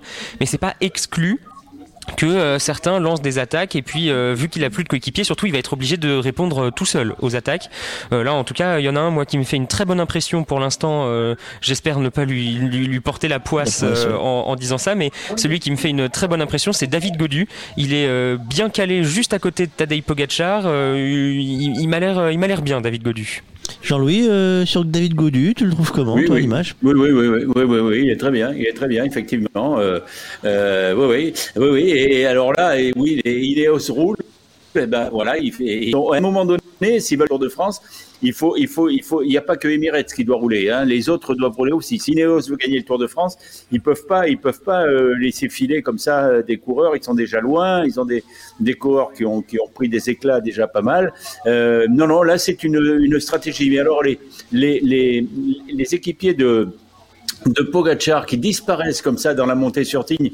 Alors c'est vrai que la journée a été difficile, elle a été pluvieuse, elle a été froide, mais la montée sur Tignes, elle est quand même, euh, elle est quand même assez roulante, à part deux ou trois passages euh, en arrivant dans la station, d'ailleurs un peu en dessous de la station, euh, elle, est assez roulante. C'est quand même très très étonnant de, voir des équipiers qui mettent la flèche comme ça, alors que le maillot jaune est sur les épaules de leur leader. C'est, je ne sais pas quelle est leur stratégie, alors ou alors ils sont et ça c'est possible, ils ont roulé toute la journée. Mais les autres aussi, les Ineos aussi ont roulé. Donc euh, je, m'interroge. Je m'interroge vraiment sur la, stratégie de, l'équipe émirate. Euh, voilà, qui laisse faire le boulot aux autres et surtout. Personne reste avec le maillot jaune. Alors, est-ce que c'est parce qu'ils ne peuvent pas rester avec le maillot jaune, ou est-ce que c'est quelque chose de plus ou moins calculé euh, euh, par la direction d'équipe? Là, je dois dire que je, m'interroge et je reste comme la fosse sceptique. Euh, pour faire l'avocat du diable, euh, on a susurré à droite et à gauche que Pogachar pourrait payer l'encadrement euh, de cette équipe, puisque on peut trouver, si on cherche un peu, des noms qui qui ont déjà été pas forcément tout blanc tout blanc. Est-ce que cette équipe peut vraiment aider Pogachar cette année sur le Tour? Alexis oui, euh, d'un point de vue euh, équipier, oui, hein, on a des on a des garçons qui savent euh, bien rouler. Euh, je pense que la, question des, du passé des différents encadrants, directeurs sportifs et autres, c'est plutôt sur la question de la popularité de Tadej Pogacar et des soupçons de dopage. C'est vrai que avoir dans l'équipe des, des anciens qui ont été pris dans les dans les grandes heures du dopage, forcément, ça doit pas faire forcément joli. Mais non, non, il a une équipe qui peut l'aider. Moi, je, je, pense surtout par rapport à, à cette équipe que qu'elle est, elle est complètement cramée. Euh, et, et j'allais dire, euh, et ils ont, et c'est normal puisque euh, on, on, les a fait rouler toute la journée dans l'étape du Creusot et, euh, et, on les a vus déjà euh, bien émoussés à l'arrivée au Creusot. Ils ont roulé hier toute la journée, plus avant l'attaque, ils ont mis un sérieux coup de vis avant que Pogacar s'en aille tout seul moi ça m'étonnerait pas que cette, euh, équipe elle soit, euh, au, bout du rouleau. Euh, déjà qu'en première semaine, il y a une bonne moitié de l'équipe qui était tombée. C'était le cas de, Marc Hirschi qui a fait la majeure partie du travail en, début d'étape aujourd'hui. Donc je pense surtout que cette équipe là, elle a besoin de la journée de repos comme toutes les autres. Et, du coup, Tadej Pogacar se, se retrouve tout seul. Euh, c'est peut-être un peu étonnant. En revanche, euh, c'est vrai qu'il se retrouve tout seul, alors que Ineos a encore trois euh, trois coureurs. Là où hier, euh, les coureurs Ineos ont, ont, ont lâché euh, prise assez assez facilement. Donc, c'est, c'est, c'est oui, c'est, relativement étonnant, mais on le sait sur une course cycliste et, et encore plus sur le Tour de France. Euh, bah, il y a les jours avec et les jours sans. Et là, pour l'équipe, pour l'équipe en tout cas, parce que Tadej Pogacar, lui, a priori, pour l'instant il est bien calé dans les roues, euh, il n'a pas de souci à se faire si personne n'attaque vraiment, parce que là, euh, c'est gentil d'accélérer le peloton, mais s'il n'y a pas d'attaque derrière, euh, Tadej Pogacar, il a juste à suivre. Donc non, je dirais que pour, pour l'équipe UAE Team Emirates, c'est une journée sans. Euh, Jean-Louis, là, ça, ça, re, ça, revient tout doucement sur notre ami Quintana qui va se faire croquer tranquillement. Oui, oh bah, Quintana, il, il jouait là. Euh, il jouait le maillot de meilleur grimpeur, donc euh, mission accomplie aujourd'hui. Et puis on verra demain. Hein, euh, euh demain c'est jour de repos. On verra. On attendra les Pyrénées. S'il peut, peut aller jusqu'aux Pyrénées avec le maillot à poids, lui, à mon avis, ça lui va, ça lui va très très bien. Oui, c'est étonnant, étonnant cette étonnant cette fin de course avec euh, une équipe qui, qui, disparaît complètement subitement, comme hier d'ailleurs. Euh, il y a personne. C'est ça qui est étonnant. Il y a personne. Il n'y a pas un seul équipier qui reste avec son leader, quoi. Ça, c'est ça, c'est c'est j'ai rarement vu, hein, même euh, et alors encore moins au grand temps parce que euh, les Ineos, ils sont encore trois ou quatre. Euh, c'est très très très étonnant. C'est très étonnant. Euh, ou alors, si on si on dit que l'équipe est cramée, alors c'est pas une équipe pour gagner le Tour de France, que je disais hier, quoi. C'est je me pose des questions. Euh, voilà. Alors, euh, et qu'il soit cramé, fatigué, euh, ça c'est bien possible. Mais dans ces cas-là, il y en a toujours un. Il y en a toujours un qui, enfin, bon, les, équipes, ils improvisent pas le matin, quoi. Il y en a toujours un qui, doit être là parce que, on, parce que hier, on leur a dit, euh, écoute, aujourd'hui, tu roules pas parce que demain, tu vas voir la première étape de montagne, il va falloir être avec avec notre avec notre leader Tadej Pogacar. Donc, je, je suis très, voilà, je suis, je suis circonspect étonné, étonné, vraiment étonné. Alexis, nous sommes à moins de 2 km de la ligne d'arrivée. Non, moins de 2 km euh, du sommet de la, de, ah oui, pardon, de la montée. Il restera, il, reste qui... il restera encore, euh, il restera encore un kilomètre 700, un kilomètre 800 5, après le, après la, la, la, fin de la montée. Euh, oui, Ben O'Connor qui, euh, bon là on le voit, il commence un peu à secouer. Hein. Euh, évidemment, après 20 km de montée, euh, c'est c'est pas, pas forcément étonnant. L'écart diminue un peu avec le peloton. Là, c'est Tadej Pogacar pourra dire merci à Ineos hein, de, pour avoir gardé son, son maillot jaune parce que c'est clairement pas aujourd'hui aujourd'hui sa formation, alors si en début d'étape, mais sur le sur la dernière portion de montée, c'est clairement pas son équipe UAE Emirates qui lui a permis de garder son, son maillot jaune. S'il le conserve ce soir, ce sera grâce au, tempo de, de la Ineos sur les les trois quatre là derniers derniers kilomètres, hein, parce que Ben O'Connor encore à, à 4 km de la ligne, il était encore maillot jaune virtuel. Hein. Là, il est à, il a 7 minutes 45 d'avance. Il va pas, si ça accélère pas dans le groupe de derrière, ce qui est encore possible, hein, on, on, en a vu des, des, étapes ô combien frustrantes où on attendait l'attaque dans les derniers kilomètres et dans les derniers mètres, qui, les attaques qui ne sont finalement jamais venues. bon, j'allais dire c'est la stratégie à la Ineos parce que là c'est Ineos qui roule, donc forcément on cadenasse jusqu'au moment où on lance l'attaque à 100 mètres de la ligne et puis finalement ça sert à rien. Mais mais voilà, c'est un peu c'est un peu ça. Ben O'Connor, lui, il fait sa course devant. Là, il, a course gagnée. Hein. Il a 4 minutes 48 d'avance sur le sur le, deuxième, euh, qui est désormais euh, Mattia Cataneo, l'Italien de, de, la Deceuninck Quickstep, euh, qui va faire un bon rapproché au général aussi. Hein. Euh, Mattia Cataneo, il était à 12 minutes 39. il va se rapprocher des, outsiders, des, leaders qui se battent pour le, podium. Bon, pas sûr qu'il en ait les, jambes, hein, Cataneo, mais en tout cas, il va se rapprocher. Mais voilà, Ben O'Connor, il a très bien géré sa course. il a pas pris le coup de froid euh, ou la, panne de jambe euh, comme les, deux Colombiens qui, l'accompagnaient. Et puis euh, il a su sortir au, bon moment. Et puis voilà, il a, déjoué tous les pièges de cette étape. Hein. Il y en avait un, un paquet, hein, que ce soit le, les pentes, les montées, les descentes ou la météo. Voilà, il y avait des pièges, il les a évités. Et donc là maintenant, il va, voilà, il lui reste 3 km, 1 km 100 de, de vraies montées avec des beaux pourcentages. Hein. Le, dernier kilomètre de, la montée de Tignes est, assez difficile à, affronter. Et dans le, dans le peloton maillot jaune derrière, euh, voilà, il reste deux, deux Ineos, c'est Garin Thomas qui emmène euh, Richard Carapaz. Euh, dans la roue de Carapaz, il y a, il y a Tadej Pogacar et dans la roue de Tadej Pogacar, il y a David Godu. Je, je l'avais déjà un peu dit hier, mais on n'avait pas beaucoup d'images, donc on pouvait pas vraiment s'en rendre compte beaucoup. Mais je trouvais que David Godu était peut-être ce, cet outsider qui faisait la, plus belle figure. Là, il grimace un peu, David Godu, mais c'est normal. Hein, après, après 20 km de, montée, forcément, on fait pas la même tête qu'au début de l'étape, mais il a l'air toujours bien. Si jamais il y en a un dans ce groupe qui veut attaquer, il va peut-être falloir le faire à un moment parce que euh, bon, attaquer à 400 mètres de la ligne, euh, bon, c'est Pogachar, hein, il va pas il va pas perdre euh, assez longtemps. Quand, quand, on est quand on a déjà 5 minutes de retard au général, euh, faut pas attendre le, le, les derniers 300 mètres pour attaquer, ça, ça, ça sert pas à grand chose.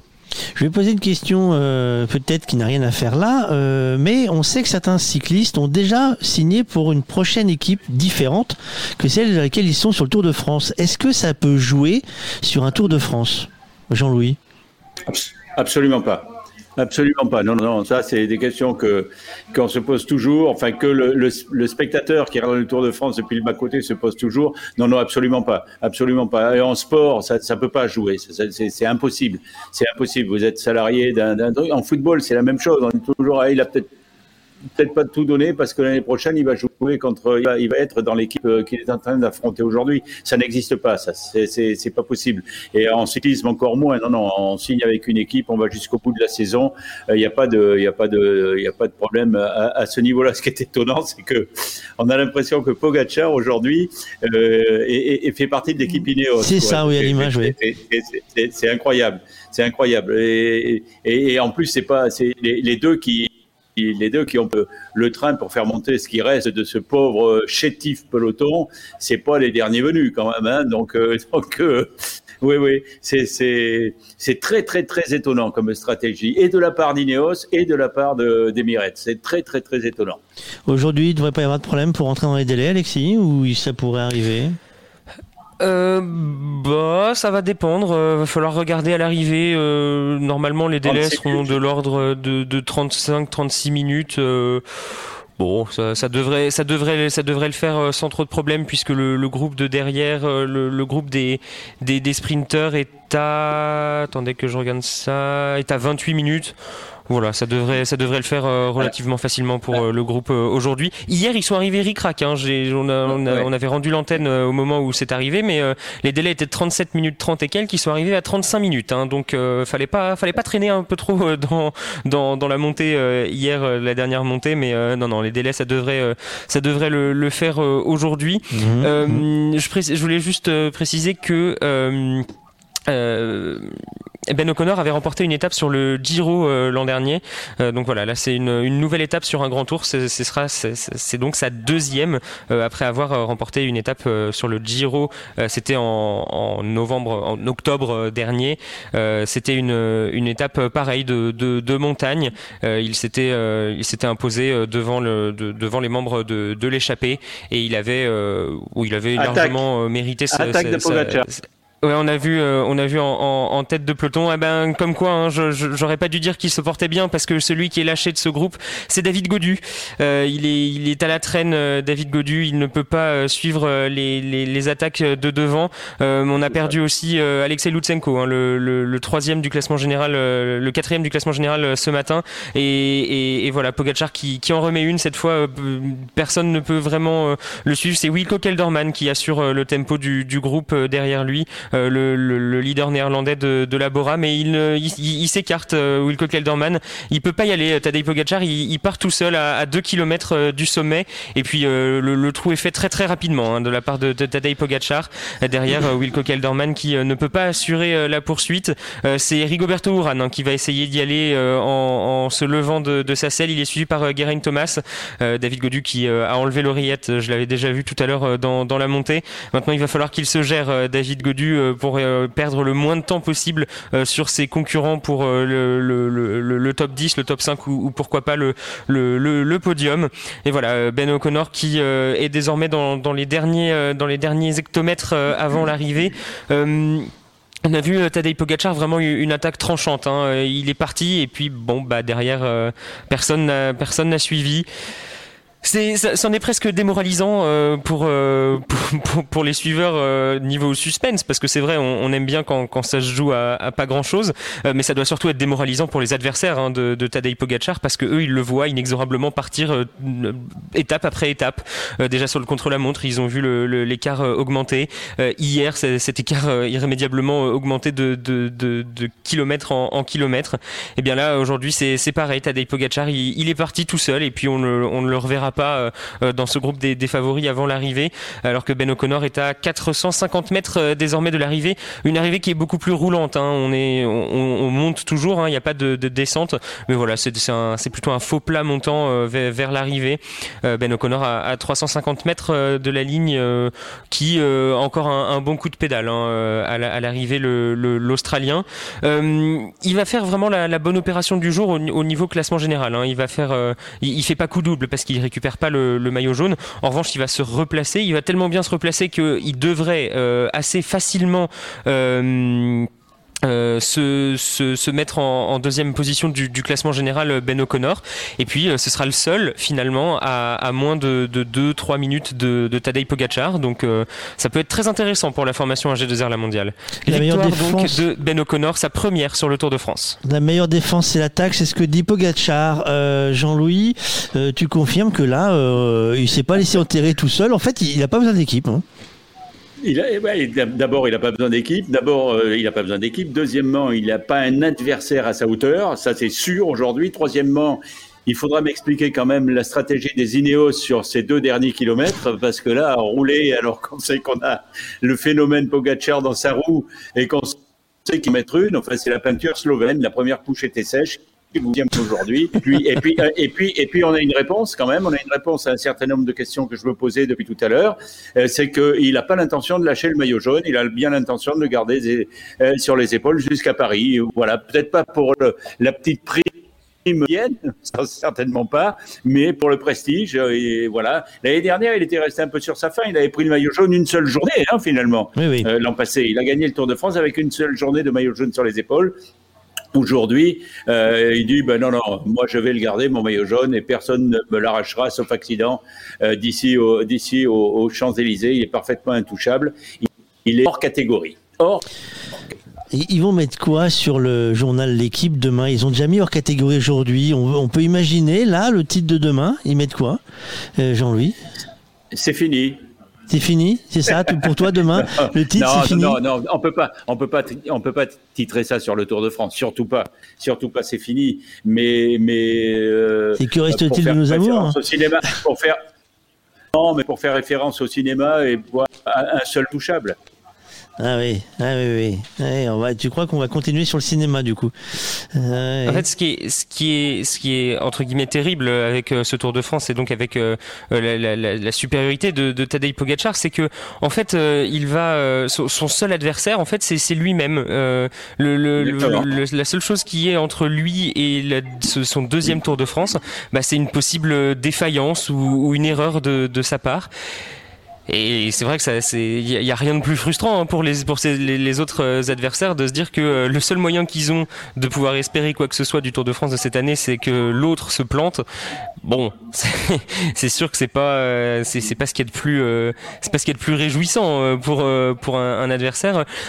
juste pour revenir sur sur Ben O'Connor, c'est le, le 13e Australien qui remporte une étape sur le Tour de France. Le dernier, c'était Caleb Ewan, c'était en, en 2019 et puis avant lui, c'était Michael Matthews en, en 2016.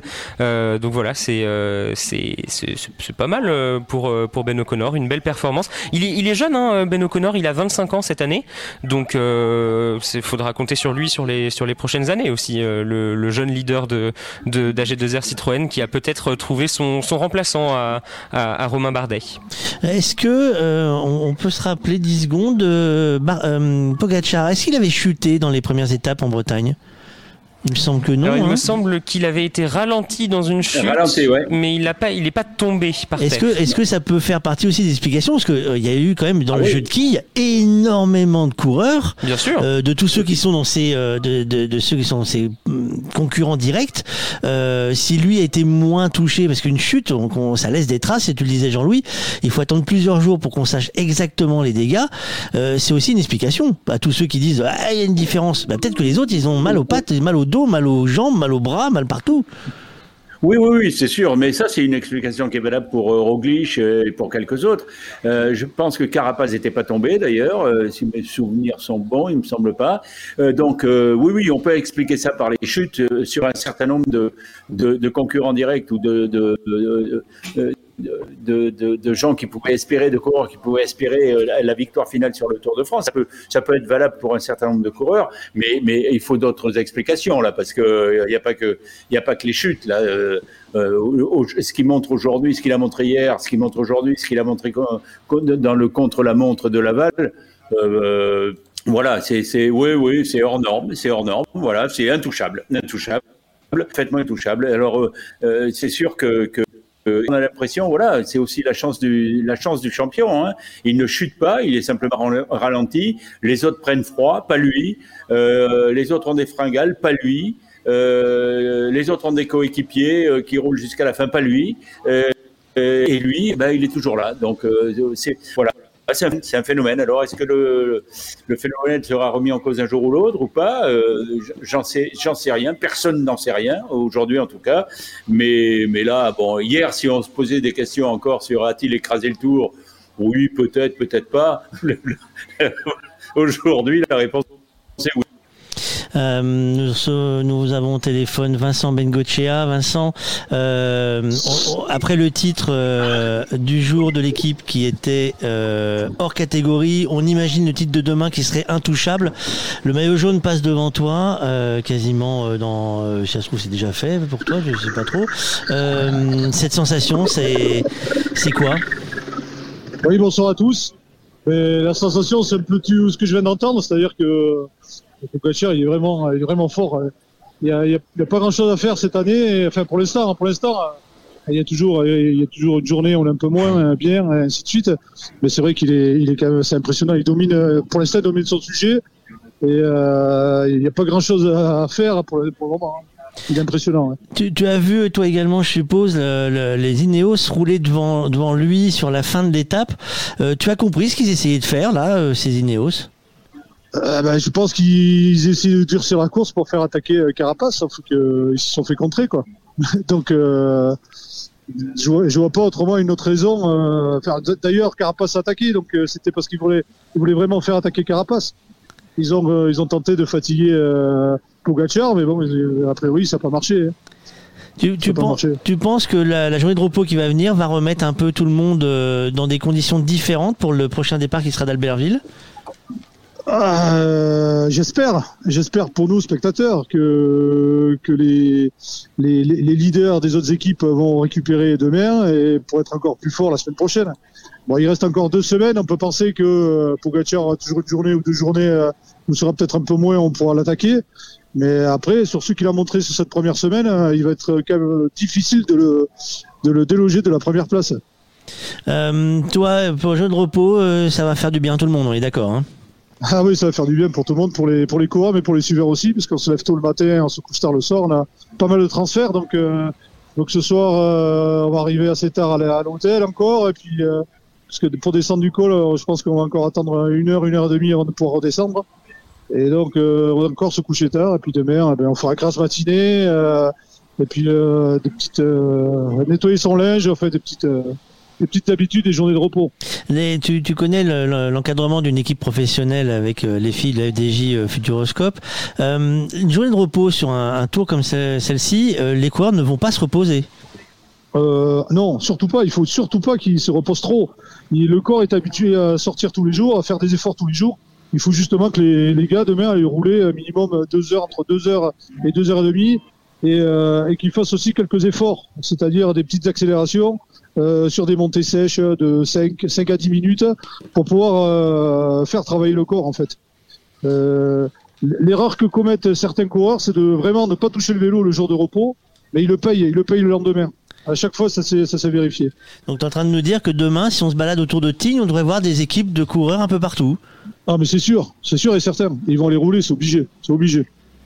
Bon, bah écoute, je te, remercie. On te retrouve euh, prochainement également, Vincent. Merci beaucoup. Merci beaucoup, Fabrice, et bonne soirée à tous. Merci, euh, Vincent Bengochea, euh, qui tous les jours, ou à peu près, quand on arrive à le joindre, nous donnera également sa sensation. Lui, il était, il a suivi la fin de la course. Jean-Louis, jouer de repos, on le disait, c'est une journée où les coureurs vont, vont pas se reposer. c'est une journée aussi où l'entourage presse de, de, des équipes a beaucoup de boulot.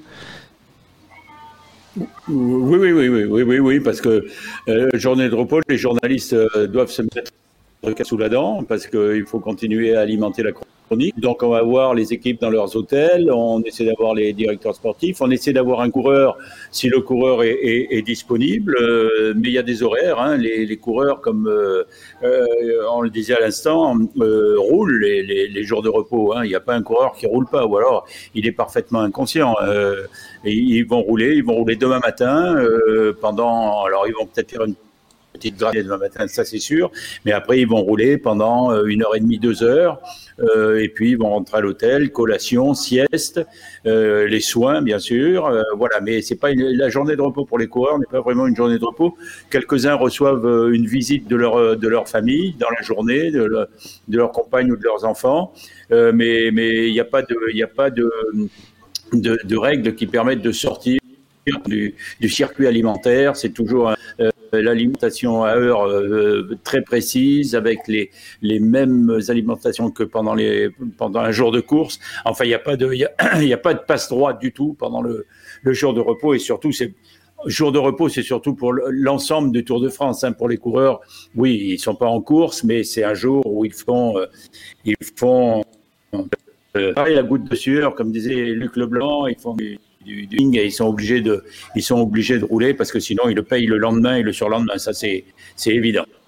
Bon bah Jean-Louis, on va te mettre aussi euh, tranquillement euh, prendre du repos. Euh, t'as le droit d'aller faire, ouais, t'as le droit d'aller te, de, de, faire un tour euh, en baignade sur les, les bords de mer que tu côtoies. la météo du jour chez toi, humide, pas humide Ah maintenant, ah, ce matin c'était humide. C'était humide et c'est humide, mais assez, assez doux quand même. Il devait faire 22-23 degrés, mais ça s'est dégagé et là il fait un, soleil magnifique, un temps magnifique et c'est reparti. Ça faisait longtemps qu'il n'avait pas plu, euh, ça a fait du bien pour nos jardins et, le beau temps est, est, reparti. Et les touristes sont arrivés, je vous rassure. on se reprend euh, frais et dispo. Euh, Jean-Louis, je te laisse. merci Jean-Louis. Alexis, nous on va faire le tour des maillots. qui c'est qui garde le maillot jaune? Eh bien, Tadej Pogacar, hein, évidemment, puisqu'il a encore une fois distancé ses rivaux euh, aujourd'hui euh, sur la fin d'étape, euh, le, le, Slovène, Tadej Pogacar, qui donc compte désormais 2 minutes et 1 seconde d'avance sur un nouveau dauphin. et ce dauphin, c'est Ben O'Connor, qui a fait la belle opération du jour, puisqu'il gagne 12 places au classement général, puisque évidemment, il a, il a gagné plus de plus, plus quasiment 6 minutes à, à Tadej Pogacar aujourd'hui. Ben O'Connor, donc, euh, qui vient se placer sur la deuxième marche du podium. Troisième, Rigoberto Urán à 5 minutes et 18 secondes de Tadej Pogacar. Euh, le premier français, euh, ce n'est plus David Godu, c'est désormais Guillaume Martin qui a lui aussi effectué un rapproché en, participant à l'échappée du jour. Guillaume Martin, il est à 7 minutes et 2 secondes de Tadej Pogacar. Et David Godu, lui, c'est le, perdant du jour du côté des, outsiders pour le podium de, ce Tour de France.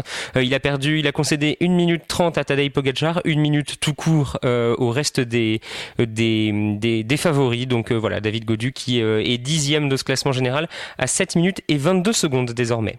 merci. on a fait le tour des maillots ou pas encore de bah, C'est-à-dire que pour les autres maillots, ça va surtout dépendre de qui arrive dans les délais ou pas. C'est ça, parce que là, on est d'accord qu'on va en perdre. Hein. Hmm, normalement, non. En fait, normalement, on n'est pas censé en perdre. Apparemment, euh, Arnaud Desmar serait perdu dans la nature avec euh, Jacopo Guarnieri, son poisson pilote. Euh, C'est-à-dire qu'on sait pas où ils sont bah, disons que euh, j'ai du mal à me fier au pointage puisqu'on a, on a, ils ont tendance à se planter euh, quand on est sur une étape de montagne. On a un peu tendance à perdre les signaux de qui est où, avec qui, comment. Donc, euh, a priori, il serait euh, limite, limite, très, très limite pour l'instant euh, Arnaud Desmar et Jacopo Guarnieri. Donc, il va falloir faire attention. Mais alors, on aura déjà rendu l'antenne hein, au moment où ils vont arriver.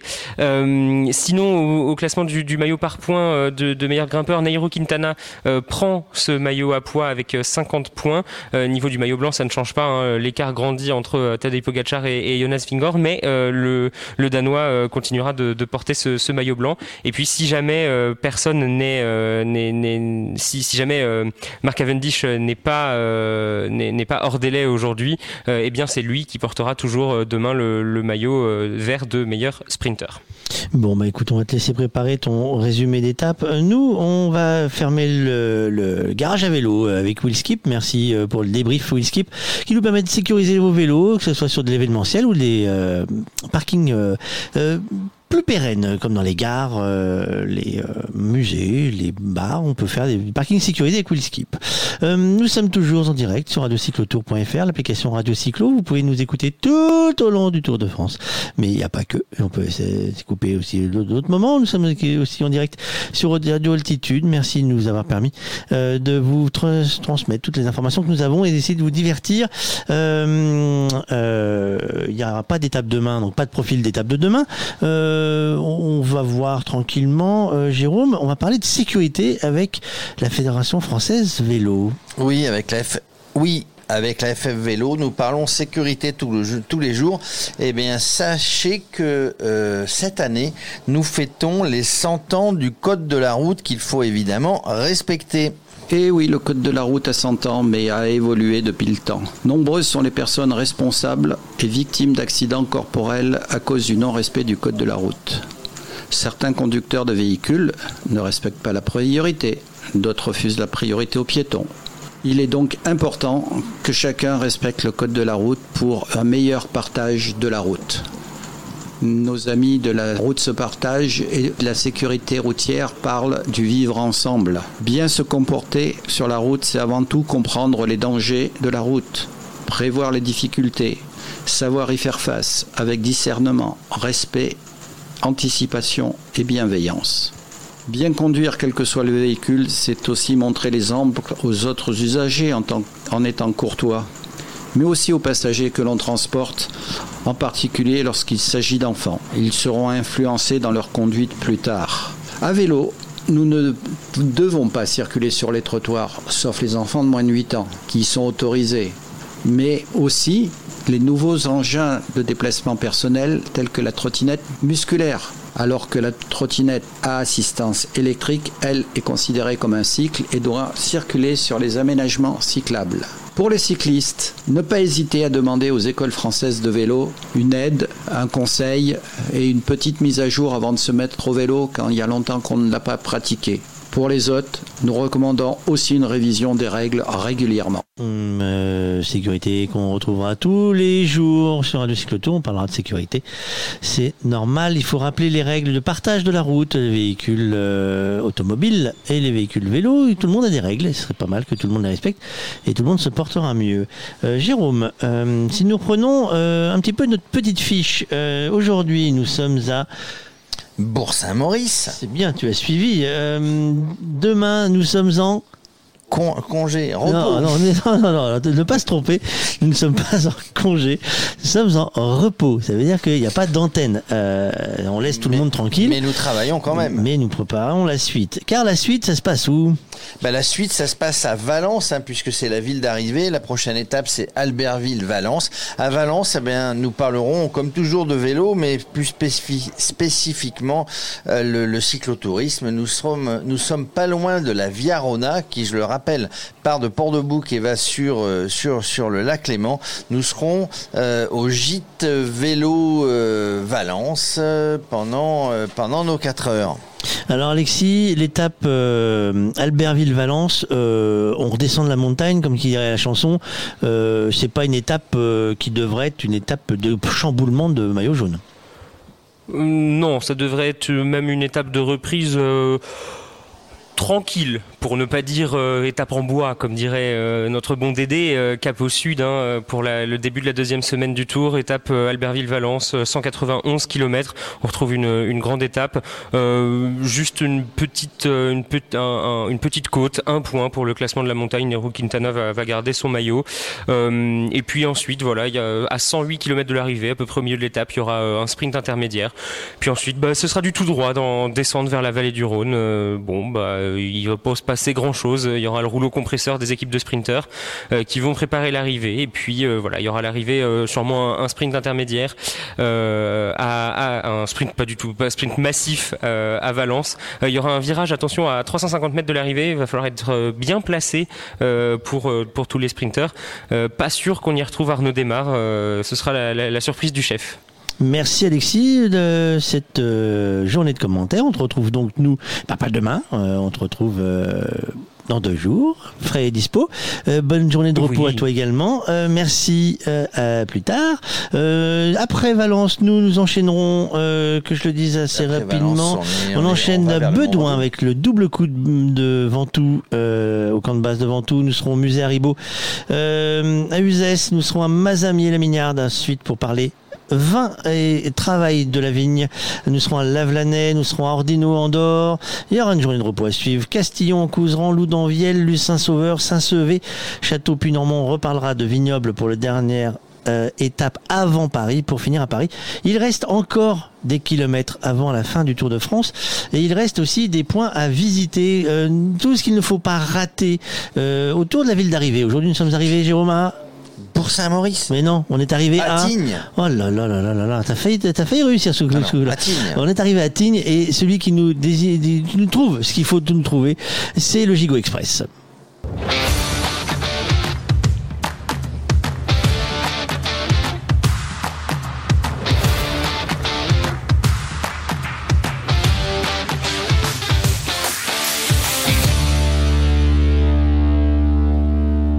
Eh bien, euh, Fabrice, Jérôme, bonjour. Tout comme hier, on garde les bienfaits de l'altitude.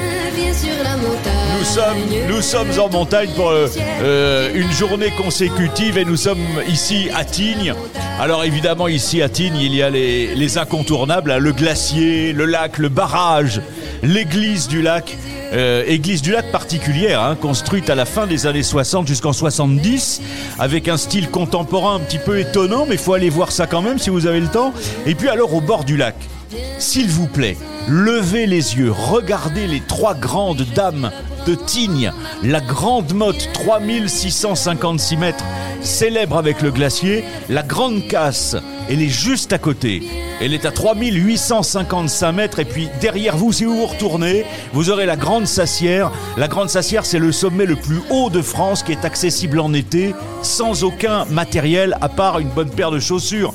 Vous êtes à 3747 mètres d'altitude. Tignes, c'est une station absolument merveilleuse, bien sûr un petit peu moderne mais tellement chaleureuse. La bonne table, alors c'est pas ce qui manque ici les bonnes tables, hein, il y en a partout.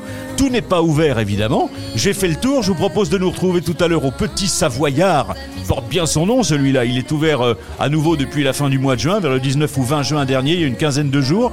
De bonnes spécialités régionales, également des choses plus simples et plus légères, il y en a pour tous les goûts, c'est très agréable. Parce qu'évidemment le tour, ce n'est pas que du sport. Ouais, ouais.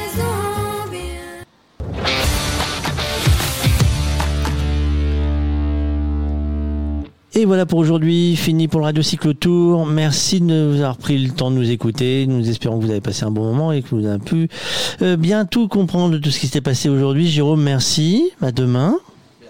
Euh, demain Fabrice. euh, Demain en repos, hein Demain en repos, évidemment, pas en congé, évidemment, en repos. Hein Demain, repos, euh, on nettoie les véhicules, on nettoie tout, on recommence à zéro. Euh, Michael, à demain À demain non, pas à demain. Bah, C'est si, si, repos si, si, demain. bah non, mais demain, faut nettoyer tout ça. Ah non, mais je suis pas là, moi. non, je suis au repos. Arnaud, à demain, euh, hop, À demain et moi je serai là pour les camions. c'est bien. Toi, il y en a un qui bosse, Michael. Toi, t'as rien fait, en fait.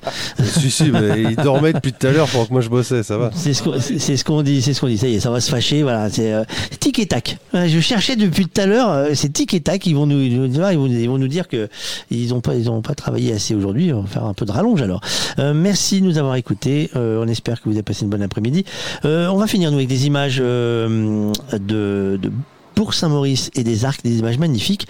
Et bonne fin de journée, on est dimanche. Euh, bonne reprise à ceux qui reprennent et nous on revient mardi. Allez, ciao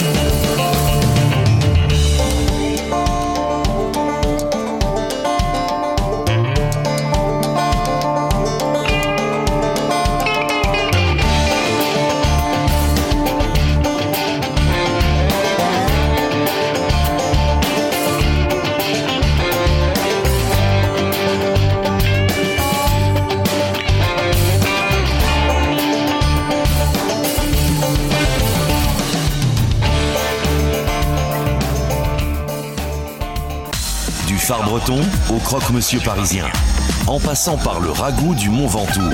Radio Cyclo. Radio Cyclo. Les routes de France n'ont pas fini de vous surprendre. Jusqu'au 18 juillet, découvrez les régions traversées par la Grande Boucle. Gastronomie, tourisme, culture locale et patrimoine.